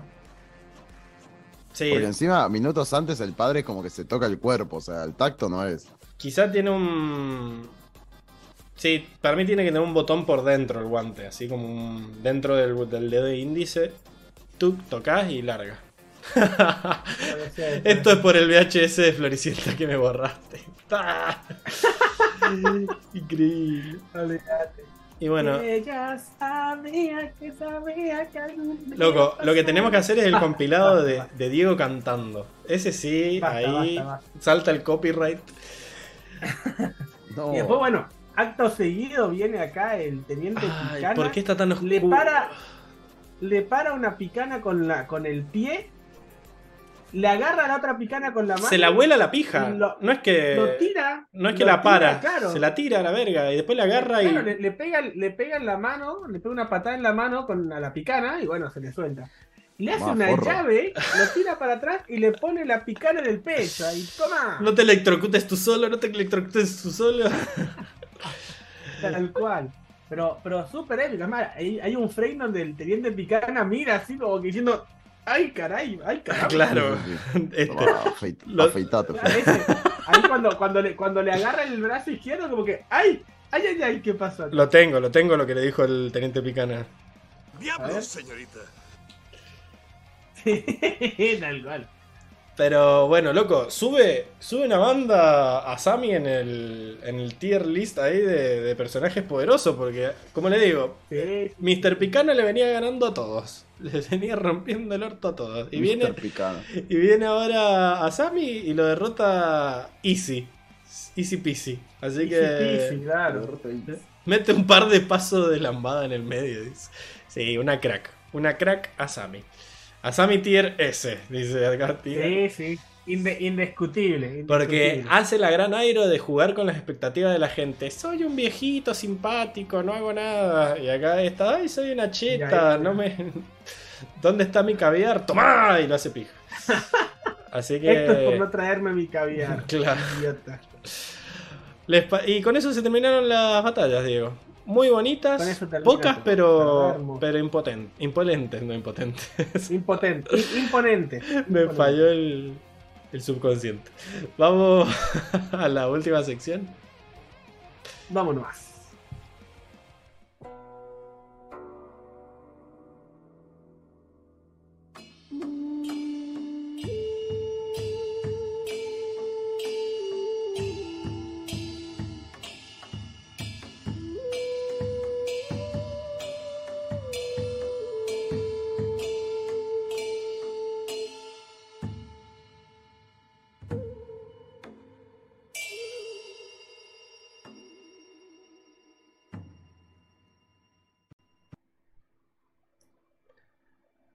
Y ahora se fue Diego, no queda nadie en pantalla. O sea. Terrible. Vuelve a ser un podcast solo audio. Eh, Bueno, bueno, ahí me pongo, ahí me pongo. Ahí está, para que arreglo la portada. eh, y prendo el Funko, porque nada, se supone que está en la sección de Seba. Tuki, ahí está. La bolsa de gatos. Habría que haberle puesto algo al Funko este, tipo unos globitos, alguna cosa así. Un bonete. Eh, Un bonete, claro. Modo cumpleaños. Porque esta, ¿qué sección es, Enrico? Y es la sección de la bolsa de gatos, donde hablamos de todas las giladas que, que- que podríamos tranquilamente irme echando como lo solemos hacer, pero bueno, tiene una sección especial. Muy bien. Eh, o como diría Tian en el chat, The Cat Bag o Cat Bag. Bag of Cats. Bag of Cats. The Bag of Cats, The Bag Cat. Bueno, y una de las cosas que hacemos en The Bag of Cats es hablar de los personajes Motomel y Zanela, ¿no? Que son el mejor y el peor personaje respectivamente. El ranking me quedó desactualizado, hice la imagen. Ahora la voy a cargar, me olvidé de cambiarla. Porque la pica en punta, Mon. Después del episodio pasado. Voy a Tremendo, checar un poco acá. Así se ve Increíble. completa. Queda Mon con dos Motomels solo arriba. Después viene Tarlock. eh, ¿Cómo se llama este? Eh, Mako y Tenzin con una sola. Después Bolin que viene una y una. Se une Tano a los de una zanela junto con el chango sin nombre de la tríada, el de tierra. De la triada. Y sola abajo, eh, Corra solita. Qué bueno. El primer capítulo que quizás hace intentos de, de llevarse la moto, ¿no? Corra, Eh, ¿ustedes qué opinan? ¿Qué querés que te diga? Yo, yo- yo la querría, yo la querría votar a Corra. Um, Pero, ¿hay un pero o, no, no, me, me parece que sí, porque se portó bien. O sea, al final del día, eh, a ver, venció sus prejuicios con Asami. Fue ella la que escuchó, bien, fue de casualidad, ¿no? Pero que haya escuchado el plan de, de Sato y, y no la cagó, tipo, no actuó impulsivamente, fue y habló primero con Lin y con Tenzin. Eh, est- estuvo súper diplomática cuando se lo tuvo que comunicar a sus amigos, aun cuando la rebastardearon. Se mantuvo firme en sus convicciones y, como digo, comunicándolo diplomáticamente. E incluso si al final de todo eh, la mina mm, perdonó a Mako re bien, incluso pensó, fue súper sorora. No sé, qué sé yo. Mira, voy a leer los, los comentarios de la gente en Instagram porque saben que pueden votar de antemano antes de ser contaminados por nuestras propias opiniones. Pueden dejar expresa su opinión y decir eh, en arroba. Cuatro naciones en Instagram. Como por ejemplo hizo a Hoxan, que vota por Asami. Dice, Tenzin está rotísimo, pero Asami eligió bien su lado. Circe dice Asami o Corra. Es como que vota doble, como nulo. eh, Se anula el voto. Eh, El que tenga, el que tenga más votos, ahí voy. Acá en, en la vendimia hay un, hay un. Vos votás por la reina, ¿no? Como que reparten los votos. Y siempre hay un tibio que dice un voto para todas las reinas. Y es como, no estás votando por nadie, maestro. o sea, si le Claro, sumás uno a, a todos, eh, no le estás sumando uno a nadie. Aunque acá, bueno, Circe aprovecha y nos dice en el chat en vivo que voto Corra. Así que nada, vota por Corra. Al igual que Tian, que dice vota por Corra. Bien, gente, bien. Ya dijo bastante el viernes, pero creo que actúa muy bien, sobre todo al final con Mako, que fue bastante pelotudo. Eh, bueno, sí, muy bien, Tian voto por Corra, pero cuenta como voto de audiencia, ¿ok? Eh, entonces, tenemos uno para Sami de Hoxan, uno para Corra de Circe, uno para Corra de Seba. Soy una Fran pone Asami Corazón, Asami Pasión, así que vamos 2 a 2. Después, Luis Gessi dice: eh, Estoy entre Asami y Corra, pero me quedo con la primera porque enfrentó a su padre a pesar de todo. O sea que vota por Asami, Luis. Dice: Me da lástima por Corra, pero sí, Asami definió el partido. Eh, Paula Franco dice Asami. O sea que va con 4 Asami. Tiago dice Moto para Asami. Corra fue directo a la trampa sin contar que sin Asami no solo que no salían, sino que ni siquiera hubieran ido a la mansión y escuchado el llamado de Sato. Bueno, la última está rara.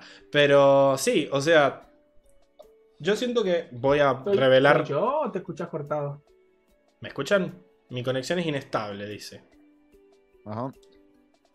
Pero bueno. Sí, Sup- sí, pero es tu, es tu conexión igual, sí, sí. Supongo que en la traducción se, se escucha bien porque sale del micrófono directamente. A lo sumo se escuchará todo cortado. Pero nada, em, yo voto por Asami. Primero porque antes de que se armara todo el quilombo, la chabona una copada. Rompió los prejuicios de Sí, Corra. Los invitó a vivir a estos dos muertos de hambre a la casa. eh, Bueno, pero es el novio. no vengamos. pero no importa, crack.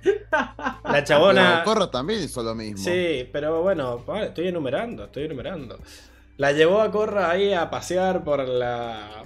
Le- por la. La- la llevó de la pista ahí, sí, vamos, vamos, vamos a pasear. ¿Querés- vos te creés? A- ni a mi novio le llevé a hacer eso, así que vamos, vamos que te, te subí acá. Sentite, sen- sentite, sentite honrado. Después, bueno, medio milipile ahí de, ay, todo lo que hacen por por TV. mis padres, pero en realidad a mí lo que me gusta es que apenas la chabona ve que el padre la está boludeando, se pone mal y no se pone ahí como a taparse los ojos de que no veo, no veo, sí, es toda una trampa para mi papi. Sí, la no, chabona no es tibia, no es tibia. elige- toque. Elige bien el lado y además le gana al padre y le gana al teniente Picana que para mí la catapulta. Como diciendo, o sea, porque a tu padre sí, lo agarraste de sorpresa. Pero ganarle al teniente Picana usando sus propias armas fue increíble. Es cierto que el chabón no se lo esperaba, pero bueno, es parte de, de su, de su acting, de nena linda. Así que Sí, sí, sí. siento que Corra va por el camino correcto, eh, pero Asami la supera. Eh, y hay- tengo que ser sincero, me gusta más Asami. Es cierto lo que dice Ti- eh, Tiago también de que cayó en la trampa. Pero bueno, está mejorando por lo menos el lado tema empatía, relaciones y, y eso. Y, y- y Y- afectivo, ¿no? Y sobre todo, eh, likability, digamos, como que me dan ganas de quererla. Así que está, está sumando puntos ahí. No Sí, sé, sí, Diego, hasta ahora eh, la audiencia y yo votamos a Sami y Enrico vota a Corra, así que vos a ver si decidí- Sí, no. definís o... No, yo, ta- yo también, yo voto, yo voto a Sami.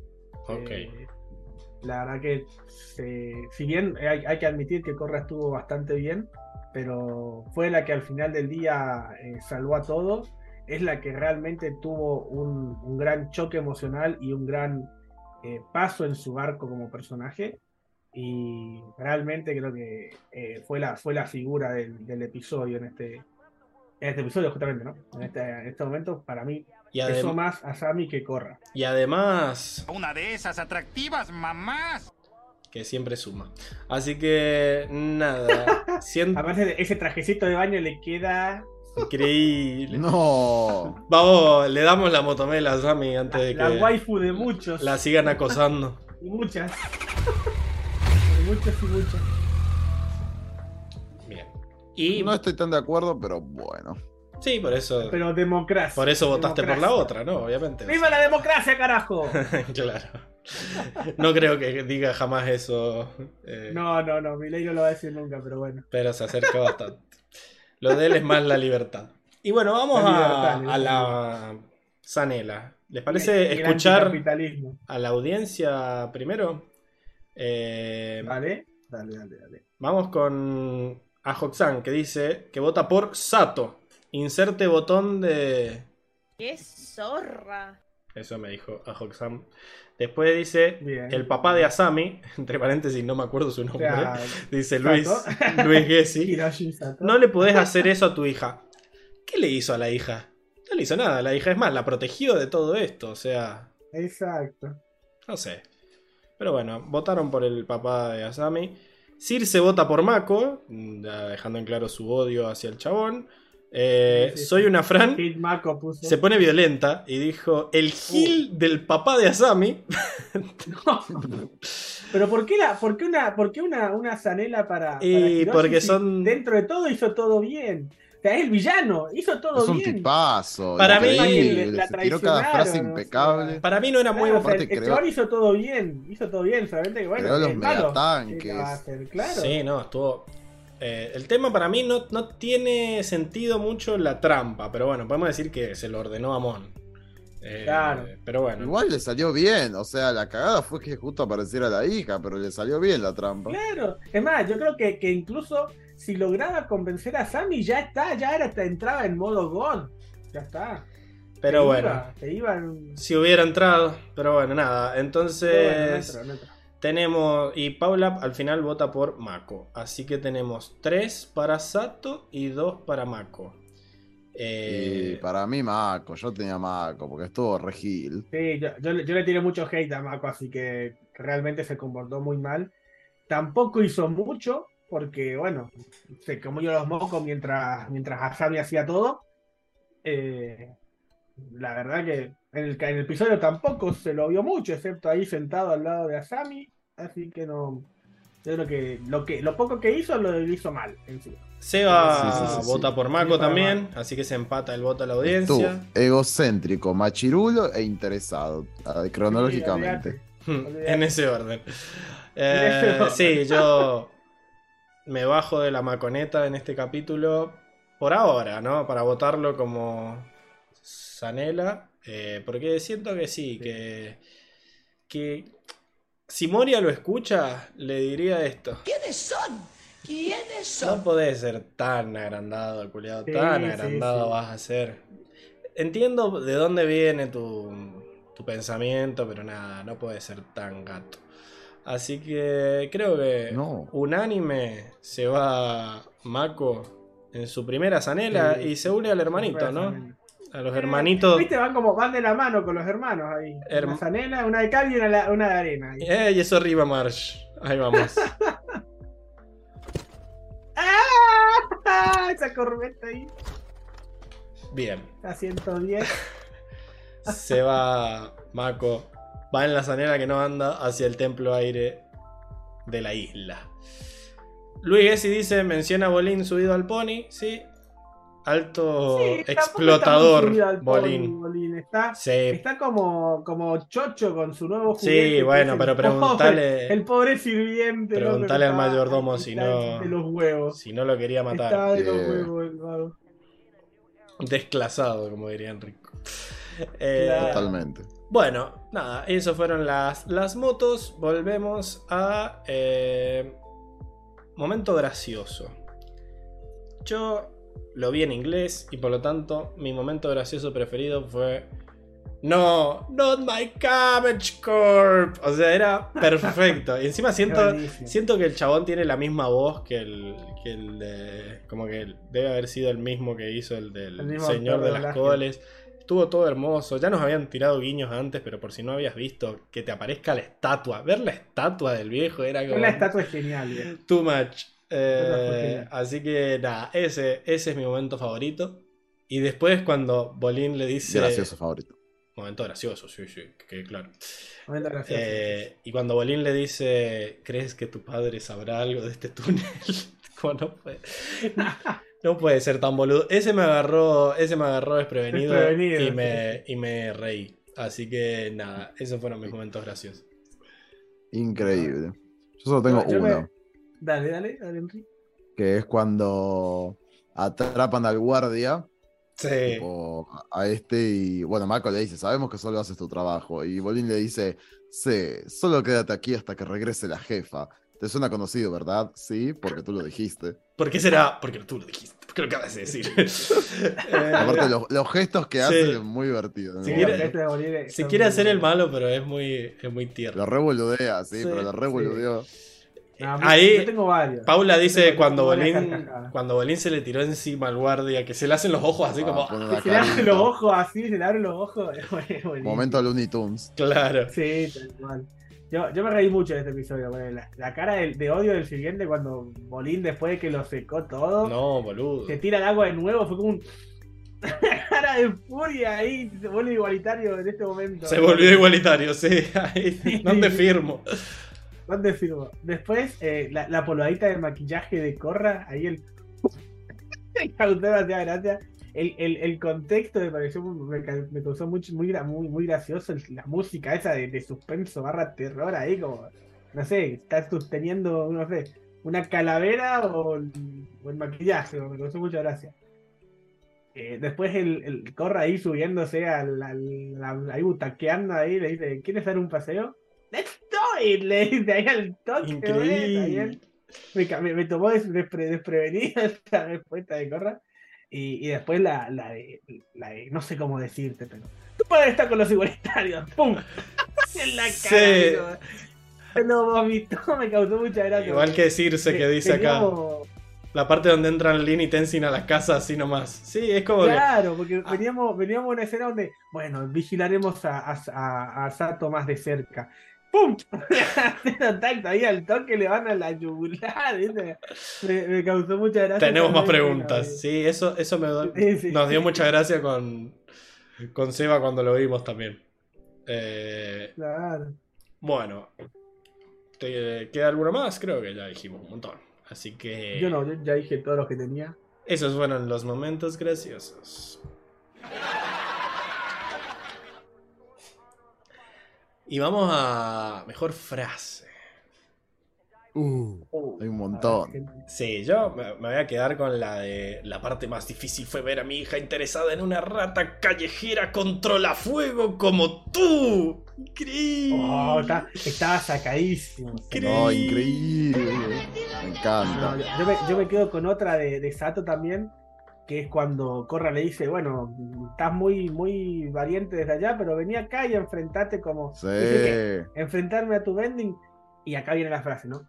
Prefiero pelear desde aquí, donde mis posibilidades son más igualitarias. Increíble. Esa, esa pausa, esa pausa en el son más igualitarias. Es, es genial. Sí, es genial esa pausa, me, me mató. Me mató A mí me encanta de esa, esa parte, tipo, cuando en realidad corra la amenaza y él dice, aparte me gusta la escena en general, pero dice, entonces, ¿qué joven avatar? ¿Enfrentaré la ira de tus poderes? Ah, No. tal cual, boludo. Oh, increíble. sí, sí. La Eh, ira de tus poderes, increíble.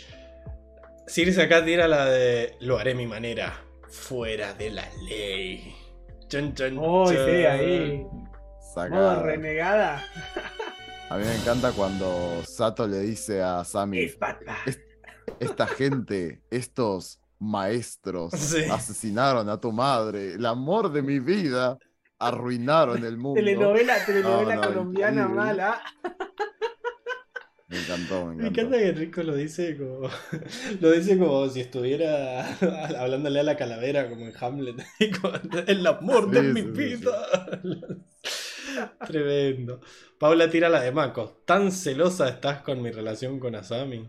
Qué, Oh, Dios mío, qué lo pesado. replicó. qué nabo, qué, por Dios. Para que, Es le, un o cuando- imbécil. para que le tiro la de el Diego. Puede ser tan pelotudo, viejo. O cuando Sato dice, ni siquiera su renombrada madre podría controlar un metal tan puro. Increíble. Uy, Dios, me encantó. Tremendo. Bueno, muy, muy buenas frases todas. Eh, así que, bueno, esas fueron las mejores frases. Saben que pueden ponerle. Poner en el chat las suyas. Acá Enrico le pone pasión. Maco, bajate del león tortuga. claro. Sí, no, olvídate. Está subido en el pony, el- en el. ¿Cómo se llama?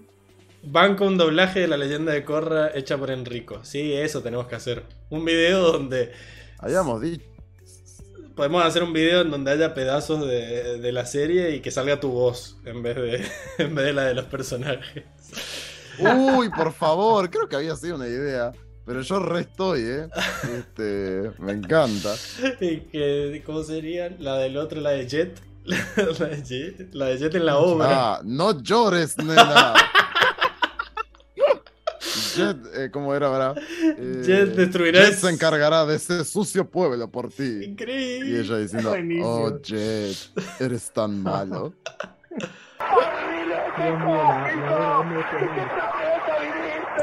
Increíble.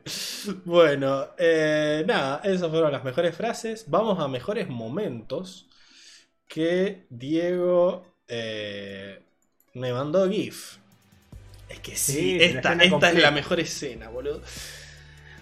Pero No, no, ese momento en el que, haga- en que se pone el guante, lo mira sí, y levanta sí. la mirada con tristeza. O sea, ya cuando mira el guante, ya tiene su decisión tomada, viejo. Es, es, es Y, increíble. pero vos cómo- que no cómo- sabés- Cómo hacen ese, ese difuminado todo, ¿viste? Eso, Ese eso. difuminado enfocan el guante. Después hacen el focus a ella y se difumina el guante. Te pasan a la cara de Mako, a la cara triste de ella y la decisión final. O sea, es hermosa esa, esa escena. Ese es el detalle, Es porque vos ahí, ahí la ves decidida, pero no sabes si es que se empoderó al ponerse el guante y dice, sí, ya fue, que se pudran todo, o es que decidió eh, atacar al padre. Y después cuando lo ves, todo es alegría, todo es emoción de, sí, culeado. Eh, en realidad, a mí particularmente la- lo que me gusta es cómo le hacen foco primero al guante y Esa- ella se ve borroso y después el cambio a ella ya decididísima. Está Sí, sí, sí. tremendo. Así que nada, muy bueno. Juega- el- Juegan muy bien con las cámaras, porque incluso hacen ese como, como ese pequeño zoom in a la cara de, de Hiroshi ahí también, antes de que tome la decisión eh, Asami. Increíble. Eh, perdón, antes que Asami se ponga el guante. Encima, loco, también puede ir para mejor frase el I love you dad. O sea, es como. Lo dice tan sí, bien la cual. actriz de doblaje. O sea, es una frase simple, pero es como está todo encapsulado ahí, como diciendo te quiero, pero no. Cualquiera te mandaste. Sí, pero has, has elegido un camino que yo no puedo seguir. Acá Luis Gessi dice: Cuando levanta la mirada lo mira fijo, increíble. Y Circe comparte mejor escena. ¿Estamos todos de acuerdo que esta es la mejor escena o hay menciones? Eh, no, no, o sea, es una de las mejores escenas, obvio, pero no creo que sea tampoco superior a. a- a- obviamente que es el momento decisivo del plot twist, ponele. eh, pero bueno, hay, hay otras escenas Bueno, magníficas. coméntalas, coméntalas. Y a mí me gusta unos segundos antes, ya lo había mencionado, cuando Hiroshi le está explicando a ella todo, y a ella le ponen un primer plano Ah, de el- su el cara, discurso, cómo el se le va Hiroshi, ¿no? Se le va transformando la cara a ella a medida que lo escucha, y a mí me, La, no sé, me la tocó. decepción, la decepción. Sí, se le cayó el ídolo, Está digo. como. Es esa está cara, como- esa cara de La se, me acaba de caer el ídolo, el ídolo, ¿viste? Y no lo puedo creer, está como que no, no sabe qué hacer. Eh, es, es, es bellísimo. Sí, sí. es- Después la- las escenas de batalla también son, son geniales. Es muy Sí, bueno cómo, cómo juegan la, con la las patineta cámaras de cuando- aire. cuando- Nah. a, a través de las peleas, cómo van jugando con las cámaras desde un desde arriba, desde abajo, desde un costado, desde lejos. Hay un momento donde se ven todo el campo de batalla, así todo el, todo el, el galpón y se ven todos peleando desde arriba. O sea, es muy lindo cómo juegan con las cámaras. Bueno, cuando aparecen los megatanques y, toda esa parte me parece épica. Tipo. eh, Hiro- porque aparte vemos a, a- a un nuevo Hiroshi Sato, porque hasta ahora aparecía el, el, el Sí, la- pachoncito ahí la voz le simpático. cambió, claro. Pachoncito. Y Hasta acá la voz gol- le cambió al chango. Y acá está returbio. eh, está returbio mal. eh, ¿Cómo fue Sí, que le sí, dice? Ni siquiera lo intente. No, no sé, pero se pone returbio. Aparte, todas las caras de, de ahí de Hiroshi Sato son muy turbias. Este, Sí. Oye, toda esta parte donde él le dice. Entonces, ¿qué joven avatar? Tipo, y, y ponen un primer plano a él súper sacado y mientras se aleja se va viendo el megatanque súper amenazante. Nada, increíble. Sí, sí, muy buena. Me había olvidado la patineta. Tremenda la patineta. Yo ahí sí dije, oh, me subieron. Nah, la- la- Se me voló es la, bombacha, boludo. Sí, la tanga en la estratosfera. En sí. Tenzin. Loco, quiero que. Tenzin. Necesito que Tenzin haga pija a alguien antes que termine la temporada, por favor. Por favor, que pelee, que siga peleando. por Tenzin. favor. Luis es, Este- es su día favorito. Metieron a la vieja del demonio como cuatro veces. Dice, increíble. está, está más de cumpleaños que Seo. Y Bueno, después quiero meter un.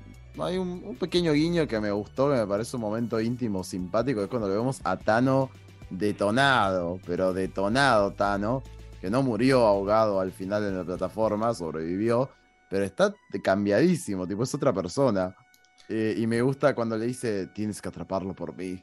Este, increíble. Sí, ese, ese medio, medio panquecazo. Ahora, ahora se la tira Bueno, de, obvio. de buena onda. Yo mirando la escena. Claro, No importa un carajo, tomate claro, anda acá, anda para allá, bobo. Claro, Anda también. para allá, bobo. También tengo esa, para que se Anda, anda para allá, bobo. Anda para allá. O el Dibu le diría, Sí, sí, hacete el boludo, ya te conozco vos. como diciendo, ya fue, nada. Claro. Cero, cero empatía por, por el gilazo ese. Así Se que. quedarán aquí hasta que No, vuelva la jefa. Claro. Bueno, estamos entonces. Se acabó la bolsa de gatos. eh, y vamos a la sección de los chivos. Donde, bueno, Diego, ¿a vos dónde te pueden hablar para recomendarte así eh, cursos de construcción? Que hoy, bueno, hoy te nos fuiste un poco de las manos. Hoy fue como no. No te pudimos salvar, boludo. Tuvimos que ahí hacer un cursito rápido. no, yo creo, yo creo que estoy bien. Yo estoy bien. bueno, el primer paso, el primer paso es la, es la aceptación, ¿no? Así que, bueno, pueden seguir por Instagram, a, arroba Diego-Ortega-95, como muy Sí, bien está sí. puesto acá abajito. mira. Mándenle unos PDFs ahí, unos links para que lea, lea entre semanas. Bueno, eh, Enrico, ¿a vos dónde te pueden hablar para... No sé, ¿qué, qué- qué puedo decirte hoy? Ah, para debatir sobre, sobre cómo debería morir Azula en, Uy, en los sí, próximos cómics o en la película, ojalá.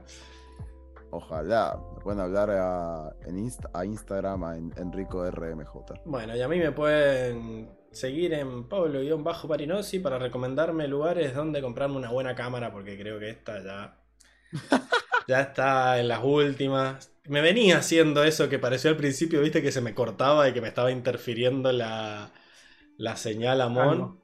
Eh, pero bueno, ahora terminó de, terminó de chotearse, parece. Así que si tienen algún link de Mercado Libre o algo así, me lo pasan. Eh, acá te han indignado. ¿Cómo ojalá? No muere Azula. ¿Qué, qué? No, bueno. Seba, anda a escuchar los primeros, la primera media Sí. hora del podcast, que los ahí primeros hablamos de momentos, eso. por favor. Anda a laburar, Seba. Y si quieren, No. si quieren saludar por el feliz cumpleaños a Seba, mandarle amor, pueden seguirlo en TianMRN, como dijimos al principio, y le vamos a poner el cuarteto de vuelta para más placer, porque tengo el acceso a la botonera.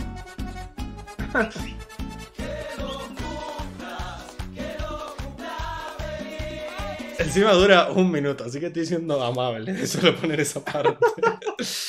Eh, bueno, pero lo más importante es que nos sigan en cafecito.app barra 4 naciones, donde subimos todas las semanas la historia para donde pueden votar para ver quién se merece, la Motomelo, la Zanela. Y cuando eh, Augusto vuelva a la vida, que le mandamos un abrazo acá, Augusto volvé, te perdonamos. Eh, y nos empieza a volver a mandar los, los memes, serán publicados ahí, claramente. Eh, y también, si nos quieren ayudar, nos pueden seguir en cafecito.app barra 4 naciones, donde nos pueden donar sus test de jazmín pagados con pesos, pesos argentinos, y nos demuestran su amor y nos piden alguna exigencia, como Circe que nos pidió que volviera Emilce, no lo logramos, una vergüenza, pero bueno, estamos en tratativas. Estamos, estamos peleando, estamos peleando con el sindicato Sí, ahí, sí, pero sí. no. Así Va, que... Pablo está peleando, pero bueno. Sí, porque nadie me ayuda, ni, ni a pelear me ayudan, pero bueno. Eh, No, es más, estamos, No. estamos a punto de sumarnos a, la queja de, de Mil. no, qué agradable No sujeto. te quiero decir nada, pero. No sabía cómo decírtelo, pero bueno. Bueno, y después, nada, lo que más nos sirve en realidad es que se suscriban a Patreon, Patreon. donde en realidad se suscriben y tienen eh, acceso a diferentes contenidos extra. Ahora vamos a empezar a subir los Twitch que hacemos con Seba. eh, entre, durante la semana. Hasta ahora han sido los viernes, pero bueno, tienen que hablar con Diego a para dejar el día fijo. Cualquier cosa, el día que sea, nosotros avisamos por Instagram para que no se pierdan eso. Si no, pueden ver en vivo el Twitch, lo descargamos y lo subimos al Patreon. Eh, pero Patreon. sepan que si lo quieren ver por ahora y no pueden colaborar por el Patreon, en el Twitch. Patreon. eh, y Twitch no tiene. No, no, no, eso no. Twitch.tv barra 4 naciones. Va a quedar guardado por 14 días el video, así que si se apuran pueden ir a verlo gratis ahí. Eh, y bueno, también tienen acceso a la previa antes de, de que empecemos a grabar y a fotos y a videos extra de cosas que hemos subido por ahí. Y también les da acceso, si se unen a Patreon, les da, Patreon. les da acceso al Discord privado del grupo donde pueden hablar con todos nosotros. Pueden bardear Emilce, todo lo que quieran, eh, por ahí mismo. Así que nada, uff, esos fueron todos los chivos. Ah, síganos en Twitch porque nada, si llegamos a 50 seguidores ya podemos empezar a, a recibir ayuda ahí de patrocinamiento y cosas así. Así que síganos y, y ayúdennos en esa nueva etapa de, de reacciones que estamos en- en- empezando. Porque los pidieron ustedes, así que nada, si lo pidieron, véanlo, ahora no sean gatos. Claro. Ya que lo pidieron. No. Eh, bueno, eso. Vamos entonces a las predicciones, porque ¿saben cómo se llama el capítulo que viene? ¿Cómo, Pablo? No, Pablo, decime. Cuando los extremos se encuentran. ¡Increíble! Me en- Ay, me da, me da escalofríos. Me da escalofríos. Diego, título. tenés que decirnos ahora quiénes son los extremos que se encuentran para empezar. Porque cómo se encuentran, Yo creo, qué va a yo creo que pasar. nos vamos a encontrar ¿Qué con- extremos? con ¿Qué se Amon. encuentra? ¿Qué Amon es pasa? un extremo. Amon. Amon es un extremo. Y, y Corra es el otro extremo, me imagino. ¿Se va a venir un, un- un rematch de Amon contra Corra, tal vez? Me gustaría, me gustaría ver otra vez Quiero, o sea, un rematch. acá, quiero, acá hay muchos extremos, así que yo quiero muchas teorías, Diego. Alguna es ¿Cómo esta, puede ser? Amon y Corra, quiero más. ¿Vos qué decís? ¿Que se va, se va, se va a venir otra vez? ¿Quién es lo más anti-Amon que hay, boludo? No sé si es Aparte- Corra. Porque Corra. ¿Corra? ¿Vos decís que el consejo? ¿El consejo de panqueques? Y puede ser. O sea, porque Corra de todo el mundo. O sea, como que nada, sabe que hay algo malo con los vendors. Entonces, nada. No está en la alternativa. Incluso hasta, hasta Lin es más opuesta que Corra. De sentir, ah, sí, hay que hacer las pijas, lo igualitario es esto, qué sé yo. Acá tiran algunos extremos, peronistas radicales, Boca River.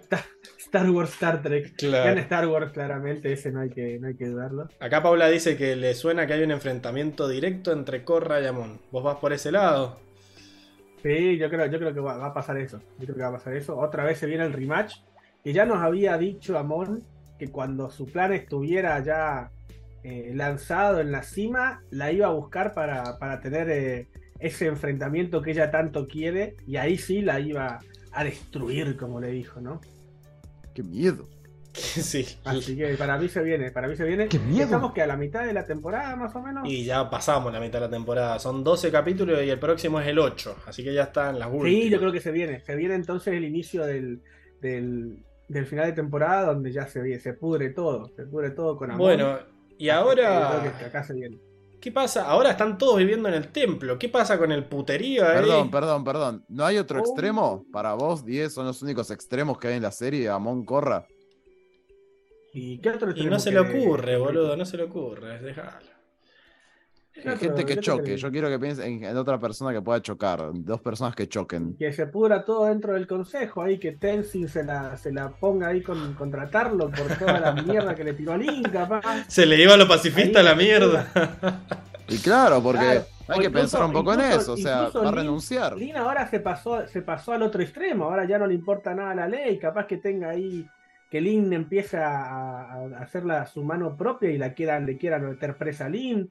Esa, oh, eso podría ser una, un bueno de extremos ahí. La ley contra la antiley. ¿Qué va a Tarlo? La ex, la ex jefa de, de la ley contra, contra todos. Y no sé, Tarlo que ahora está muy, muy vendiendo humo, viejo. Está aprovechando para mí. Se quiere hacer. eh, Por eso tengo para mí capaz que haya algún enfrentamiento con, con Tensi y quitarlo. Porque Tensi. A ver. No, no es ningún Gil. Tarlock se está, está buscando poder político como, como, como siempre, aparentemente. Así que capaz que tenga algún Y enfrentamiento. bueno, con- estaría bueno, tanto que estamos pidiendo ahí que Tenzin se agarre a piñas, que lo haga pija Tarlock y chao. ahí un, No. un Agni Ah, de un agua Agni Kai, aire. De agua aire. Bueno, me, Claro. me gustó, me gustó. Ahí to- todos en el templo o sea, se van a afanar los saumerios. Sí, Sí, yo creo que también ahora, capaz que nos muestren ahí el tema de la, de la convivencia. A Sami toda, toda rica, toda estructurada y en el templo todo, eh, todos humildes, así que capaz que ahí están los dos extremos Me también. gusta. ¿Qué onda el Sí, celibato en el... ¿Con quién duerme Mako en el templo? No, no, va a dormir con Bolín, van a tener literas y Ah, todo. no se Sí, puede. sí. Y a Tenzin, No, no, no. a Tenzin no, le fue mucho problema. Cuatro pibes hizo ahí, así Sí, que... no, bueno. Pero él, él tiene la responsabilidad de procrear eh, maestros aire, así que él tiene, él tiene Eh, perdonado el señor. Claro, es la excepción a la regla. Es la excepción. Increíble. Mako con Naga. A- acá, a la cucha. Al al establo ahí. Ok, bueno, entonces nada, va por ahí entonces. Vos decís que o se cagan a piñas Tenzin y Tarlock o se cagan a piñas Corra y Amon. Y un poco de Lin ahí O- de vigilante. O un poquito de Lina ahí haciendo de renegada. ¿Y Increíble. Sato no vuelve a aparecer? Claro, porque no lo. Se le escaparon, o sea, no, quedó ahí que tirado en el ahora- taller. Yo creo que ahora Sato tal vez esté dentro del, del Army, del Amon Army, un poco más. Tal vez no tenga mucho, mucho protagonismo. A lo sumo, ah, capaz que quiera volver a hablar con su hija ahí para ver si volverla a tortear la, a, voltear la tortilla. Pero Claro, creo pero- que un poco más. Yo creo que Sato ya perdió todo. Perdió todo Pero ¿qué va-. ¿Qué va a pasar ahora? Porque en teoría iba a funcionar si él se deshacía de todos, pero ahora Li- Lin o Tenzin, todos van a seguir corriendo a decir que Hiroshi Sato es. Sí, yo, eh, yo o sea, creo ¿qué que van a hacer? ¿Van a confiscar la, va a caer la armada ahí adentro de la Y mansión? por Sato? algo Asami no se quedó en la casa. Me decían, bueno, Exacto. Yo, creo- yo creo que ahora viene todo lo burocrático. van a empezar a Expropiación de la todo. mansión. expropiación, eh, todo lo que es tecnología, ¿La seguramente la van a limpiar toda. Y capaz, capaz que tenga que dar explicaciones, pero bueno, sabemos que Asami no tiene nada que ver, así que. Sabemos creemos que Asami no tiene nada que ver. No, yo quiero, I, I wanna believe eh, no tiene nada que ver, ¿no?